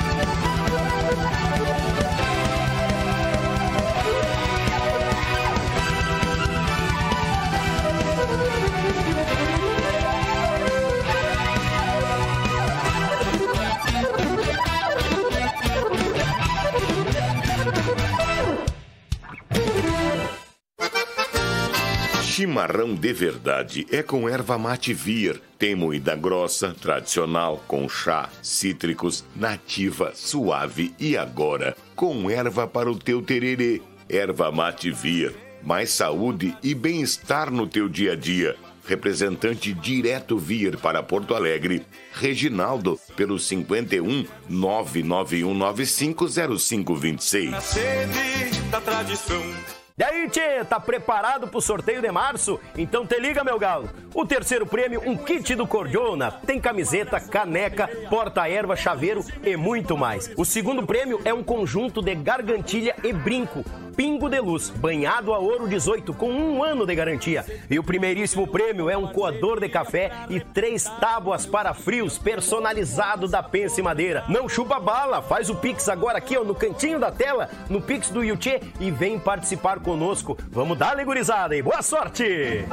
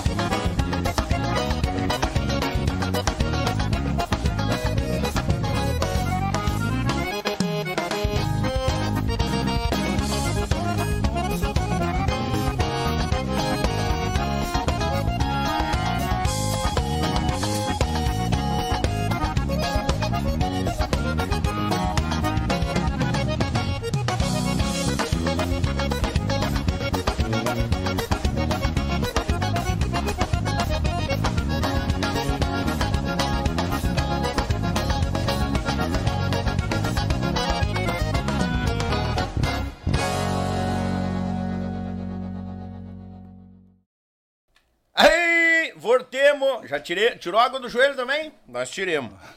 Tu disse que tem recado, hein? Tem, tem, Tem, abraço? tem, tem, pessoal. Mandar um, mandar um abraço lá pro pessoal lá pro Sassá, da aí. construtora RM. Grande amigo lá, Renata lá, dona Zana. Mandar um abraço em especial para umas pessoas que me acompanham lá na, nesse tempo que eu estou na, ali na Palhoça ali. Hum. Que são amigos de, de tempo, e a gente conversa e discute, e bate boca e coisa nada, mas estamos sempre junto, né, tia? Aí é bom. que é o Elton Eder lá do grupo Fronteiras. O grupo Fronteiras, o, prime... o segundo disco deles eu gravei, o primeiro disco deles foi o Jorginho Pinali que fez, Olha aí, né? rapaz. Aí eu fui pra lá e já tirei o serviço do Jorginho Pinali. Furou os olhos do Pinalho. Furei os olhos do Pinali. Bah, o Pinali tá louco, bicho, é um Querido, baita irmão. gente fina, bata louco. E o Elton ali, o pessoal da banda, o Birubiru, o príncipe da vaneira. Até que, o Birubiru até quem colocou, o, como é que é? O nome dele é Alcir de Souza. Alcir. Aí o Beto Caetano foi pra lá gravar, e o Birubiru é buenachão, Uhum. assim, um gurizão, assim, buenachão, coisa e tal. E o Beto já gostou dele, e aí tu canta, não sei o quê. O Beto olhou pra ele e falou, já tem o nome do teu disco. Alcir de Souza, o príncipe da vaneira. Olha aí. Ele deu uma olhada, assim, meio que gostou e não gostou e coisa e tal. Manda Meio lá que vai, não vai? pro tio Patriarca lá, pra dona Selene lá, que são pessoas incríveis também, que ele é cantor de, assim, dessa modão sertanejo mais antigão, coisa e tal lá, né? Padrasto do, do Biro, do Alcir. Né? O Giovanni Batera, né? o André Guita, né? o Títio, Títio Bala, no contrabaixo, né? Negão Adão lá, que é técnico de som, o Pete, quem mais? Cara, é muita gente, cara. Fábio Dica Ana Paula, Sorriso Lindo, é, Portal Gaúcho, o Vitor, todo mundo ali, os clientes, o Chico Santos, é, é, Maiara Coelho, é, o Giovanni Freitas também, que já gravou comigo. É, nossa, eu tenho, eu tenho um monte, eu não, eu não anotei, mas nesses 10 anos eu já gravei alguma coisa, né? Que bom. Piazito Galdelli lá da, da Serra, lá também, Ademar Filho. É, nossa, um monte de gente, cara. Mais gente. Eu não vou conseguir lembrar todo mundo agora. Bastante trabalho, Tem graças bastante a trabalho, Deus. tô mandando abraço pra eles lá, todo mundo lá tá. Tem uma galera que tá ligada aí também. Deixar um abração pra eles lá. Não para de apitar o telefone do homem aqui, meu Deus, eu tô apavorado. Depois que tu saiu dos Garotos de Ouro, foi pra todo aquele trâmite lá daquela muvuca que depois aconteceu, o sertanejo. Aí tu deu uma passada de novo nos garotos. Sim, ali que eu falei do Ayrton ali, aquela hora que eu tava comentando com ele. Aí teve umas rusgas ali, os negócios, Sim, queria sim. mexer no som, quase se matamos. Eu, eu, ia, eu ia dar com contrabaixo na cabeça dele. eu vou te contar se foi num baile, não sei se foi na festa cachaça, não sei o que que foi. O Flavinho tocava também, né? E o Ayrton chegou, tá? E eu tava tocando ali. E aí tinha duas caixas na frente, assim, de retorno. Botava um pouquinho de baixo ali, tinha um cubo atrás. Eu não, me lembro, não me lembro que baixo era. O Ivonir, o Ivonir eu ali, o, o Ronei, que tocava baixo também, tocava gaita ponta, o Ronei, baita músico. O Flavinho, Flavinho. O, acordeonista principal da, da banda. O Xande, o Igor na percussão e o Joãozinho, o Joãozinho Maciel na, na batera. E ali, coisa e tal, eu me encaixando na banda firme. Daqui a pouco eu tocando ali, aquela pressão ali. Cara, um lugar grande, assim. Não sei se era ginásio, se era um, um lugar de rodeio. Acho que era lá na festa da, da cachaça, eu acho. Não me lembro. Nós tava tocando, eu falei, daqui a pouco o baixo começou a falhar, eu vi uns movimentações. Eu olho para trás, tio, Ayrton Machado, o Paulinho e o Cabelo, que era o, o Cabelo que acho que trabalha na Lugfil hoje lá. Eu- eles mandados, né? E eu mar- regu- regulando a- as caixas do baixo. A Eu- posição? eu olhei pra trás assim, tocando aqui assim. Aí eu olhei pro Ivonir, o Ivonir já olhou pra frente já fez aqui assim, né?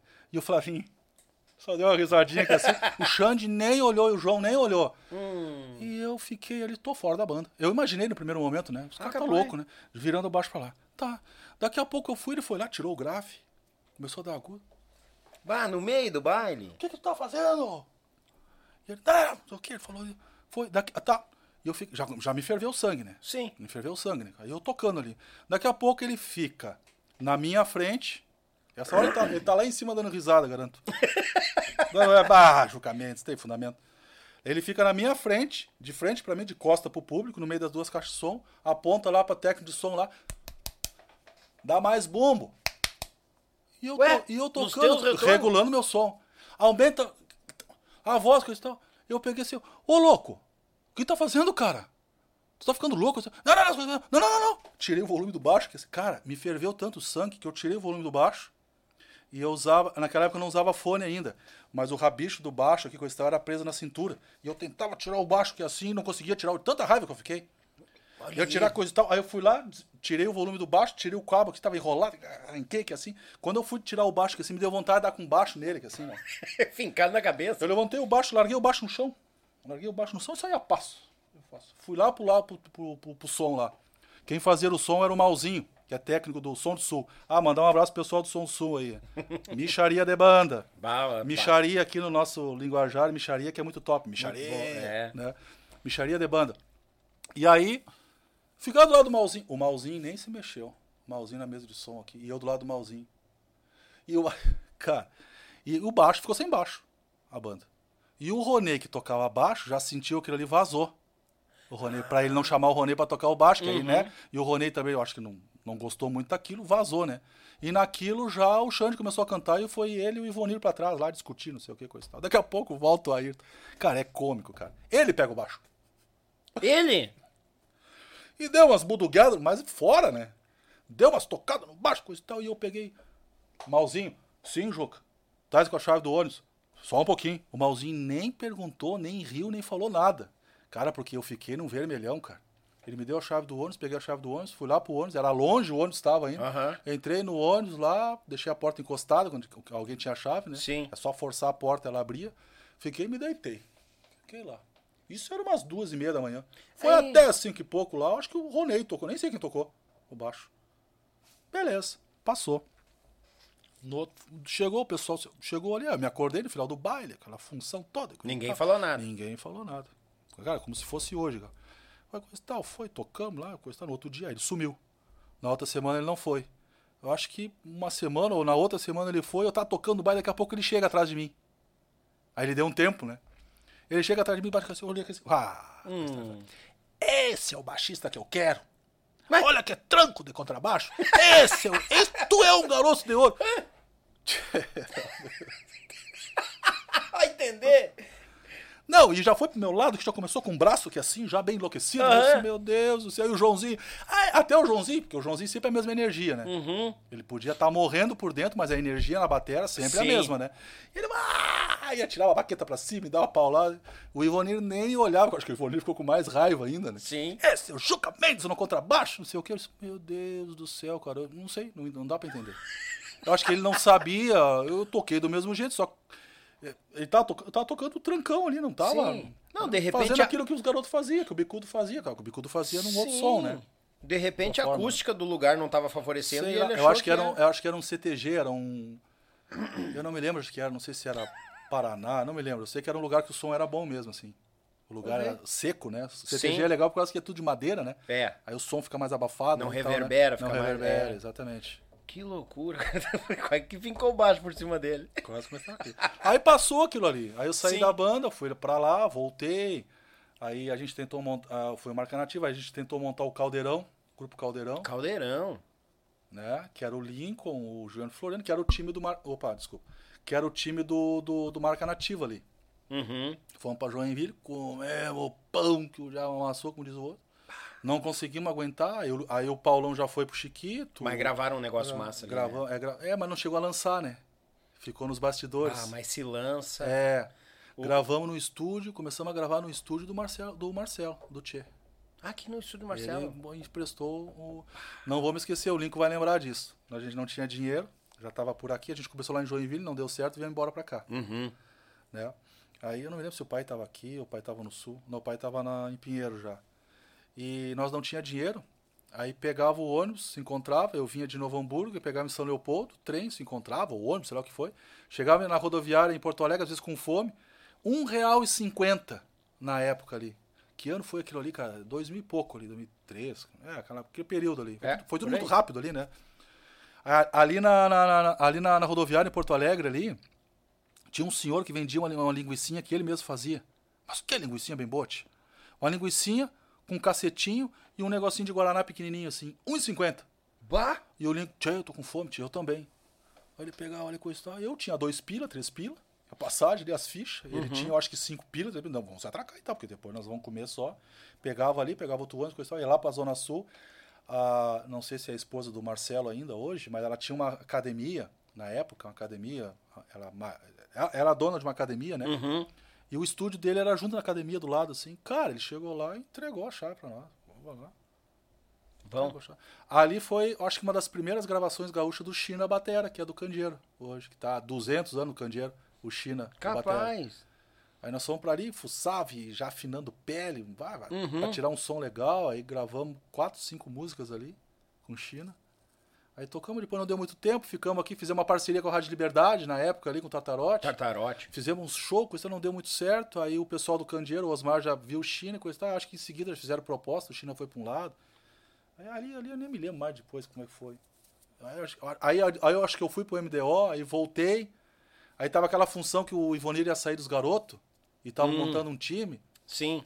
E aí quando eu fiquei sabendo que era o Vitor, que o Vitor já conhecia ele da época do, do Estampa Nativa, Estampa. lá, lá da época do- dos nativos Isso.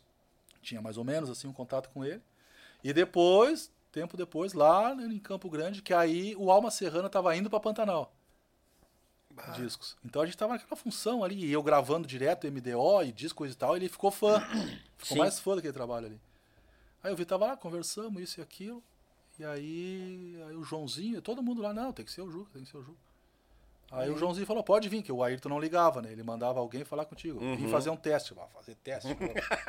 Aí eu liguei pra ele. Ô, Ayrton, o que, que tu quer fazer? Não, não, tal. Tchê, assim, aquele Facto que eu tinha, eu vendi. Eu tenho um Fender aqui, coisa. Pá! Sou apaixonado por Fender. Eu não sabia. Olha aí. Eu disse, ah, eu achei que tu ia querer um Fender por causa do som do bicudo, coisa e tal. Mas, Sim. bicho, o som do bicudo é o som do bicudo. O meu som é outro. Não, não, não, não, não, não. Traz o Fender. Só que eu quero que tu faça aquele tranco. Não, não, pode ficar tranquilo. A levada, né? É, aí voltamos ali, montamos o time ali, começamos a trabalhar, e aí vem a história do Vucu Vucu ali.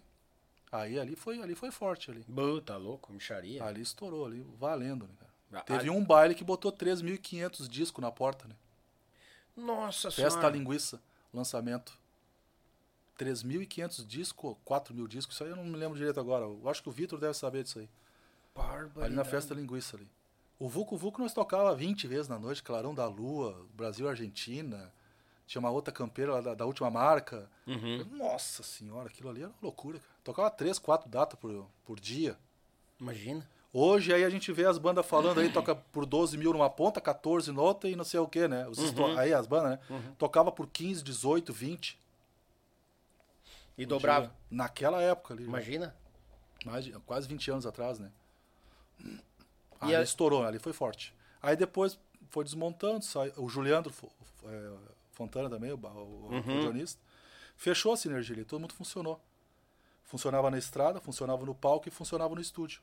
Todo mundo somava. Deve umas rusgas, uns negócios ali, coisa e tal, mas funcionou. Né? E, e virou aquilo ali. Uhum. Aí depois, aí saiu um, saiu outro, aí eles fizeram um DVD, não sei o quê, aí em seguida já começou a vir o sertanejo. Eu saí em Isso aí. 2008. Uhum. Aí esse negócio de baile, essas coisas, foi pra fora. Já- eu- Já aí- pra não, não, não tô dizendo que a música gaúcha foi empurrada, mas a- o que tinha naquele métier era, era a gauchada ali, né? O É. bailão. Aí quando veio o sertanejo, supriu o, o, a vaneira, pegaram todos aqueles elementos, vem com tradição, que já tinha o pé dentro daquilo ali, o Ivan É. da base, sabe coisa e tal. pegaram aquilo ali, deram uma mudadinha na linguagem e embalaram bem embalado. Horas e horas pesquisando som e coisa e tal. Aquele Vucu Vucu, Vucu Vucu ali, Clarão da Lua e Coisa Arada, aquilo ali com uma embalagem e é muito, né? Ali ficou legal o som daquele disco. Ali Mas foi, tá foi louco. mixado. Muito bom. Eu não me lembro se foi no clique que foi mixado. Eu não participei de mixar essas coisas assim, não. Só É. ajudei no estúdio, né? Outra coisa, cara, bah, se tivesse lançado aquele trabalho do Caldeirão. É, ali foi. É, eu gravei, eu tava gravando o segundo? O segundo trabalho do Geração Sul, grupo aqui de São Leopoldo. E eu fazia parte, nós pegamos duas músicas de lá. O Balanço Bom do Bonitinho, a versão de vocês. top pra Ah, caramba. Sei, sei. E um 71, Lincoln. É dele e minha aquilo ali. É. Isso aí, isso. Isso. aí. E um 71 foi que É abriu as mais dele do na- que minha, né? É. Eu vim com a ideia e ele pegou algumas 16, mudou um monte de coisa e ficou a parceria. É. Bah, Mas ele as que deu a. Aquela música abriu as portas pra nós na Liberdade.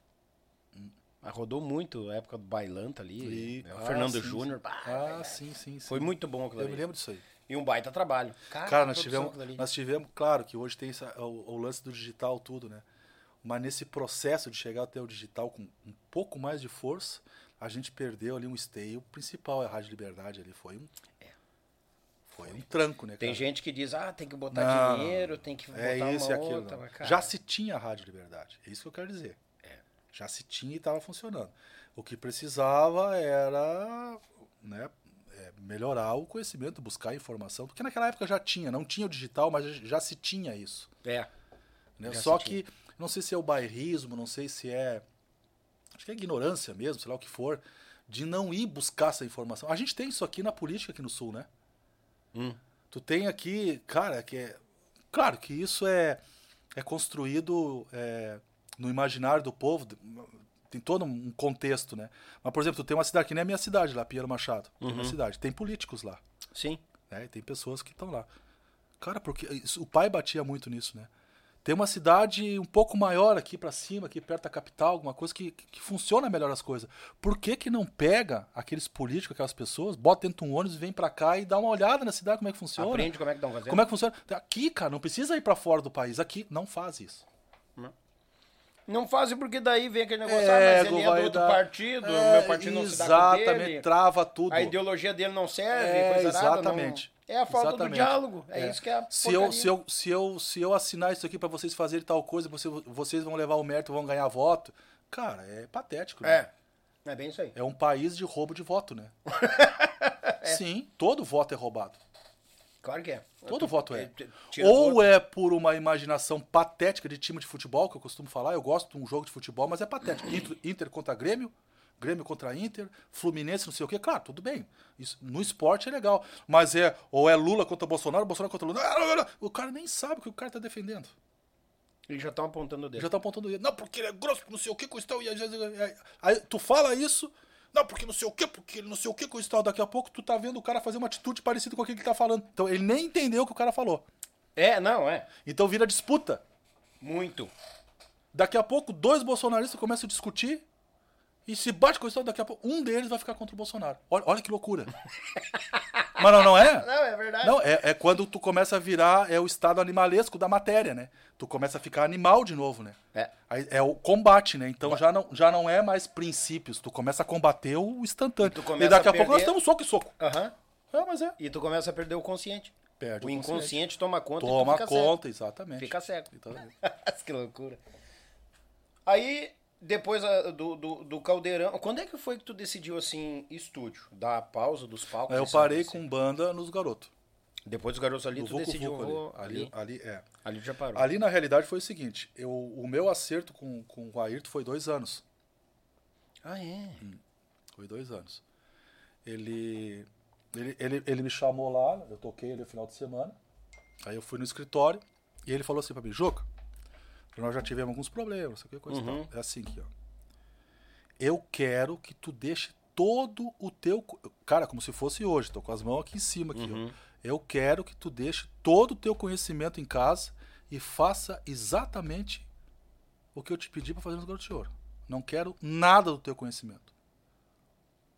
Mas, Beleza, Ayrton. Tô quebrado e preciso. E Sim. tu não tem outro baixista pra botar na banda. Ou é, ou é o Bicudo, que não vai voltar, ou eu. Isso eu já sei, eu já tinha consciência disso. Que eu já tinha tocado e eu tinha o perfil da banda. Uhum. Beleza. Beleza. Qual é o valor? Ah, coisa e tal. Fulano ganha tanto, coisa e tal. Assim, não, não. Não. Se for pra fazer o que tu quer, sem nenhum conhecimento meu, sem não sei o que coisa e tal, pra fazer desse jeito, começa que eu não quero nem sair em capa de disco, nem em capa, nem em ônibus, nem nada. Eu vou ser um- uma banda de apoio. Bah. Vou ser um músico de apoio. Se quiser me botar lá atrás, que nem o sertanejo, porque aquela coisa do imaginário, né? Porque as bandas, não, porque as bandas. É, é cara de banda, que é uma banda, todo mundo toca, já tá querendo virar sertanejo. Isso aconteceu com a gente também no Vucu Vucu. Uhum. Já tá começando a querer Zezé de Camargo demais, não sei o quê, e porque no show e coisa e tal, daqui a pouco, daqui a pouco o cantor tava lá e a banda tava aqui. Não sei se isso partiu do Vitor, se partiu da banda, eu não sei de onde é que partiu isso aí. Até uma coisa fica no ar aqui, até um dia o Vitor pode me falar isso aí, Vitor. Até não sei se foi contigo, acho que não. Coisa, começou aquele. Meu Deus do céu, cara, é tu querer que o cavalo se transforme num borrego. O troço foi feito daquele jeito, como é que tu vai mudar, cara? É. Não existe roda quadrada. A roda é, roda é redonda. É as noias, né? É querer ser o que não é. E nunca vai ser. Sim. Aí, com aquele pensamento, só, eu já sabia daquele pensamento, aquelas coisas, ele já me veio com uns papos assim antes, mas a banda nem tinha estourado nem nada antes, quando eu tinha entrado. Isso, aco- isso aconteceu depois. E eu falei, não, cara, se for assim, não, tá fechado. E se tu quiser também, tu vai lá, fala com alguém, contrata o bicudo, o bicudo grava o... Eu só toco no baile pra ti e coisa e tal. Eu quero tanto, se for assim. Ah, não, tô louco. Tu tá querendo quase o dobro do Joãozinho, que tá 12 anos. Bom, o Joãozinho pode ter acertado contigo e for, eu quero assim. Agora, se for pra eu sair em capa, tocar assim, fazer coisa e tal, eu não vou fazer lucragem, eu sei que tu tá falando, vou fazer o que eu quero, mas vai ter algumas coisinhas que vai ser do meu jeito, porque o Juca Mendes vai imprimir a, a, a identidade dele também ali. Vai lá, a zebra. Tem gente na banda que vai gostar, tu não vai gostar, tu já sabe. É, não sei o quê. Não, mas. eu- Então fizemos assim, ó. Então tá. Aí eu entrei ganhando igual os guri. Uhum. Entendeu? Aí a- o cantor era um valor, o gaiteiro era um valor, guitarra, baixo e, e- guitarra, baixo e bateria, o mesmo valor. Uhum. Então eu entrei ganhando igual o Joãozinho, que tava há 12 anos. Isso é um outro calcanhar de Aquiles na música do Sul. Mas enfim, eu Sim. entrei porque eu quis. Ele me ofereceu, Claro. eu aceito se eu quero. Mas eu também quebrador, fechou, coisa e tal. Aí se atracamos, que nem porco nas batatas, né, cara? Nossa senhora, cara. Aí assim, a, a banda ali, a banda tinha, o Ivonir Machado tinha saído, tinha montado o esquema dele. Cara, Garoto de Ouro é a voz do Ivonir, né, cara? É. O registro Pelo é amor de Deus, né? Ali, ó, tudo bem. O Vucu Vucu, Clarão da Lu. A batera, o ritmo, o Joãozinho man- manteve a mesma coisa. O baixo eu tentei manter, mudei, mudei um pouquinho. A voz do Vitor era um pouco mais comercial. Assim, o repertório, legal. O Clarão da Lua, muito bonito. Vucu Vucu, mas aquilo ali, me desculpe dizer, mas hoje, como produtor, aquilo ali não é Garoto Ouro. Aquilo ali foi, uma, foi um desvio no, atemporal na, na, na linha do tempo, foi um desvio que funcionou. Um pulo porque a, a sinergia era muito forte, a energia era muito forte. E o mercado das facilidades, coisa e tal, Se encaixou junto, muito em né? ascensão. Se encaixou Que é. Vucu Vucu, você me pega Vucu Vucu e vai embora. Vucu Vucu, Uhum. sexo, Claro da Lua, amor, bibibi, fififi. Aham. Ficou muito bom, as letras eram legais, um pouco comercial, funcionou. Mas aquilo ali não era Garoto de Ouro. Me desculpe dizer. Aquilo ali foi um, um escape que funcionou muito bem e tem seu mérito. Agora, aquele Garoto de Ouro de, de, de- daquele tempo, cara, é outro repertório, bicho. Ah, não. bom, tá louco. Toca só, toca só o repertório do Vucu Vucu, cu- funcionava, lotava os lugares, mas tinha que tocar o Xixo, tinha que tocar o Barraca Armada, tinha que tocar, tinha que ter aquele repertório. E nós tocávamos e todos nós cobrávamos. O Vitor cobrava, o Edson, o João, todo mundo, todos eram fã daquele repertório. Não, tem Sim. que tocar isso aqui, tem que tocar. Todo mundo, o Vitor puxava a música da banda direto. Porque ele gostava, porque ele era fã da banda também. Sim. Agora, aquele Vucu Vucu foi um adendo. Foi um modismo, por assim dizer. Sim. Entendeu? Que se encaixou no momento certo. Veio na se hora encaixou naquele momento certo. Se fosse hoje, não sei se funcionaria, né? Também, se fosse hoje, é o que é hoje, né? certa. É. Tá bem propício de, de, de continuar dando certo, vamos por assim. Aí dali do, eu tive ali, eu parei em 2008. Aí tu já saiu Fechou com cabeça dois, no estúdio, fechou não? os dois anos. Fecharam. Fechou os dois. Fechou Aham. os dois anos ali. Aí eu tava tocando, ele veio, ah, ele veio com umas desculpas lá, ah, porque tu não tá rendendo, não sei o que, coisa e tal. Já tava olhando outro baixista, né? Ah, mas também já Porque- tava no não, prazo dos dois porque anos. assim, ó, ele falava que não gostava de músico de banda grande, porque os caras veem com umas ideias diferentes. Ele sempre falou isso aí. Então o Ayrton Hum. ele tinha uma coisa que ele controlava os garotos de ouro.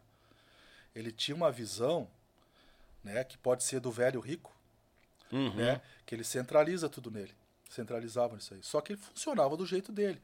Tu critica, tu fala isso, ah, o Ayrton faz isso, ah, o Ayrton, ah, não sei o que. Tu fala, Mas era dele, tu tá ali pro. Se tu quiser sair fora, então, meu galo. A banda é dele, não é tua. Sim. Essa consciência eu tenho. Ele, já, ele falou isso uma vez pra mim, eu fiquei bravo, mas depois de muito tempo, depois que eu saí da banda, que eu fui fazer as lives com ele, nós conversamos sobre isso, eu falei, não, tu tava certo. Independente se tu tá certo, errado, não sei o que, a banda é tua, cara. Tu faz o que tu quiser. Sim. Toca contigo. Se, se eu aceitar tocar contigo, toca do jeito que tu quer. Entendeu? Então não é tanto assim. Eu tenho noção da- dessa realidade. Mas ali ele tinha essa coisa de. A banda começou, ele tira um. A banda começa a sair muito das rédeas dele. Porque é muita gente puxando muita informação. Eu tinha uma escola. lá. Então ele imaginava assim: o Juca tá fazendo a cabeça dos caras. Eu acho que passava isso pela cabeça dele. Vou lá tirar o Juca. Aí já começa, né? Só que ali, quando ele foi falar comigo ali, Juca, é, poder não sei o quê, eu já sabia, já, e tava fechando os dois anos. Aí ele me chamou pra conversar com ele, Juca, a gente precisava conversar. Ayrton, antes eu preciso te falar uma coisa. Isso o quê? Tá fechando os dois anos, né? É, não, não. Mano, fechando os dois anos, coisa. Pois é, eu tinha que ver contigo, porque até. Isso não, eu sei que tu já tá procurando outro baixista. É, porque não sei o quê, os guri não querem, coisa e tal. Isso, mas eu sei, eu sou o baixista dos garotos. Tu não vai achar outro que nem eu. Tu pode achar melhor ou pior. Igual a mim, não. Essa história do Vuco Vuco aqui não vai ter outro baixista pra fazer. Só eu. Sim, tu tava. A história de todos os discos de sucesso com o Bicudo, só o Bicudo. Não vai existir outro Bicudo.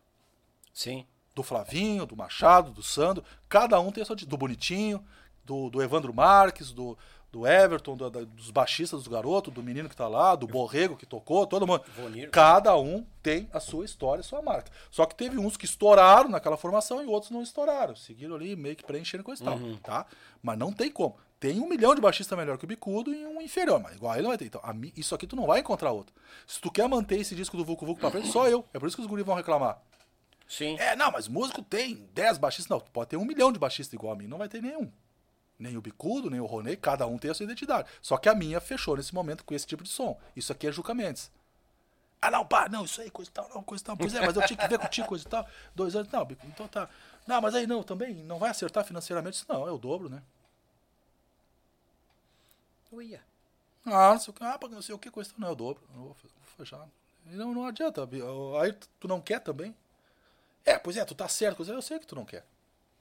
Já tá dando problema já. Tu tá achando que eu tô influenciando os guri, botando minhoca na cabeça dos guri? Tô preocupado pra caramba com isso aí. Não, não, não, não é isso aí, coisa e tal. né? Ah, e tu também, por porque experiência, tô, não ia querer ficar no é, clima mas desse. aí tu vê bem só que ele é esperteza, não, Sim. não, não, não era bobo, né?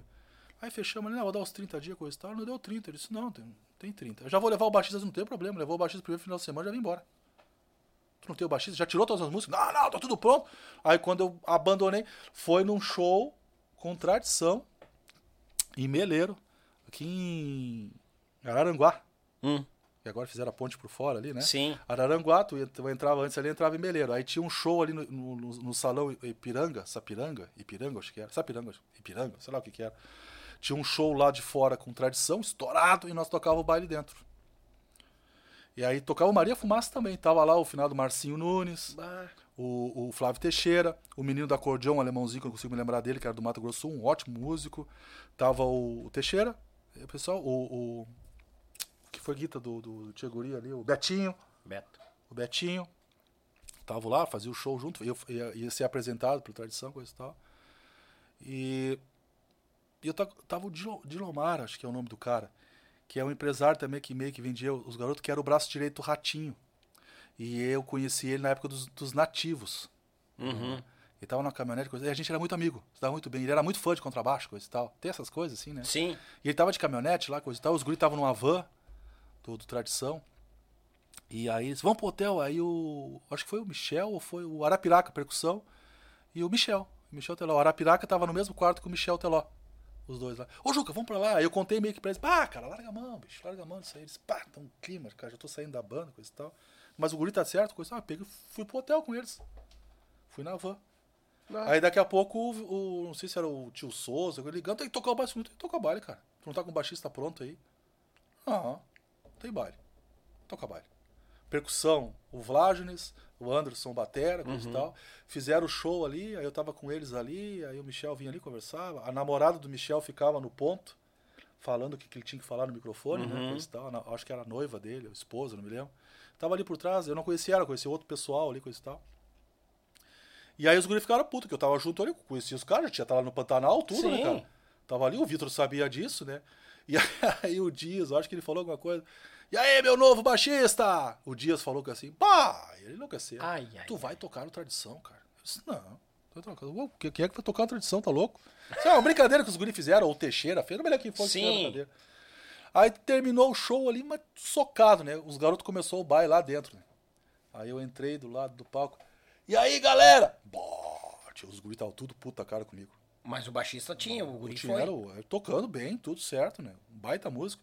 Só que aquilo que eu te falei, é um baita músico, mas não é aquilo que o cara vinha Claro, fazendo claro. dois anos aquilo ali, lutando em estúdio, coisa, né? É a tua digital, Aí aqui na ficou aquele tipo de digital. coisa ali, eu peguei e fui embora antes. Peguei uma carona com. Com. com o Teixeira, o Flávio, acho que foi, com. Maria Fumaça, o nome da Sim. banda dele, né? Sim, sim. Peguei uma carona e vim embora. Vim embora com eles. Aí foi quando. Foi quando o, o Arapiraca e o Michel, acho que foi, falou: Juca, é o seguinte assim, ó. Tia, não tem mais banda aí pra ti aí, cara. Não, tu não vai fechar em banda. O que tu tem que fazer agora, Juca, é administrar o nome que tu tem. Tu é muito conhecido. Tem muita gente que gosta de ti. Falou bem assim, nunca vou me esquecer disso aí. Bah. Aprende a administrar. Só que eu fiquei com aquilo na cabeça, mano, nem sei pra que lado administrar o quê, nome. O cara não tem nem noção, né? Aí eu fiquei por ali, fiz uns negócios ali, foi, aí disse, "Ah, cara, eu vou, parei. Aí falei com meu velho, cara, dá um tempo, sai da bolha. Vem viver o mundo aqui fora. O que, tu, tinha, o que tu tinha pra fazer na gauchada, tu já fez. Sai da bolha, vem pra cá, vamos fazer algum negócio aqui em Pinheiro, dá um tempo, depois tu volta, monta um outro negócio. Sim. Não digo nem que tu não vai fazer negócio de música, não digo isso. Mas sai um pouco fora. Pá, foi a melhor coisa que eu fiz, ó. Imagina. Nossa senhora. Ali começou a. Passei uns perrengues, porque tu fica perdido, né? O tempo todo na estrada, ganhava bem nos garotos, tinha um Sim. salário bom, tudo. Numa hora pra outra não tem mais aquilo. E monta um negócio. E aí eh, tinha a minha segunda mulher, que já era lá de Palhoça, foi junto comigo pra lá, e já separando da primeira. E azar, índio velho baguá. Aquilo é, uma, aquilo é um bugio meio atravessado, já não sabe se é bugio, se é o que, que é, né? Deus e a sala é perdida, né? Aí, mas ali fui, tudo foi um crescimento, né? Aí chegando pros dias de hoje, né? Aí fui pro, pro esse lance de começar a gravar. Montei um Sim. negócio com o pai no sul, fiquei um ano e pouco lá, quase dois anos. Não deu, a fronteira velho, já tava quebrada já. Não, aí, eu voltei e comecei a montar um, um- mexer com esse negócio de gravação, né? Não, e foi bem, cara, porque os nomes que tu mandou abraço agora há pouco aí, tá louco? Esse povo todo aí tá contigo É, trabalhando. é, entendeu? Furando os olhos do Pinali, mas então. Pinali, beijo, Pinali, pra ti, Pinali. Tamo junto. Ó, o Pinalho é um amigão, o... cara. Ah, Deus o livre. Ô, eu quero te fazer umas perguntas. pela, pela, pela tua colocação, tu já até comentou isso aí, eu quero saber um detalhe um pouquinho mais a fundo. Só pra ter o, o- o- vamos pôr assim, o corte certo, que nem se diz. A T-Music tu comentou que foi feita pra dar errado. Ridicularizar a nossa bombacha. Claro. É, aí eu, aí eu, eu te comentei. É por causa da. Deixa eu fechar aqui. É por causa da. Eu já comentei isso aqui, depois eu até comentei pra ti no WhatsApp, tu, tu disse, é bem isso aí. A nossa música tem. É, é vero então que a nossa música tem um valor que eles não querem lá em cima? Eles, eh, eles que tu diz, esse pensamento socialista comunista, né? É essa mídia. A mídia é a esquerda. Não, ela é pautada nisso. É, ela é, né? Ela é pautada nisso. Até que a gente está vendo agora na, na Rede Globo propaganda de Partido Comunista Brasileiro. Uhum. PT, tudo. Aquele tipo de coisa. Não vou brigar com as pessoas que defendem o PT, o PCdoB, coisa e tal. Mas eu não concordo com esse tipo de ideologia. Pra mim não funciona, não funcionou em lugar no, no mundo e não vai funcionar aqui. Verdade. Tenho certeza disso, tá? E isso aí é uma cartilha. Isso foi desenvolvido uma cartilha para É, ser feito isso aí. eu. Eu tenho, tenho livros que eu li lá, tem amigos que tem relato, tem um cara que é muito. Pá, aí tá no outro nível de conhecimento, que é advogado, é o William Duarte, o filho do Glauber. Eu tenho quatro, cinco livros lá que é dele. Aquele guri é. Aquilo ali batia de frente dentro. Cara, eles destruíram, ah, tentaram destruir o país, mas não vão conseguir. Entendeu? Então tudo isso é orquestrado, é pensado, os valores, destruir tudo isso. Da onde é que veio a ideia do Tia Music? De lá do centro, São Paulo. tá? Eu não sei. Até eu vou perguntar pro Marcelo do Tia, pro pessoal que participou ali, dos selecionados pelo Tia Music, quem eram os cabeças lá, que me dá o nome e sobrenome, pra eu dar uma pesquisada, pra dar uma olhadinha na rede social dele, ver o que, que, eles, o que, que eles pensam. Cara, eu- se eu não me engano, o, o, o, o Miyazato não tava junto na Não, história não, da naquela época Music? não. Não, Miyazato veio bem depois. Veio depois? É. Tia Music foi lá em 2090 e poucos, 2000 e pouco. ali. 99, 2000. Não, o, o Miyazato e o pessoal, Tradição, veio lá em 2000 e... e ali, ali- não, aquela época ali já tinha Tradição gravando coisa e tal, mas era diferente, eles tocavam com camisa. Não, é 2010, não tem nada a ver. Ah, não, então não tem. Isso aí é coisa através de, de, de gravadora, de... Era uma de- produtora de São Paulo. É, coisa e tal. O que que acontece? Aquilo que o Marcelo falou. Os caras estavam ri- ridicularizando a bombacha. Quem melhor como bastião, como desmontar a tradição, do que o próprio cara da tradição? É tu te expor ao ridículo. Isso aqui, pessoal, que eu vou falar é da escola de Frankfurt, na Alemanha. Isso aqui é uma técnica desenvolvida que hoje nós temos acesso. O que que tu faz? Tu cria um acabouço de pensamentos, de técnicas, e convence a pessoa a fazer algo ridículo.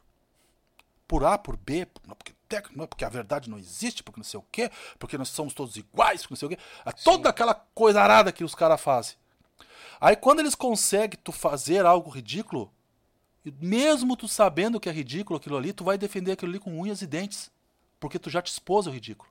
O que eles queriam fazer com o Marcelo é exatamente isso. O Marcelo é um bastião, é, é um dos cernes da música fandangueira do, do Sul. O repertório. Tinha barbaridade, só um pouquinho. Quem não É. conhece, bota no YouTube e escuta as músicas dos homens. Não tem quem não conhece. Ah, só um pouquinho. Deus. Quem tá, tá? conhece que todo mundo conhece. Aquilo ali é de popular acuiudismo, é é de tudo. O Marcelo é tudo aquilo ali. Fora a característica dele. Tá? A digital dele, do Feijó, toda aquela É. galera, do Kim, toda aquela galera ali. É o cara. Bombacho, cabeludo, não sei o quê. Se eu convencer esse cara aqui, esse cara vir na minha e ridicularizar, ele ridicularizando a própria bombacha, pá, nós estamos ganho. É o que os caras fazem. Eles te manipulam dentro da universidade, da escola, da mídia, aquela coisa lá que todo mundo tem acesso hoje aí, tá? Que é o pensamento gram- gramscista, né? Ocupação de espaço. né? Então eles viram que na bala não dá mais, o que, que eles fazem? Eles dominam as mentes. Então vão para dentro das universidades, que produz advogado, que produz juízes, que produz eh, várias coisas, né? Historiadores, coisas e tal. Eles vão para dentro da mídia, que através de conteúdo da televisão manipula a pessoa. É uma novelinha lá que. Não me lembro qual é o nome da novela lá, que vocês vão lembrar da Rede Globo. Que a novela, o avô tava comendo a amiga da neta. O amigo do neto tava pegando a avó da, da amiga. Já a, a- a cunhada tava não sei o quê.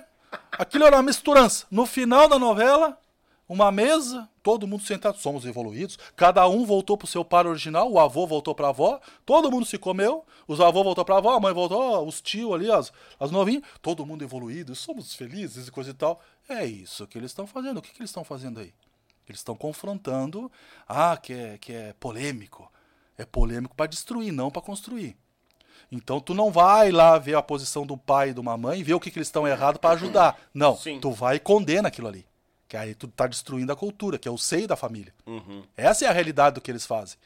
Entendeu? Para mim não precisava existir, mas isso aí foi um erro do Bolsonaro, né? Primeiro dia já tinha que ter socado a caneta e derrubado essas redes tudo, né? Ah, tinha que ter feito, cara. Podia haver. O povo ia estar do lado dele. Mas tinha, tinha que ter derrubado já na raiz. Não adianta, cara. Não, não tem conversa. Ou tu não discute, porque tu já vai perder, porque não tem que discutir, né? Ah, vai Ou tu pega tempo, e, e to- e toma atitude. E já faz. Canetaço? Bom, enfim, esse é o meu pensamento, né? Sim. Mas eu não sei, nem sei se um dia eu vou conhecer o homem também. Tomara que ele defenda as mesmas coisas ainda. Se um dia ele mudar também, condena ele Ah, também. não, se cagar fora do pinico, É. claro, né? Que eu não defendo o Bolsonaro, eu defendo o que ele defende. Sim. Agora pode ser que ele não defenda, que ele fale uma coisa e faça outra, não sei. Mas eu defendo as coisas que ele defende, entendeu? Cara, aí Marcelo Nons. Aí o cara vai lá querendo ridículo o Marcelo. Não precisa falar, todo mundo viu que o Marcelo falou. Não, só um pouquinho, meu galo. Ah, mas aqui vai rolar sangue no céu. Ah, os caras viram que não deu. Por que isso aí, cara? Meu Deus do céu. Hoje a gente enxerga isso. Foi construído para atingir esse mercado no sul e derrubar isso aí. É claro que eles também queriam usar disso, porque eles sabem que é um bom letrista, que é um bom músico, então eles querem converter aquele cara e começar. Aí daqui a pouco eles fecham um contrato com o Tia Barbaridade, o, o, Marcelo vai lá e faz um negócio, uma letra boa, ele falando, não, não, não, isso aqui tá muito machista. Marcelo tem que mudar aqui isso aqui. Não, isso aqui tá muito homofóbico, essa letra aqui. Não, isso aqui tá muito musicofóbico. Isso aqui tá muito taxofóbico. Uhum. Tudo, é, tudo é eufóbico. Uhum. Isso aqui tá muito racista, prestista, flatista. Aí, aí, como ele já tem o cara, e o cara já começa a se conduzir. Aí eles começam a moldar o cara, como o cara tem muito. Começa a tentar mudar a cabeça do público dele. Não vão conseguir. Não vão conseguir por um simples fator. Nunca vão conseguir.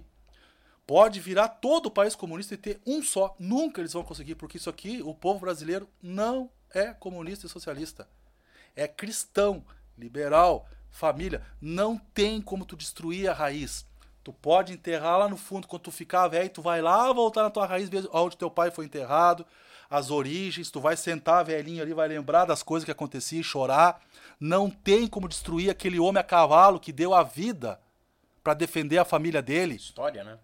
Aquilo que Bento Gonçalves fez, aquilo que Dom João VI fez, que chamava ele de corno e comedor de coxinha, uhum. ele trouxe, ele bateu de frente com o Estado lá, na, lá no Portugal, trouxe uma armada para cá, trouxe o dinheiro para cá e trouxe uma biblioteca e trouxe um povo para dentro do país e constituiu um país. A primeira batalha, o princípio da marinha, da exército aqui no Brasil, a primeira batalha foi quando os irlandeses queriam dominar aqui, que foi a batalha dos Guararapes, né? A batalha de Guararapes, Guararapes. que foram negros, brancos, portugueses, o que fosse, e índios se uniram para expulsar o irlandês que queria entrar aqui.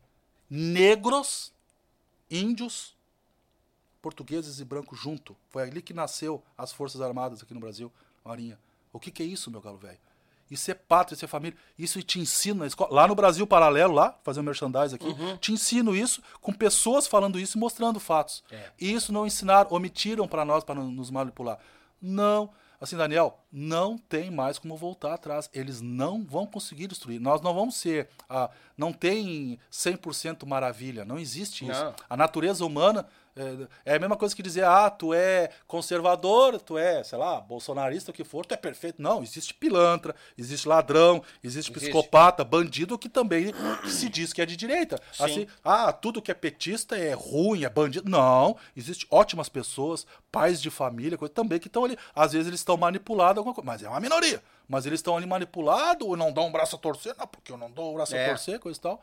Então, não adianta, a questão não é isso aí, é o que se defende, é o princípio daquilo ali. Então se cria direita esquerda, direita esquerda, direita... não, tudo bem, direita esquerda. Cara, não é mas o que é esquerda, o que é direita? É muito simples, meu galo velho. Tem um lado e um nicho de pessoas, culturalmente ou o que for, certo ou errado, que defende a família, pai e mãe, a família totalmente contra drogas, contra o aborto, é, todas essas contra o bandido, não sei o que, a pessoa se defender. E tem um outro lado que é não gosta do pai, que não é que não gosta de Deus, que é contra a família, que é a favor do aborto, que é a favor da liberação de drogas. É simples. Existe um lado que é assim, existe um lado que é assim. Direita, esquerda, coisa e tal, sim, tem um nome, tem uma conotação para isso aqui. Sim. Ou tu segue esse caminho, ou tu segue esse aqui. Mesmo tu sendo a favor da família, mesmo tu sendo contra as, as drogas, tu tem teus, teus, teus defeitos, tuas fraquezas. Claro. Que é da natureza humana. O que, que nos torna forte é tu combater isso aí. É combater a vontade de fazer coisa errada. Uhum. É isso que tinha que ser potencializado dentro da família. Isso a família tem que ser fortificada. O que, que eles querem? Eles querem destruir isso aí para ter o controle. É simples, cara. Divide para controlar. Agora é Gramsci, Stalin, uhum. é perfeito. Não, Stalin foi genial, né? Tudo que ele pensou, ele concretizou, né? Sim. Inclusive a ruína do, do comunismo, do socialismo. Não, só que ele colocou em pauta. E tem gente hoje em dia que diz que não funcionou porque não foi levado a sério. Por amor de Deus, cara.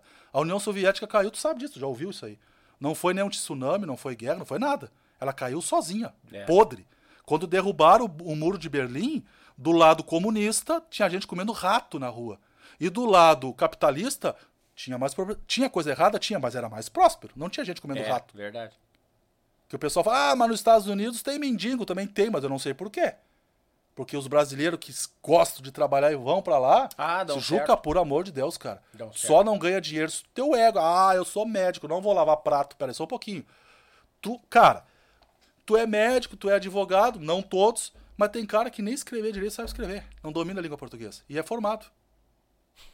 Aí tu vai lá pros Estados Unidos, entender os princípios deles e falar a língua inglesa. Tu, cara, primeiro tu vai lá lavar prato, aprender tudo de novo, pra aí tu ser médico aqui. É. Isso é óbvio, cara. Ah, mas tu tá dizendo que eles são mais do que a gente. Não, eles não são mais. do que- Eles são sim, porque eles seguiram por esse, por esse pensamento. Né? Aquela coisa de, do poder do povo, né? Sim. Aquela da democracia, né? Democracia, né? Poder que vem do povo, né? Então eles dividem, né? É do pequeno pro grande, não é do grande pro pequeno. Não, e ficou, ficou bem explicada a questão da Tia Music. E eu, Não, é- eu é compreendi. tudo isso, Se eles fecham um exatamente. contrato com o Marcelo e Aí puxam o Marcelo Aconteceu com tradição. aí, aí o Tia Barbaridade começa a ganhar a mídia Claro, eles vão impulsionar, impulso, só que eles vão manipular. Não faz essa letra, faz isso aqui. automaticamente É, na- nada, Agora tu vai tocar de calça. nada impede deles puxar o Agora Tia nós vamos- Garotos com a mesma coisa. claro, o agora Guri, vocês o vão fazer. O Sandro falou isso aí. Ah, o cachorro safado, sem vergonha, ele já fez uma letra ali, tudo bem, beleza, coisa e tal. Vai indo ali. Daqui a pouco ele pede pra fazer uma música lá que vai ser um tema lá. O, porque o governador do Rio Grande do Sul é gay, nós vamos fazer uma música coisa e tal. Ele já pede pro Tia Garotos fazer uma letra naquela contação. Aí o Sandro, bah, mas isso aqui já não vai rolar. Daqui a pouco o Marcelo aceita. Aí já começa a colocar os gaúchos contra. Cara, Uns não, contra os não outros. precisa estudar. É simples de tu fazer. É só tu criar uma polêmica, pegar alguém que defende aquilo que tu quer destruir, co- converter ele pra cá e ele vai, ele se- vai se autodestruir. Qual é o melhor pessoa pra escrachar a bombacha? O próprio gaúcho. No momento que tu conseguir fazer o próprio gaúcho ridicularizar a bombacha dele, pronto, ganhasse a guerra. É, verdade. Não é eu que vou ridicularizar a tua bombacha e te convencer que a tua bombacha é ridícula e te ganhar. Não, eu vou fazer com que tu ridicularize a tua bombacha. Aí tu derruba isso aí. Não, mas é, mas é óbvio, cara. Não, é, é- é estratégia de guerra. Sim. A questão da embalagem tu já falou. Aí tu já respondeu também a questão da política com música e cultura. Tia Music foi feito pra não dar certo. Foi feito pra quebrar. Ah, Juca, uma coisa assim, tá aí? Cadê a Tia Music? Funcionou? Não vai funcionar. Ah, mas é porque não sei o quê. O cara fica na ilusão que as bandas vão se unir e vão ser um sertanejo. Tira isso da cabeça. É. volta para tuas raízes, pega, tu- cara, o repertório que nós temos no, no sul. Aí agora falando do Leandro Vox, que ele falou lá, do Leandro Voss. Voz. Vox também é voz em inglês, É. né? Que ele comentou do separatismo, disso, coisa. Eu entendi o que ele quis dizer. Eu entendi o que ele quis dizer. Só que é o seguinte, assim, ó. Ah, que o baitaca ali não dá pra entender umas letras. Tu vê música gaúcha, não dá pra entender uma letra, coisa e tal. Talvez ele não conheça o repertório gaúcho, né? Talvez ele não conheça. Então, eu, vou, eu vou te puxar, eu vou dar um exemplo aqui. Se ele estiver ouvindo, vou dar um exemplo pra ele aqui, ó. Sim. De uma música que não. Ela não é famosa. Não é muito, não é muito famosa, né? Mas eu vou botar um, aqui, ó, ao vivo. Né? Vou botar aqui, ó. Vou botar aqui, ó. Eu hoje me vou para a fronteira. Eu hoje me vou para a fronteira. Fronteira é fronteira de algum lugar, né? Sim, uma divisa. É, divisa, né? Pois queira ou não queira, tu tá entendendo, né? O que eu tô falando, né? Vou ver meu amor. Vem meu amor. Conseguiu entender? Sim. Acho que no Brasil inteiro entende isso aí, né? Esperei toda a semana. Tá entendendo? Sim. Pra ver a castelhana. Castelhana, talvez alguém lá pra cima não entenda, mas acho que castelhana dá pra entender, né? Dá pra bota, entender bota ver quem? Uma uma castelhana, Mulher? castelhana o que que é do Uruguai, Paraguai, tu bota ali no Google e tu vai entender o que é castelhana, Sim. né? Minha linda flor, entende, né? Sim. Ó, e bem da, a bem da verdade está frio demais. Isso aqui, entendível, né? Claro. Ao sul do meu coração, que é o sul, que ele tá, ele tá fazendo a conotação do sul, o sul do coração dele como se fosse o sul do Rio Grande do Sul. Uhum. Ao sul do meu coração, quero tempo bom, Sem só problema. você me traz esse tempo bom. Seria ela. Larga tudo e vem comigo. Uhum. Vamos encarar o perigo.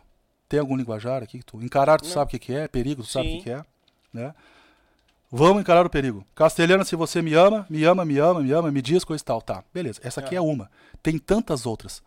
Se por um acaso aqui nessa letra tivesse linguajares, por exemplo, é, enxucra bailanta, bailanta eu sei o que é, enxucra já é meio difícil. É.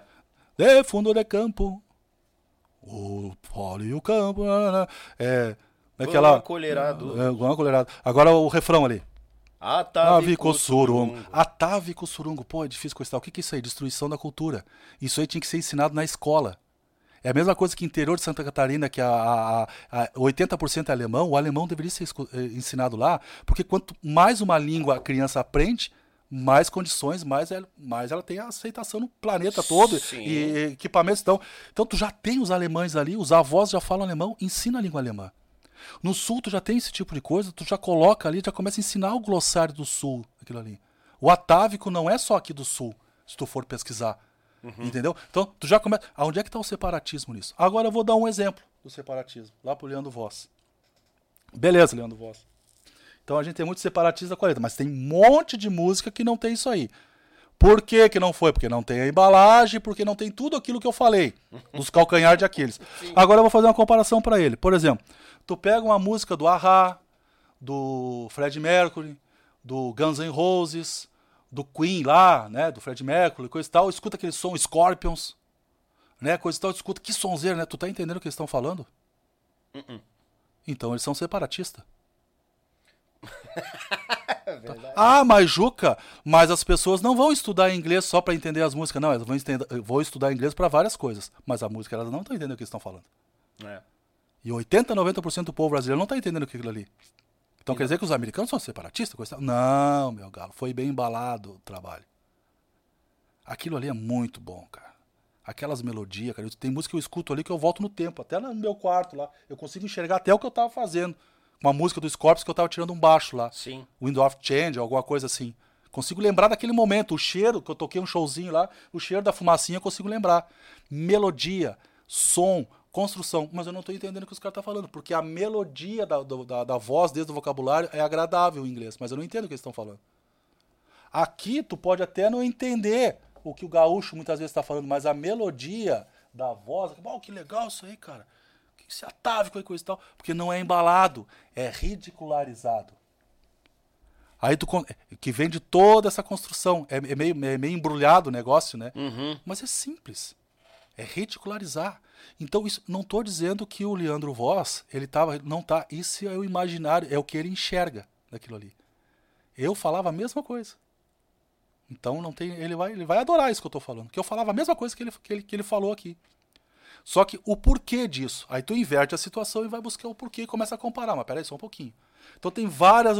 Ele pode ter outras argumentações, mas acredito que não, não, vai, não vai ter embate, porque ele já entendeu o que eu tô querendo dizer. Eu sou fã dele pra caramba, ele bate de frente com os caras, né? Não, As- é a mesma coisa que o canal dele, o propósito do canal dele. As pessoas não entenderam, achou que tava queimando os cantores. Cara, meu galo velho, pode ter gente. Se tu estourar uma música, não quer dizer que tu é um ótimo cantor. É. Tu estourou pela embalagem, por momento, por cultura, tudo aquilo que a gente falou. Tem cara que estoura aí por causa do. Olha lá, a, a onda do momento. A onda do momento agora é os gurizão do Rio de Janeiro botar. comprar é, simulador de daquele negócio de tornozeleira. Tu já viu essa matéria? Simulador de tornezeleira. É, não- porque, porque ser macho é ser bandido. Bandido tem que. Porque o bandido é foca, o bandido chega, chega matando já, né? O cara, o cara não pagou o cara lá no morro, no rio, pá. Aí as guriazinhas, bah, machão. Que aí é o cara do funk. É o cara que ostenta dinheiro, com nota de dinheiro, traficante, que, é, que tem carro importado, que tem os negócios, coisa e tal. Aquilo ali, no inconsciente, no imaginário daquela menina ou daquele menino que já não tem uma base familiar, que já vem destruído de tudo aquilo que a gente está conversando, Uhum, já já tá procurem no Google. A febre que teve, acho que dois anos ou três anos, acho que antes da pandemia, que tinha jovens que estavam comprando tornozeleira falsa para dizer que é bandido, porque é, é legal. Tem, tem lojas no Rio de Janeiro e São Paulo que vende roupa velha para pessoa é, que é moda andar que nem mendigo. Porque é oprimido, por não sei o quê, por ideologia.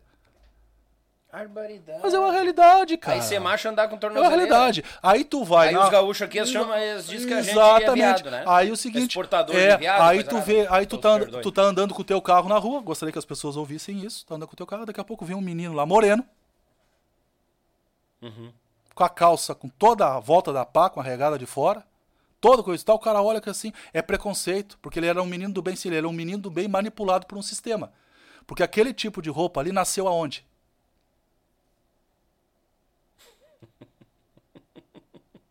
Aquele tipo de vestimenta ali, culturalmente, Hum, é.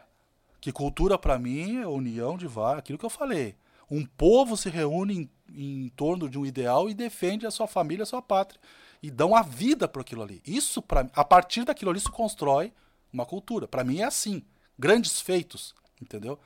Agora, tu pega um monte de gente, manipula ela aqui, bah, quanto mais pessoas eu, trazer, eu, eu trouxer aqui pra periferia de Porto Alegre, mais voto eu vou ter. Vou empurrando lá. Nem pode construir, vão construindo rua. Às vezes nem é liberado, vão construindo. Daqui a pouco aquelas pessoas estão tudo perdidas, são, são usadas por essas por esses políticos, manipular. Daqui a pouco elas começam a criar uns riscos ali, começam a andar com calça rasgada, aquilo ali vira moda, vira cultura. Ah, para, só um pouquinho, bicho. Estão usando as pessoas, se apoiam em cima da, da- da- dessas pessoas, e aquelas pessoas não têm que fazer ando daquele jeito, que coisa e tal, daqui a, daqui a pouco, ah, não, isso que é cultura. Potencializa. Aí, se, tu- se eu criticar, vai ter gente que acha, ah, tu, Juca, tu tá dizendo que a favela. Não tô dizendo nada. É. Colocaram as pessoas naquela situação ali. Entendeu? Então, tu manipula a mente. Agora pega tudo isso, meu galo, e traz pra música. Escreve sobre isso. Porque a realidade do cara, porque eu tô sofrendo aqui, porque não sei o que, coisa e tal, porque eu não tive chance, porque a bala come, porque eu sou preto, me mato, porque eu sou branco, azul, cor-de-rosa. Começa a fazer. Aí daí se cria os idiotas úteis. Aí se tu fala isso, tu é crucificado. Sou crucificado. Mas nós temos que falar, porque é isso que reflete a nossa música. É esse tipo de coisa que está dentro das famílias. É esse tipo de coisa que traz a droga, que traz o cigarro, que traz a eh, alinea- alienação. As crianças são manipuladas. O pai, a mãe, vem de um formato antigo e dá aquele choque rápido demais, porque a mídia, a coisa estourou demais, eles massificam demais, que te cria situações desconfortáveis dentro da tua família. Tá tu, a tua esposa e tu, tu tem o teu menino, a tua menininha ali. Então daqui a pouco tu tá olhando uma novela na Globo e tem uma situação que te deixa de sair agudo. Tu não sabe nem como responder sim, porque tu também tá apertado ali. Tu não tem esclarecimento. Aí daqui a pouco vai lá, aparece lá uma avó beijando a boca da outra avó. Na novela, que eu acho que aconteceu isso na novela da Globo. Lá nessa novela lá, antiga lá. Daqui a pouco a tua menina de 4 anos. Ô pai, mas eh, pode, mano? Duas Uma avó, porque ela já acha estranho, porque ela já nem entende direito. É. Mas pode uma avó beijar tua boca? Ah! E aí tu tem uma reação explosiva, porque a tua, a tua- a tua base não aceita aquilo ali. Tu não sabe como responder pra criança, tu não é Sim. preparado para aquilo ali. Para! A criança fica aqui, tu já briga com a tua mulher, a criança já vai chorando, ela fica já com trauma que não pode aquilo ali. Ela se fecha. Só que aquele tipo de informação continua ela tendo acesso. Ela vai pra escola. Na escola não é todo dia. Lá um dia surge um assunto num livrinho lá, ou num videozinho da escola, lá um negócio de ideologia de gênero, alguma coisa. Ela pergunta pra professora: Professora, mas pode o menino aqui não sei o que, coisa e tal, não sei o que? Pode. Pois é, mas o meu pai disse que não pode. Não, mas, mas o teu pai, não, talvez ele não saiba. E a criança, é, né? O professor faz isso sem saber, ele é programado para aquilo ali, porque ele defende aquilo lá. Entendeu? Ele já é programado, porque ele- e ele tem um canudo, eu estudei para isso. Aí vem todo aquilo ali. Sim. Aí a criança, mas pode, pode, mas o pai não sei o que brigou, não, que teu pai é velho. O pensamento dele é antigo. É. O que, que a criança faz? Ela ama o pai dela.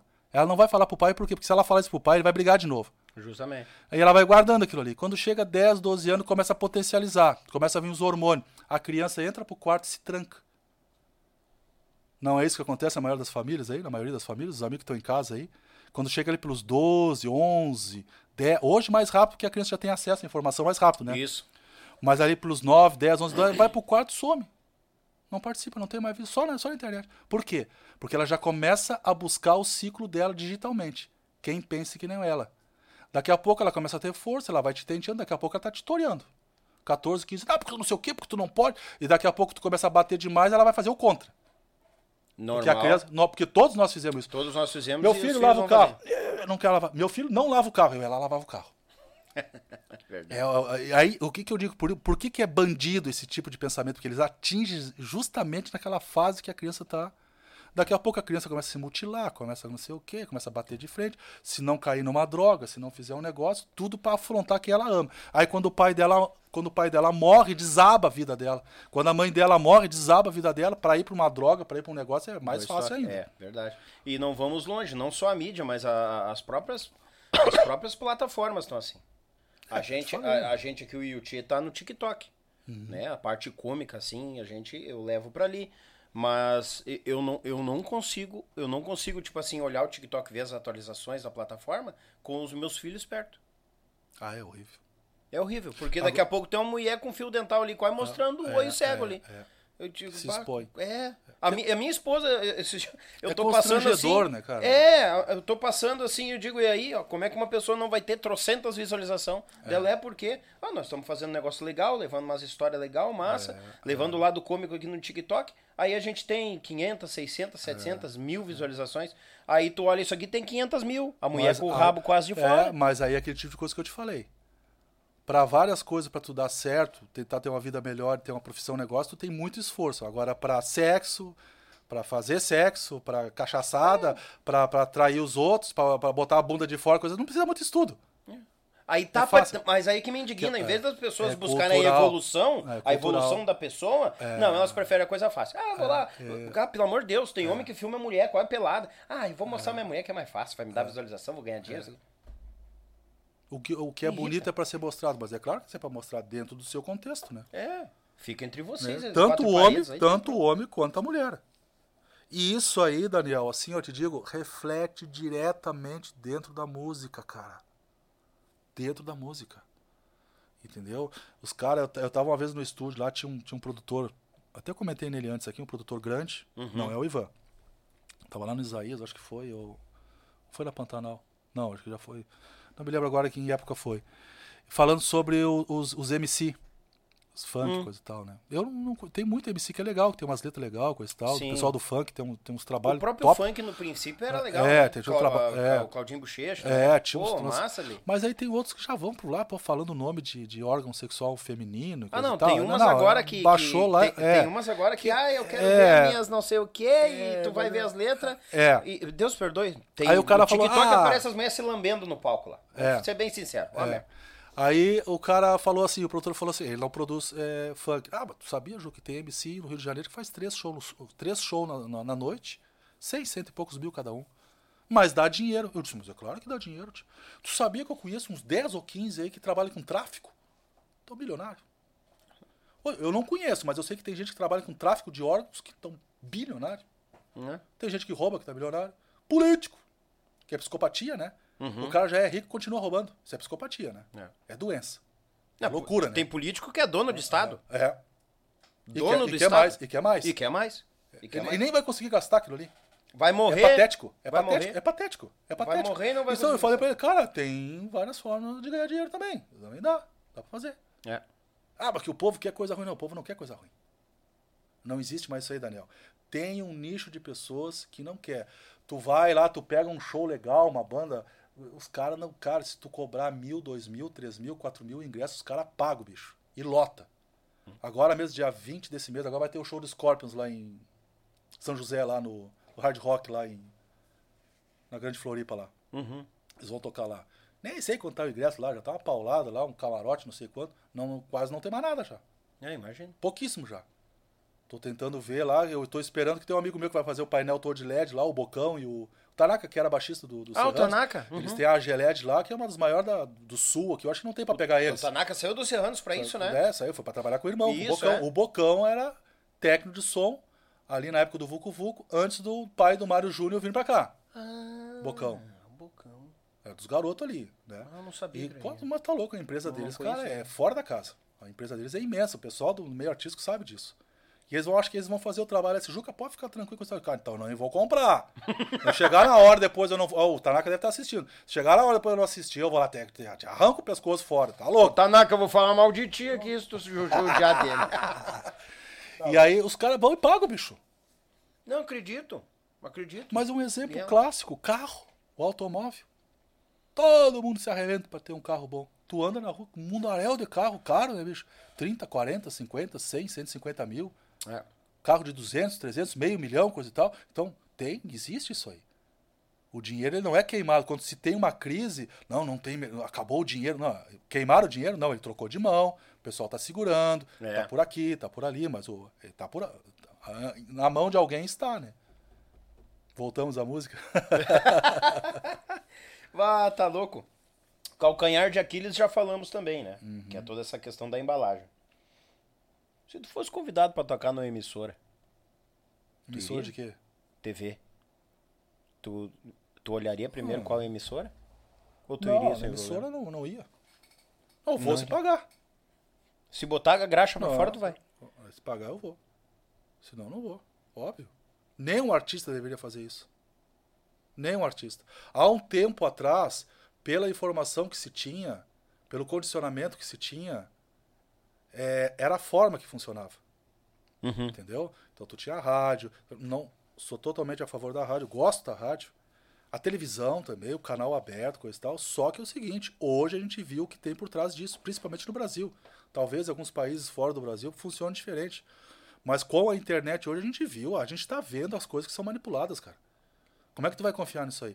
Então, assim, ó, não é ter, é patético, vamos acabar com a televisão. Não, não é isso aí. Eu tô dizendo, quando eu falei ali que o Bolsonaro deveria dar um decreto acabar com a Rede Globo, não é acabar com a Rede Globo.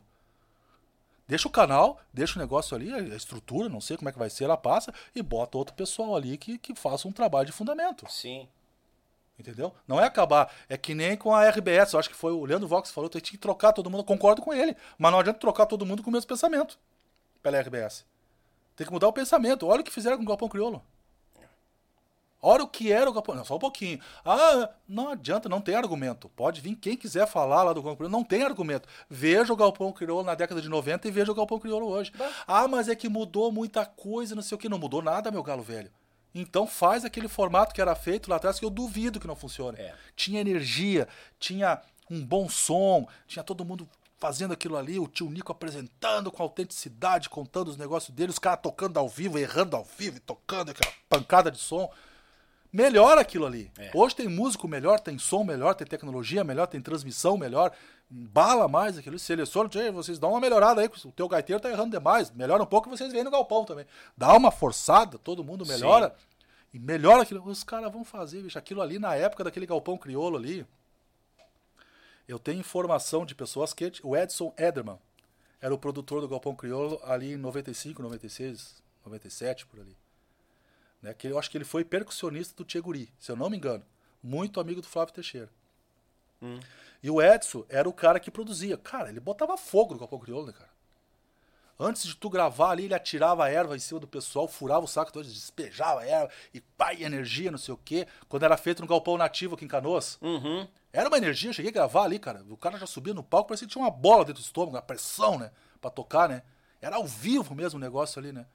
E tava, eu acho que. Eu acho que era sábado de, de manhã, ou sábado de. Não sei o que que era.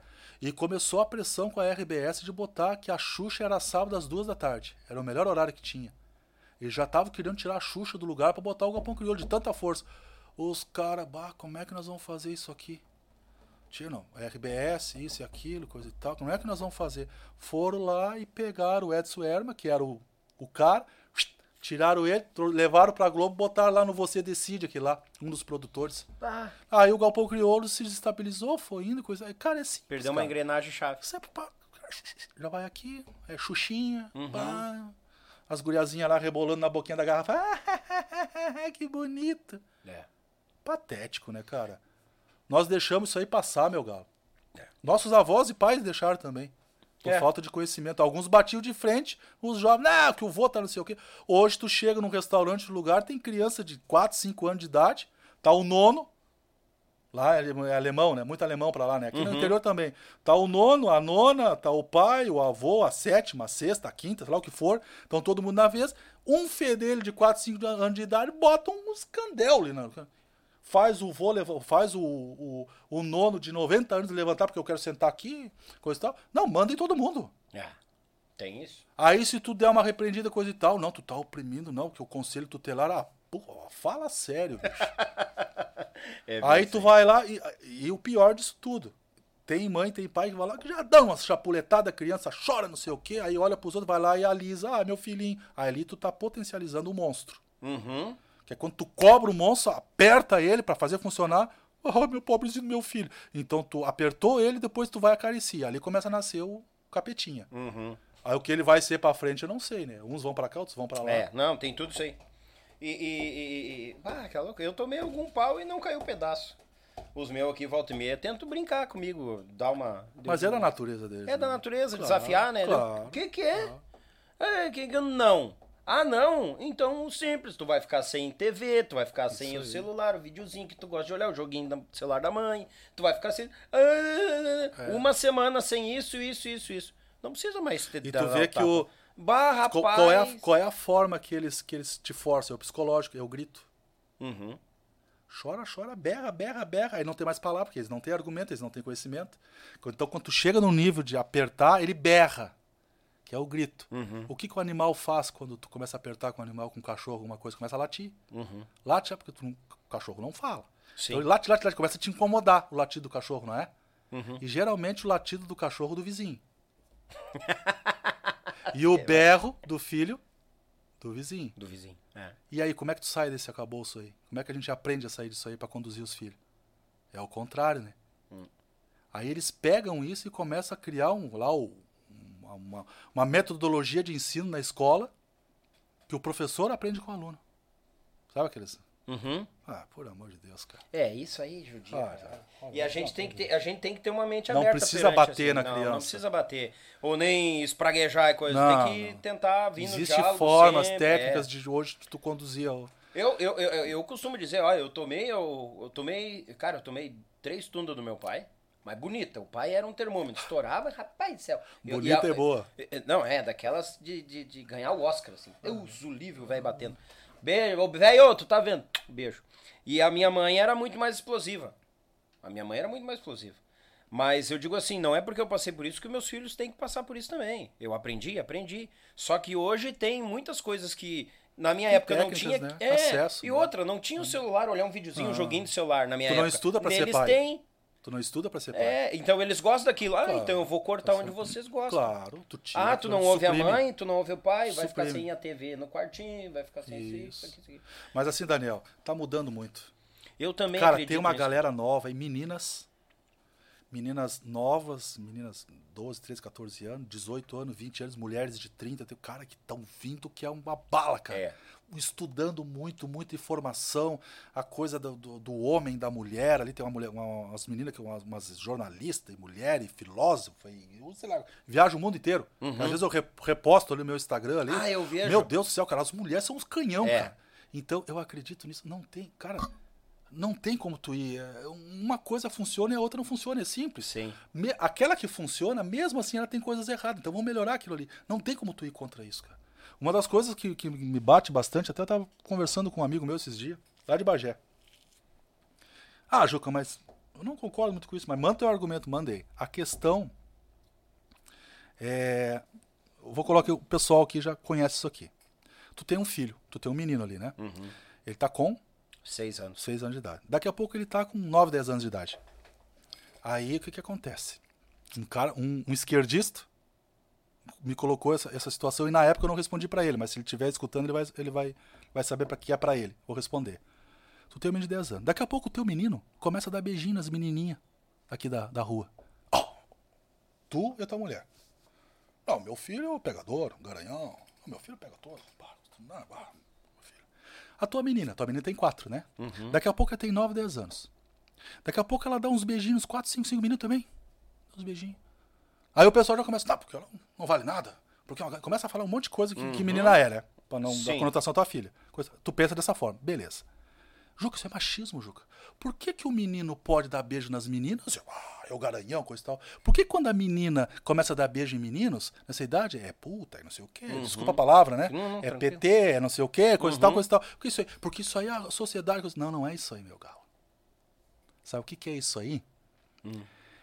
É que é o seguinte, o menino, dentro do formato cristão, dentro da, puxando pela Bíblia, pelo ensinamento do Senhor, coisa e tal, é errado ele fazer isso. O menino beijar tudo que é menininha. Não é bonito ser garanhão. Ele deveria ser conduzido dentro das escrituras, dentro do ensinamento. Por que isso aí? Porque no momento que o pai e a mãe limitam e disciplinam o menino homem a não fazer isso aí, ele consegue controlar os seus ímpetos. Porque o menino com 10, 12, 13, 14 anos, ele tá a milhão. Ele quer fazer coisas com menininhas. Entendeu? Quanto seguro isso aí para ele respeitar a menina, para ele segurar o menino, tu consegue ter uma pessoa com a formação mais contida. Não estou dizendo que não faça quando é jovem. Estou dizendo que tu controle isso aí. Ele vai conseguir controlar o sexo, que é uma coisa que impulsiona demais. É É por isso que a gente está aqui, por causa do sexo. A bebida, a droga, a gastar demais. Tu consegue começar a controlar outras coisas ruins. Não estou dizendo que o sexo é ruim, mas não é o momento. Não é o certo aquilo ali. Sim. Se ele quiser fazer, ele faz, mas não é o certo. Só que a gente deixa isso acontecer. A gente não resolve isso. O menino homem deixa. A menina, ela acha, ou esses pensadores acham, que ela copiando aquilo que o menino faz é liberdade. Então, ela, para ter igualdade com o homem, ela se compara às coisas erradas dos homens. E onde é que está o erro nisso aí? Na construção do homem. É isso que eles bateram de frente, desconstruir a figura do homem dentro da família, do patriarcado.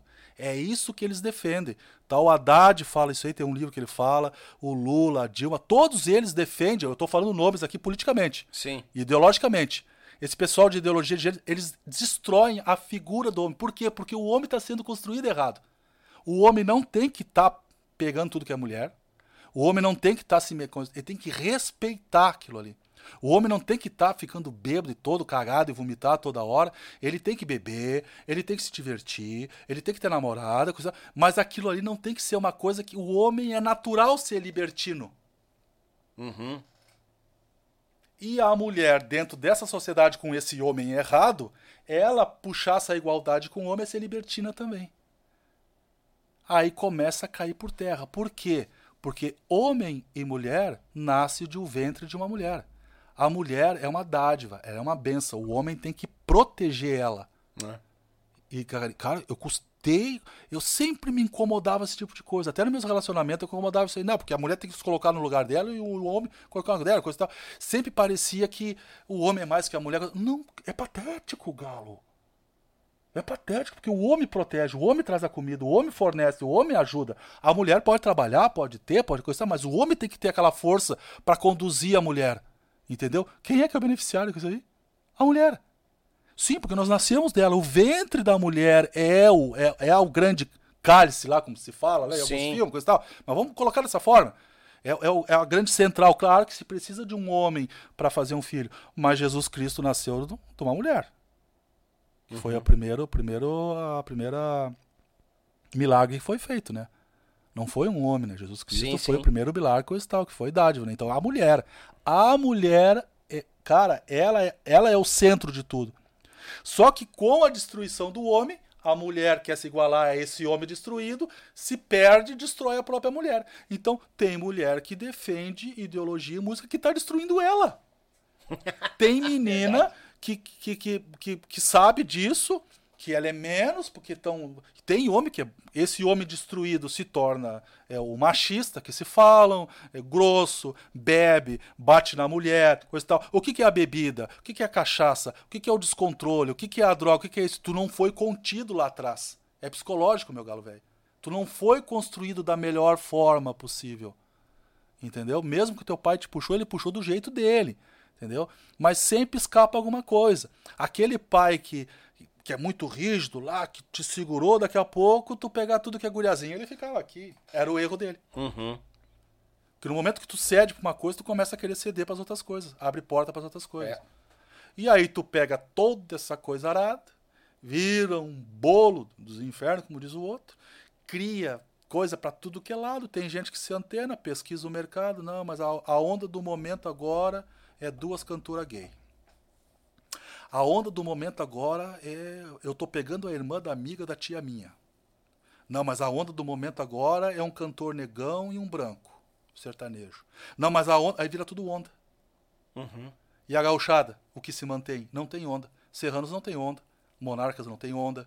João Luiz Correia não tem onda. Mirins não tem onda. Beto Caetano não tem onda. Esses caras nenhum tem onda. Não sei se está entendendo. Tô entendendo perfeitamente. Outros nativistas aí, como César Oliveira e Rogério Melo. Olha o trabalho que os caras. Joca Joca Martins, Martins. coisa e tal. É, eles têm ondinha? Não. Eles têm condução de letra, alguma coisa, de repente algum viés aqui, um viés ali, coisa e tal, mas eles têm uma estabilidade. Ah, mas isso aí não dá. Não dá, porque não, talvez não esteja sendo feito da forma que deveria ser, que é o calcanhar de Aquiles, que é a forma dos negócios, Uhum. agregar valor, potencialização e vai, vai, vai, vai, vai, vai embora. Se nós resumir... Cada um no seu lugar, eu Sim. consigo entender, mas eu não faço tudo isso aí.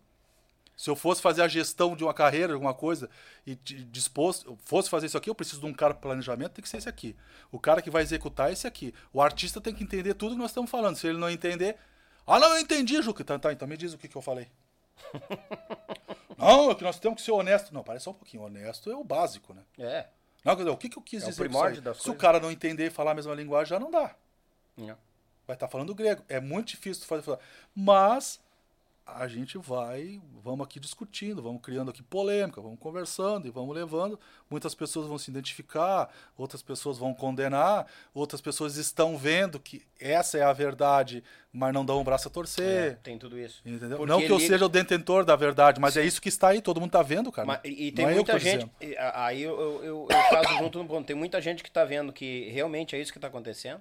É isso que a mídia traz, é isso que a música, tá- a, a música que fácil nas, nas mídias tá vindo, tá acontecendo. E tem gente que não vai dar o braço a torcer. Ah, não, porque isso aí quem defende é o, é o, é o- é o Bolsonaro e eu sou contra ele. Mas não é ele. Aí né? não tem nada a É- ver com ele. é contra a pessoa dele, É né? contra a pessoa. É Entendeu? o time de futebol. Aí que tá. E tem gente que sempre classifica, ah, é isso, é aquilo. Cara, vamos. E isso aqui, todo esse rodeio, essa volta que, que, que, o Juca tá dando, eu tô entendendo. Tem muita, sei que muita gente tá entendendo. Mas isso tudo tá casado na nossa música. Com certeza. Tá ligado na nossa música. Quando eu digo que a nossa música tem um valor, tem uma ideia, Nossa. tem o homem, o, o, o macho lá, e tem a mulher, que é, que é a base, o princípio, a, ela é o pilar central da família, é, tudo junto. É, tudo Aí tem junto. gente que, ai, o homem é macho, então ele é machista, ele oprime a Não. mulher. Não é. Aí ele acabou de falar, a mulher quer sair, quer trabalhar, quer ter os Claro, bens dela. Beleza, vamos embora, vamos batalhar junto. Mas o dever do homem é proteger a peça principal da casa. É, a mulher. Sem ela a gente não a gente Não estaria aqui. A gente não estaria aqui. Sem é, cara, eu vou ser sincero, eu não quero nem me engasgar, nem me emocionar, mas se não fosse a minha esposa, eu não tinha minhas duas maiores riquezas hoje. É isso aí. Meus dois Não filhos. tem como. E ela é tudo pra mim. Muitas vezes eu não apresente, mas ela é tudo pra mim. É, mas é, mas é isso aí. Simples. Matou a charada. Não quero E dizer o que, que me que é diz isso? que depois no podcast ou É, não recado. tem. É respeito, é, É respeito, entender, família, é parar, pensar. Família. Tu tens a tua família, tu tem um gay na tua família, tu tem Não, um não homem. tem nada a ver. Nada a ver, isso não tem tem nada, nada a ver. É família. Tu, am- Eu amo meu irmão, amo meu pai, eu É, amo todo mundo. Agora, É é, é aquele tipo de coisa. Tu pegar a tua condição, estampar numa bandeira e virar um partido político, bah, galo, aí tu abriu pro mundo, né? Ah, não. Aí, aí tu vai levar porrada, vai ter gente que vai até, até te dar soco, que eu acho, eu acho horrível isso, não precisa Sim. pa- partir pra ignorância. Mas vai acontecer. Vai. Ah, Vai acontecer, de tu caminhar na rua, daqui a pouco vem dois, três caras e arrebentou da pau porque tu é gay. Claro que acontece. O- o- a, a homofobia existe? Existe. Existe, existe. O racismo existe? Existe. Como é que a gente com- combate isso aí? Como, como que a gente combate esse tipo de coisa? Vamos parar pra sentar? Como é que a gente combate? Como é que tu te posiciona? Coisa e tal. Por que, que tu tá te expondo? Por que precisa expor? Cara, é a mesma coisa. Ah, Juca, esse mesmo meu amigo falou uma coisa assim pra mim uma vez, ó. Acho que o pessoal vai entender. Ele chegou pra mim, ah, porque o pai é muito machista, taxista, varejista, é todos os xista que tem. Taximerzista? É. É porque nós temos um amigo lá que é gay, aí o amigo chegou pra ele, ah, fulano de tá, chegou se agarrando. Para, para, para, para, para com isso, para com isso, não, não vai com isso e tal assim. Só, não gosto muito disso aí, coisa e tal. Falou. Mas não falou, é porque tu é, não, não falou que é gay, coisa tal. Não gosto disso aí. Ele falou, ai pai, como o senhor é grosso, como o senhor é, isso, é, isso é, pode ser considerado homofobia, coisa e tal. Eu disse, tá, beleza, legal. Agora pega a tua namorada, hétero, fêmea, mulher, sei lá for o que tu quiser falar. Chega ela lá pro teu pai e começa, ah, começa a agarrar nele do mesmo jeito que o gay faz. Tu vai gostar desse tipo de coisa? Não, então, então tu é heterofóbico. É. Não existe, cara. É Tu tem um casal hétero se agarrando com palma de língua pra fora, se beijando. Ó, determinadas situações fica. Na, cara, na tua Não, família, é, tal. é chato. Agora, Imagina homem com chegar homem. na parada ah, do ônibus, tem um casal se agarrando, se quase se comendo na parada. Não, é. né? Poxa, bicho. Isso, isso aí tá, isso tá na Constituição, tá? Atentado ao pudor. Tá É. lá na Constituição. Tá, mas daí se tem. Aí, aí vem aquela questão. E se é, é, é, é homo? O, o lésbica lá na parada, aí se tu fala, tu é, Ah, é, opressor, né? É, tu é, é. o lesbofóbico, o É, homofóbico. é. Cara, aí é mimimi do cão que me dá uma raiva isso aí, cara. É. É que nem o negócio do, do feminicídio, essas coisas assim, né? Cara, se tu, tu é Daniel, tu é homem. Se tu matar uma mulher, matar eu, matar um preto, um branco, um azul, coisa e tal, tu matou a pessoa, qual é a tua condenação? Ah, não sei o que, 30 anos. 30 anos. Se uma mulher, uma mulher negra matar uma branca, ou matar um homem, ou matar uma criança, ou matar uma coisa, sei lá o que for, é, com o que que é? 40 anos, 40 anos. Agora não, agora matou uma mulher, é feminicídio. Matou um homem, homicídio. Matou um gay, o que, que é? Gaysístico. Sei lá o que, que é. Não, o que, que é isso, cara? É confundir. Tu confunde. Aí começa a potencializar, porque a, a agressão do homem contra a mulher. Não, peraí só um pouquinho. Aí começa a vir. Uma, muita, muitas das pessoas devem ter ouvido isso, ouvido isso dentro da família. Tudo que é homem é um potencial estuprador. É porque isso é do homem mesmo. Ah, casal tal lá, a advogada e o advogado. O cara não aceitou separar dela, foi lá, arrancou a cabeça dela, matou ela, coisa e tal. Isso é um homicídio, porque tudo que é homem é potencial, tudo que é homem é assim, coisa e tal. O que, que é isso aí? Destruindo a figura do homem. Entendeu? Só um pouquinho, minha filha.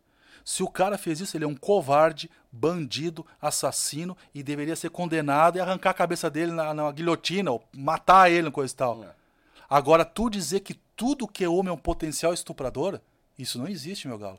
Então tu tá, tu tá dizendo que o teu pai é um potencial estuprador, que tu, Daniel, é, que o teu filhinho um dia vai ser um é desconstruir a figura do homem. Todo homem é um potencial estuprador, um potencial bom pai de família, um potencial bandido, um, um potencial não bandido. Toda mulher é uma potencial é, prostituta, é uma potencial boa mãe de família. Todo mundo é potencial tudo. É. Mas eles criam uma conotação para desconstruir o homem. E o homem branco. e eu vou te dizer uma coisa assim, ó, os homens negros hoje, na maioria, estão de cara com isso aí. Porque entre os homens não tem essa frescura. É, é.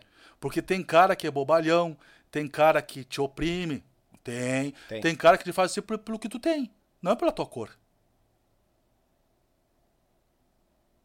Tem gente que faz esse tipo de coisa, eu sou branco, tu é branco. Pouco eu, e eu sou, e eu te esnobo, babá, eu não tô fazendo isso aí contigo, porque tu é preto, cara. Então quer dizer que daqui a pouco nós se desacertamos, brigamos, coisa e tal, e eu te dou uma facada. E. Ele deu uma facada por causa que ele é gaúcho, então foi gaúchocídio. Agora eu brigo lá, do- do- dois morenos brigo. Eu tenho um monte de amigo moreno. Negão. Uhum. Dois negão brigo, coisa tal. Um mata o outro. O que, que é? Não, esse negão aqui é racista. Pô, bom, negão é racista, cara. Porra, bicho, fala. Verdade. Um monte de amigo meu fala isso aí. É?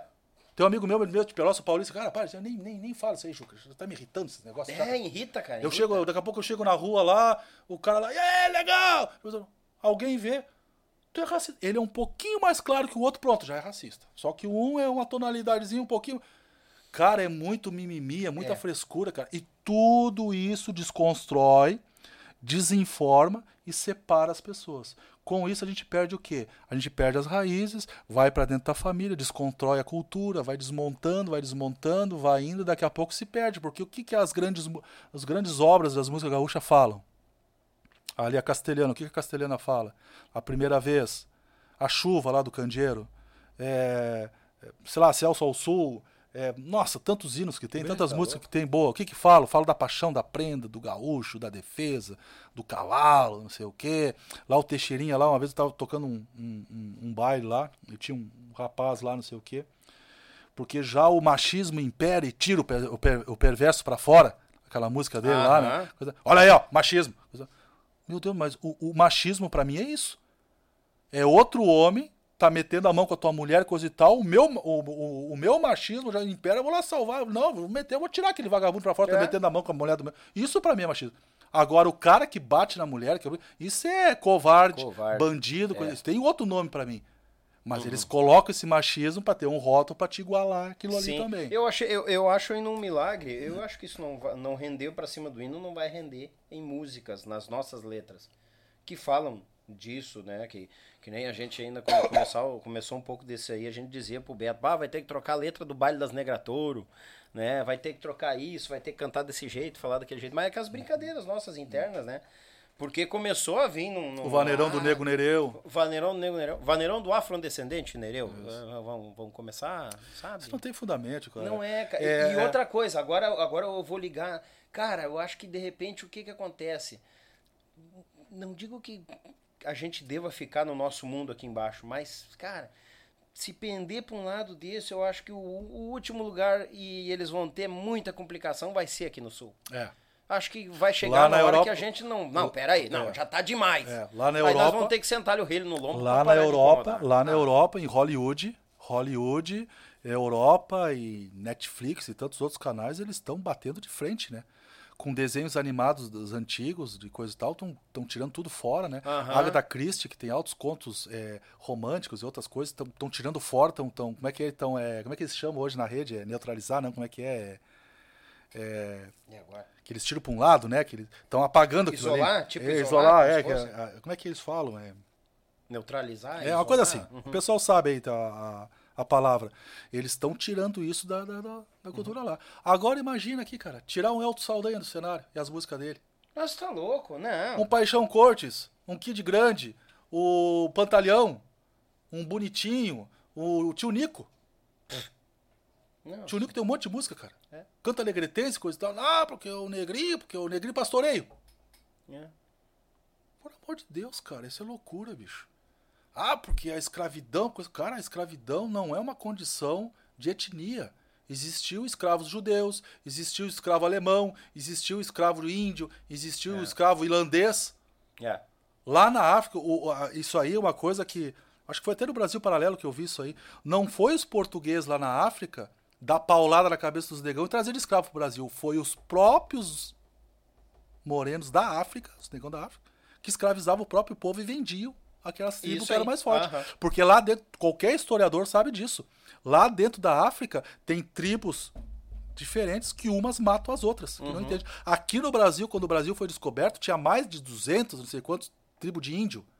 Tinha lugar que os jesuítas chegavam que um índio, uma tribo de índio, uma- uma- um tipo de, de, de índio ali, é, matava os outros índios, escalpelava e comia a carne dele porque eles achavam que ia pegar a sabedoria daqueles índios. Olha a cabeça dos É, índios. é, velho, pior que tinha. Isso é animal, né, cara? É. Mas isso da escravidão que tu falou, que os próprios morenos escravizavam o seu próprio Sim, povo, sim. cara, tem filmes antigos de Bang Bang Que, que, aparece, aparece isso. isso aí. Aparece isso. Lá na, na África, lá, eu acho que foi no, no- Acho que não foi no Discovery, foi algum canal, alguma coisa que eu vi, né? Eles mostram isso e daqui a pouco mostram a matéria desconstruindo aquilo ali. Cara, é patético, cara. Mas hoje a gente tem informação, né? É. Tribos africanas que, que destruíram outra tribo africana, sendo os dois negros, né, africanos, que o que, que eles faziam? E com machado, eles cortavam o órgão genital da mulher, rachavam com machado e cortavam o pênis do homem para não ter mais a prole daquele, da, da- daquela tribo ali, para extinguir Os dizer próprios, não é o alemão ir lá matando o negão. Ah, os próprios? Os próprios, as próprias tribos ali, uma tribo contra a outra, que são tudo africano. Cada uma tribo, aqui no Brasil também tinha isso aí. Tinha os índios não sei o quê, os índios não sei o quê. Cara, eu fiquei sabendo disso há pouco tempo, cara, através do Brasil Paralelo. Eu não sabia desse tipo de coisa. Então, a escravidão não é uma condição de, da- é, de etnia. Não é uma condição. Não, nunca foi. Entendeu? No Brasil teve esse erro da escravidão aqui, porque trouxeram isso como mão de obra escrava, que poderia ser judeu. Poderia ser outra, moro, sei lá o que fosse. Sim. Foi os negrão ali, for- vieram tudo pra cá. Destruir. Aquilo ali foi uma mancha, porque uma desinformação total. Entendeu? Que aquilo foi um golpe que deram, na realidade, né? Porque Sim. os fazendeiros, eles, eles compraram a mão de obra daquela forma. Quando tiraram a mão de obra deles, eles ficaram como? A maioria quebrou, né? Sim. Foi uma forma que o governo teve, porque já, ele já começava o positivismo. Aí já vai lá atrás lá. Mas enfim, é, que eles faziam aquilo que foi horrível, cara. Escravidão é uma coisa horrível, né? Só que assim, ó, a escravidão de negros é um absurdo, a escravidão de brancos é um absurdo, a escravidão de índios é um absurdo, de alemães, de irlandeses, de dinamarqueses e tantos outros antes dessa, lá na, na história medieval lá atrás. Tinha lá uns que escravizavam os outros lá e se matavam, se arrebentavam. Isso já é uma coisa meio que da natureza humana, né? Esse tipo de coisa. Agora, pegar isso aí, cara, e querer destruir um país, que nem agora, o, acho que foi o ministro do que teve lá no, na, na- agora foi na China, agora, semana passada, não sei o que foi. Até eu vim escutando na rádio aqui de Camaquã. A rádio acústica, acho que é de Camacuã. Se Hum. alguém estiver ouvindo aí, eu vim escutando agora quando eu vinha pra cá hoje. Não sei qual ministro aí do governo tava lá falando mal do Brasil, cara. Ah, eles adoram fazer isso. É a Meu mesma coisa Deus andaram do falando que céu, tinha cara. 133 milhões de pessoas passando fome no Brasil. Uma hora é Mais da 33, outra hora é 60, outra hora é cento e poucos milhões. 133 milhões. Por amor de Deus, cara. Agora eu vou vender o teu programa. tartaruga lá É, foi lá, Agora eu viu? vou lá fora vender o podcast. Não, o podcast é horrível. Não, o podcast. Não, o Daniel é louco. Não, vou começar a te queimar, vou começar a falar mal. É, vou te contar. Por amor. E é o cara que tá assinando alguma coisa lá que vai influenciar na nossa vida. Claro que é, mas tá louco. Deus o livre. Pá, rapaz, que prosa, hein? Quer parar, Galo, velho? Tô por ti. Tá louco. Não, eu tô pensando no pessoal aí que tá pelo sorteio. Vamos lá. Tem um sorteio. Vamos fazer o sorteio então? Vamos, vamos lá. Vamos lá, o Juca vai estar aqui pra, pra me assessorar no sorteio. Vai tomar um- uma água, um suco. Não vamos falar mais de política. Não, não vamos falar mais, gurizada. Vamos falar. Estão quase nos arremates já. Não vamos judiar de vocês. Tela do sorteio, tamo aqui. Juca tá lá pra conferir. Gurizada, então é o seguinte, ó. Eu tava aqui na mesma hora que o Juca tá falando, trocando ideia, eu tava passando os números que chegaram. Então são 27, tá? São 27 ah, pessoas com a gente no sorteio. 27 números, tá? Vamos sortear o terceiro prêmio, que é o kit do Cordiona. Sorte pra quem tá com nós, gurizada. Vamos lá, o Juca só de bico aqui. Esse aqui, todo mundo sabe, é o sorteador.com lá na internet. O pessoal vai lá, fica à vontade, né? Vamos lá então pro terceiro prêmio, que é o kit do Cordiona, gurizada. Vamos ver quem vem por aí. Quem vai ganhar o terceiro prêmio. Olha, rapaz, o número 15 que é, é, é quem? Vamos lá, vai chegar. Número 15 ganhou o kit do Cordiona. A Silvia Ribas. Aí, Silvia. Aí, Silvia, valeu, obrigado. Pessoal, entre em contato no Instagram, até aqui, ó, esse primeiro, esse primeiro número aqui, ó, aqui, aqui, aqui, aqui, aqui, ó, esse primeiro número aqui, bate direto no número do WhatsApp do Yuchê. Cai aqui comigo. Vamos pro segundo prêmio, que é as joias, que agora a gente vai sortear e vamos ver o que, que vai dar, gurizada. Boa sorte aí, vamos dar. Agora é o segundo prêmio, a gargantilha e o brinco. Vamos ver quem vem. Ó, número 10, quem é? Eu sempre passo o número, né? Tem que esperar passar lá. Número 10, quem leva? O meu amigo Drauto! Azar, Drauto! Vai presentear a nega véia, vai garantir uma noite de amor, meu galo velho. Que tal? Vamos pro primeiro prêmio, então, que é aquele kit velho bagual lá da Pense Madeira. Vamos ver quem leva. Boa sorte, gurizada. Vamos dar-lhe. Vamos ver quem vai levar. Número 9. Olha, do ladinho do Drauto. É capaz de ser o Drauto? Não. De novo. Não, pera aí. Ah, não, Cláudio Miguel ganhou a joia. Ô, rapaz, tô embaralhado os, os, os róios. E agora sim, o Drauto ganhou o kit da Pense Madeira. o Drauto ganhou o kit da... Que, quer ir lá, Juca? Vou lá, vou lá. Vai lá, vai lá. Mas tá passando a imagem? Não, ó, pessoal, o Juca vai no banheiro, vai à vontade. Se for cagar, fecha a porta, faz favor. Tamo em casa aqui, gurizada. Então tá, o número 15, tá bom, gurizada? A Silvia Ribas ganhou o kit do Cordiona, tá bom? O kit do Cordiona. O número 10, que é o Cláudio, vou olhando lá, ali. Número 10, o Cláudio Miguel Ferreira ganhou a joia, tá bom? E o número 9, o meu amigo Drauto, ganhou o kit da Pense Madeira, gurizada. Boa sorte. Parabéns. Boa sorte não, né? Parabéns. Já tá tarde, estão batendo pino aqui. Parabéns aos ganhadores, tá bom? Então, o número 15, número 10 e o número 9 nesse sorteio, tá bom, gurizada? Muito obrigado. E entre em contato nesse número aqui embaixo da tela, tá? Embaixo da tela, esse número aqui, que tá aqui, ó. Aqui, aqui, aqui, ó. Esse aqui, ó.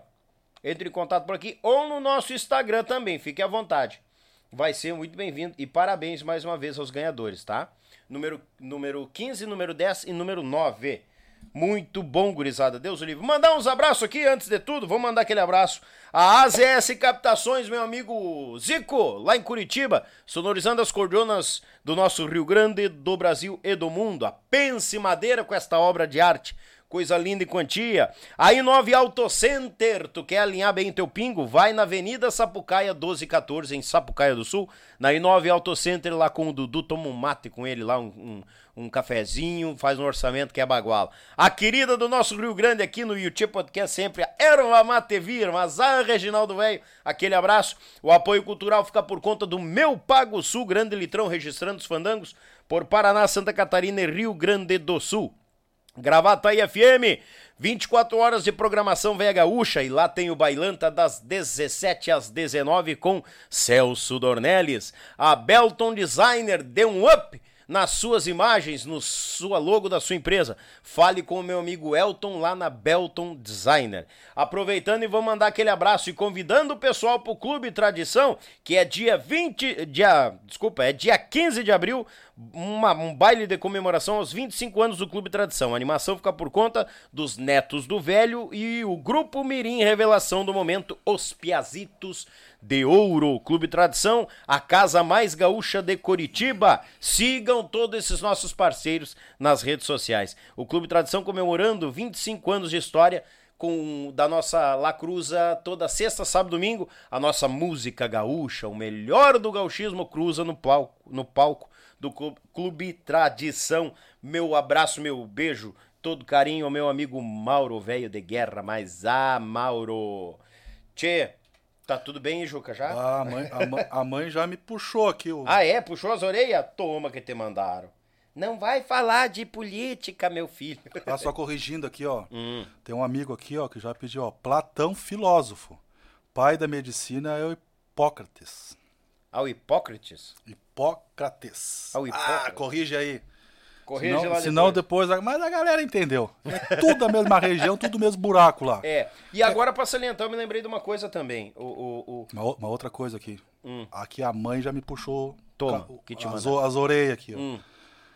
Mandar um beijão e um abração pro meu filho do coração, Lucas Matias Mendes. Azar, Lucas, velho! É, tá lá em Piano Machado cuidando da vovó. É um bagualo velho, né, tia? Domador, Ah, ele e tá cuidando. corre carreira e... É?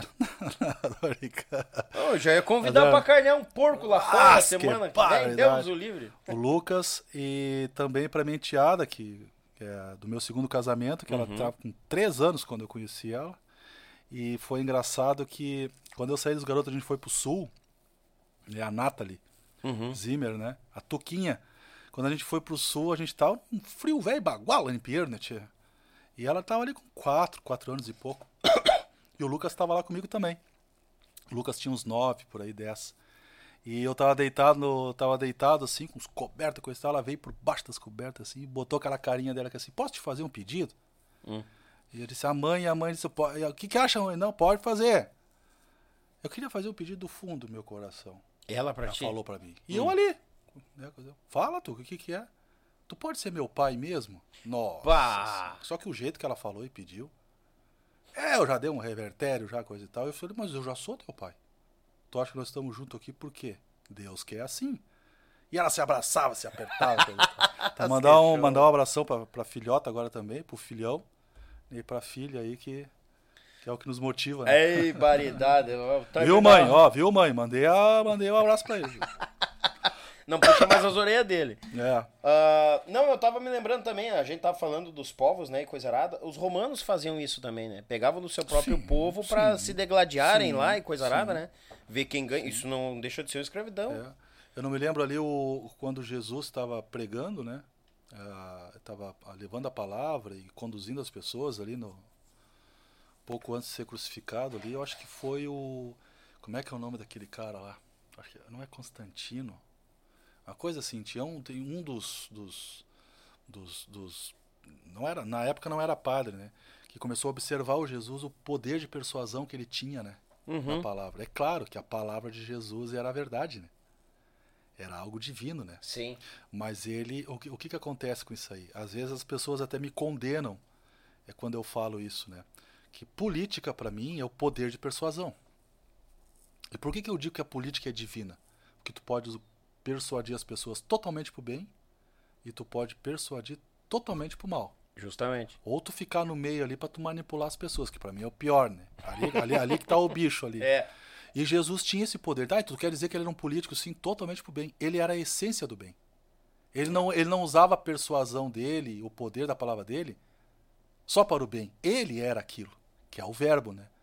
Então, ele era aquilo ali em forma humana, né? Então, tu quer ver que a política é uma dádiva, cara. Não tem como tu ir contra isso. Então, assim, ó, as pessoas que têm esse dom de persuasão, as pessoas que têm o dom da palavra, têm o poder da palavra, que têm o acesso à palavra, pô, põe a mão na consciência, cara. Isso, usa isso pro, pro bem. Quanto mais pessoas com acesso a conhecimento, quanto mais riqueza, quanto mais pessoas fortes, mais tu tem segurança onde tu está. É, verdade. Então, os políticos são burros, meu Deus. Eles podiam ser muito mais ricos se tudo for mais rico. É uma coisa tão, tão simples de entender isso aí, cara. Pois os caras querem, não, enquanto eles estiverem lá, eu tô ganhando voto. É. Por amor de Deus, cara. É, tanto o povo pra manipular também, é Exatamente, coisa. Ah, o, exatamente o, o, o Nélio salientou pra nós aquela hora que a gente tava tentando descobrir a palavra aquela, né, de isolamento, coisa arada. Ah, o termo é Cancelamento. aqui. Cancelamento. Valeu, Nélio! É que nós somos meio bagual, gente. Diretamente de Passo Fundo, né, Lio? Cancelamento. Cancelamento. Te cancelo. Qualquer coisa, É, não te cancelo. tapeia pra cá. É Não só, não, é só tu não concordar, né? Isso. Se tu não tem a mesma ideia que eu, então tu tá cancelado. Já cancelado. Antes de cancelar ou cancelar não, de terminar o podcast, não vamos aqui. Nós não cancelemos nada. Quem é nós pra cancelar? Vou ter que passar uns regalos. Bem, Da erva mate via, esse é a novidade, erva de tererê, tá? Sim, sim. Se sim. pegar um calor ainda, finca ali Que tomei muito lá em Campo Grande lá. É? O Xande fazia. Pegava, o que que ele, que que ele fazia? Essa aqui já tem com limão, né? Já vem com limão. É, já vem. Ele pegava uma térmica grande com água, bastante gelo, Sim. e botava, ele espremia limão dentro, fazia o tereré, mas tomava uma térmica assim numa sentada, né? Um calorão bárbaro, né? Pá. É um chupão e já era, né? E a nossa a moída da grossa da Vira pra ti também, que é bom pro mate velho e bagualo. É pra fincar fogo. Pera aí que eu vou pegar um... Erva mate vir.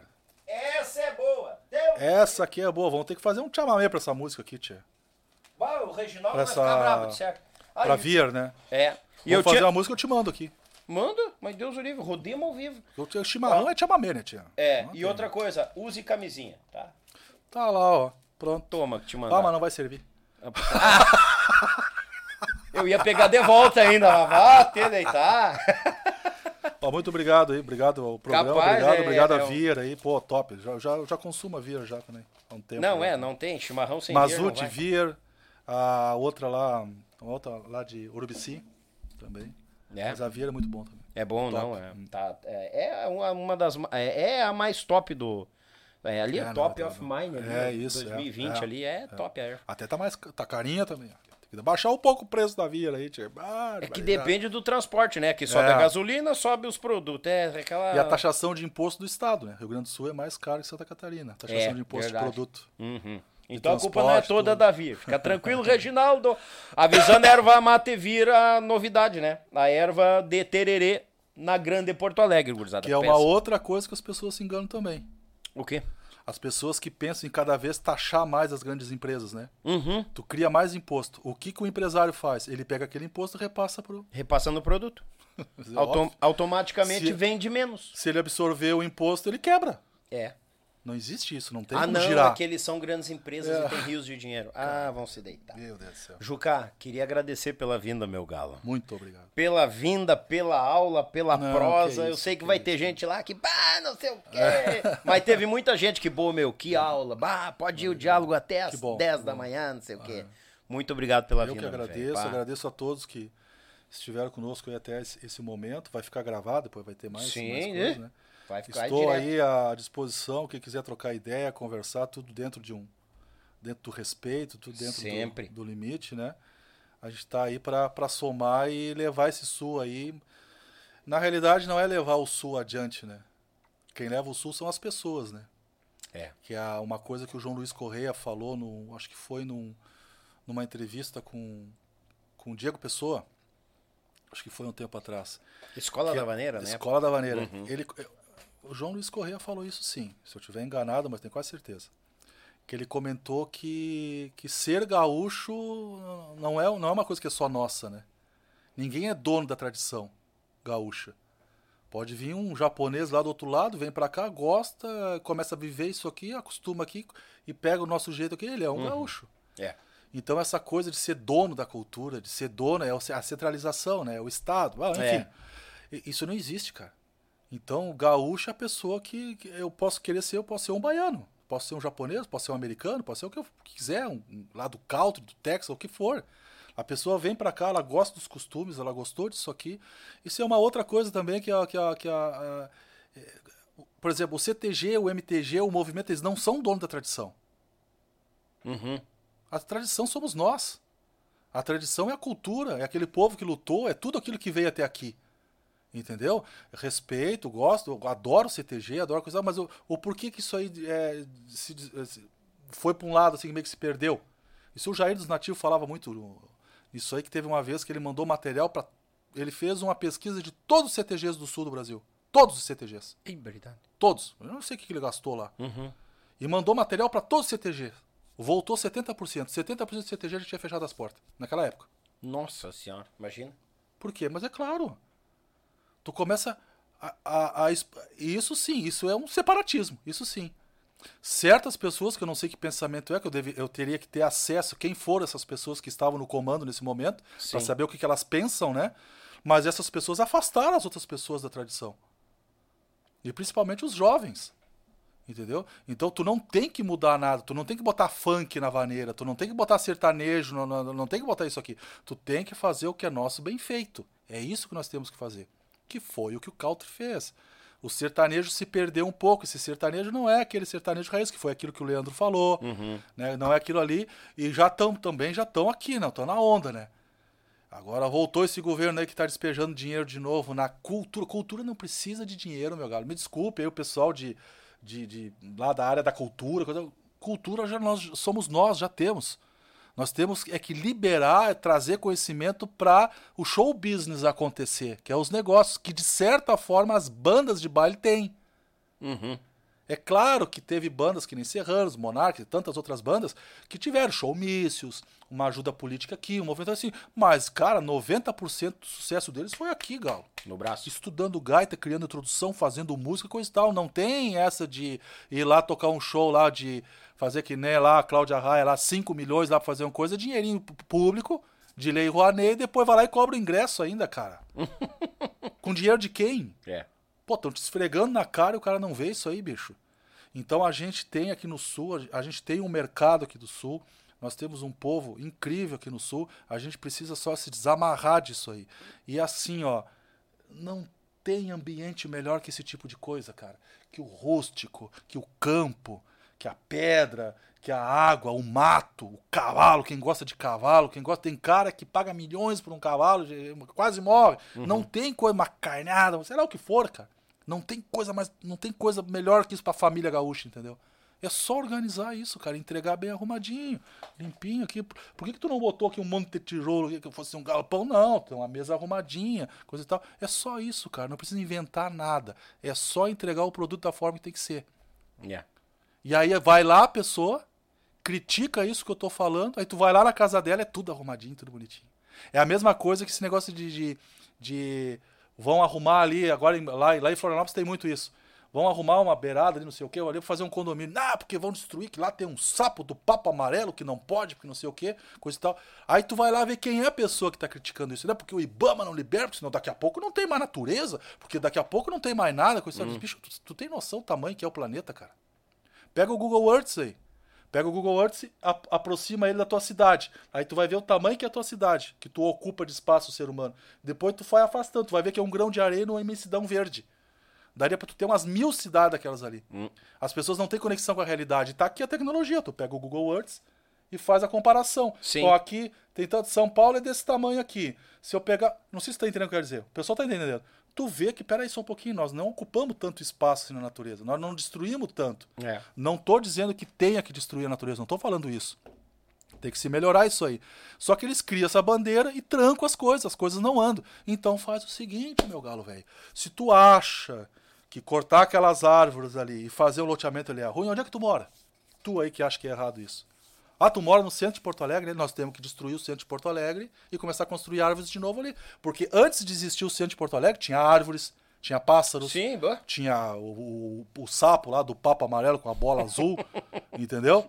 Então começa a... Ah, pois é. Aí tu desmonta. É, é, é esse tipo de coisa quando tu começa a te conectar com a realidade. Então tu vê, tu aceita a crítica, vê a crítica e tu vê quem é a pessoa. Ah, tu defende isso, defendo, defendo isso, tá? Tu tá aplicando isso na tua família, lá com teu filho. Onde é que tu mora? O que, que tinha antes da tua casa que não era um mato? Então tira essa tua casa daí, volta à natureza aqui. Tu tá destruindo a natureza. Vai morar numa oca no meio do mato, então. É.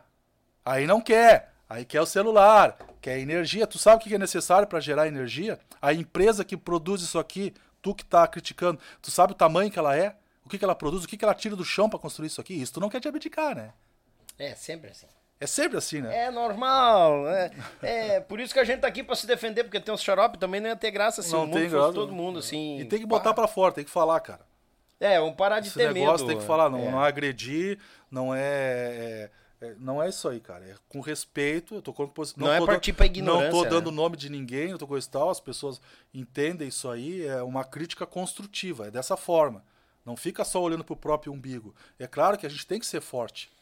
Né? Mas se tu não compartilhar isso aí com as outras pessoas, cara, principalmente na música, não vai, cara. Meu É. Deus do céu, quanto mais banda tiver, quanto mais. Lembra dos 10 milhões de pessoas na Grande Porto Alegre? Uhum. Quantas bandas a duas mil pessoas por evento precisa para dar esses quadros? Cara, todo mundo vai estar nos bailes. Não, não é isso. Mas se tu for ver isso aí proporcionalmente, cara, o cara vai lá, entrevista 4 mil pessoas num universo de 210 milhões de habitantes. Ele diz quem é que vai ser o próximo presidente. Os caras contratam, ah, mas é que tem estatística, não sei o quê, porque tem a técnica. Não, não vem muito com isso aí. É que nem as estatísticas do Ministério da Saúde. Mais de 70% vão desenvolver o câncer, coisa e tal. Então, então, então avisa os 70% que vão desenvolver, bicho. Mas eles nem sabem, é uma estatística porque acontece não sei o que, coisa e tal. Sim, mas o motivo ninguém sabe. É. Então, se eles sabem que 70% da população vai ter tal problema, por que eles não avisam 70% da população? Sim. Porque eles não sabem quem é, né? Eles vão pôr uma estatística. Claro que isso funciona, eu sei como funciona isso aí.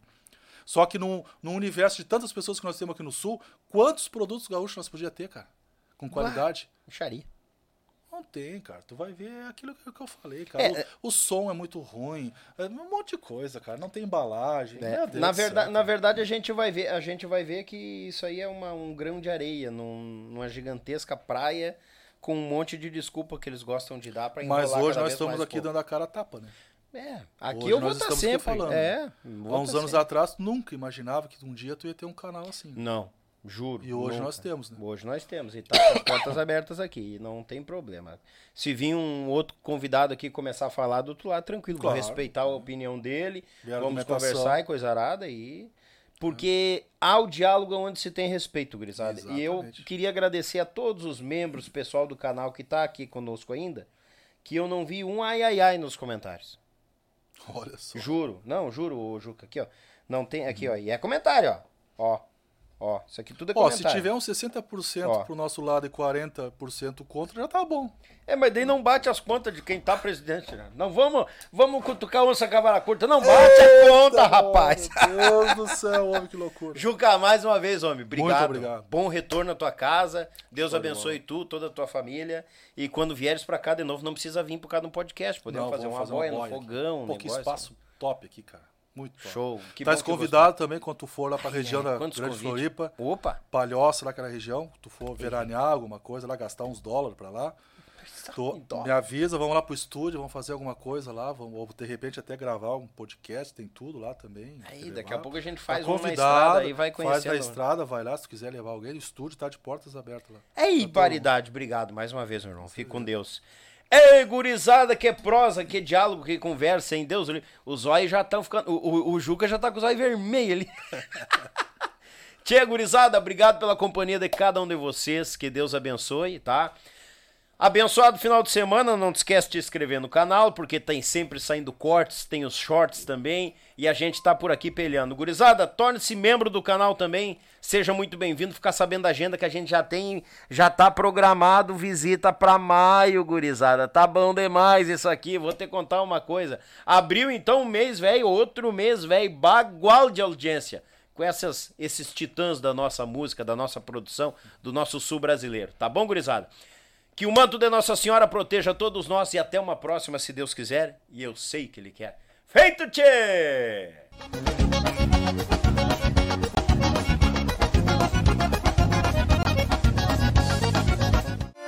Do café ao churrasco, eles abrilhantam cada momento com uma peça especial, feita em madeira nobre, com detalhes em resina, acabamento em óleo mineral e cera de abelha, finalizada com polimento, a Pense Madeira traz seus produtos personalizados. Contato pelo Instagram e Facebook, arroba Pense Madeira, ou pelo fone 49999077433. Pense nisso, Pense Madeira.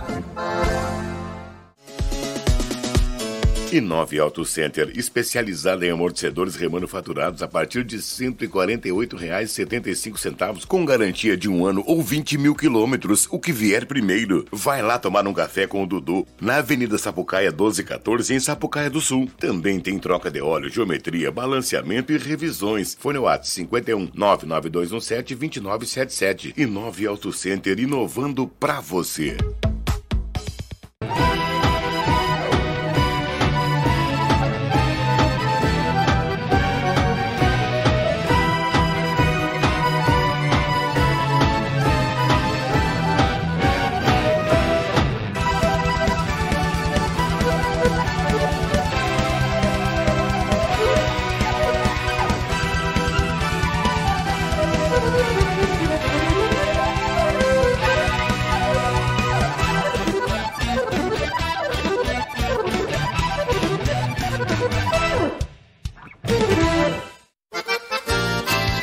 Chimarrão de verdade é com erva mate vir. Tem moída grossa, tradicional, com chá, cítricos, nativa, suave e agora com erva para o teu tererê. Erva mate vir. Mais saúde e bem-estar no teu dia a dia. Representante direto vir para Porto Alegre.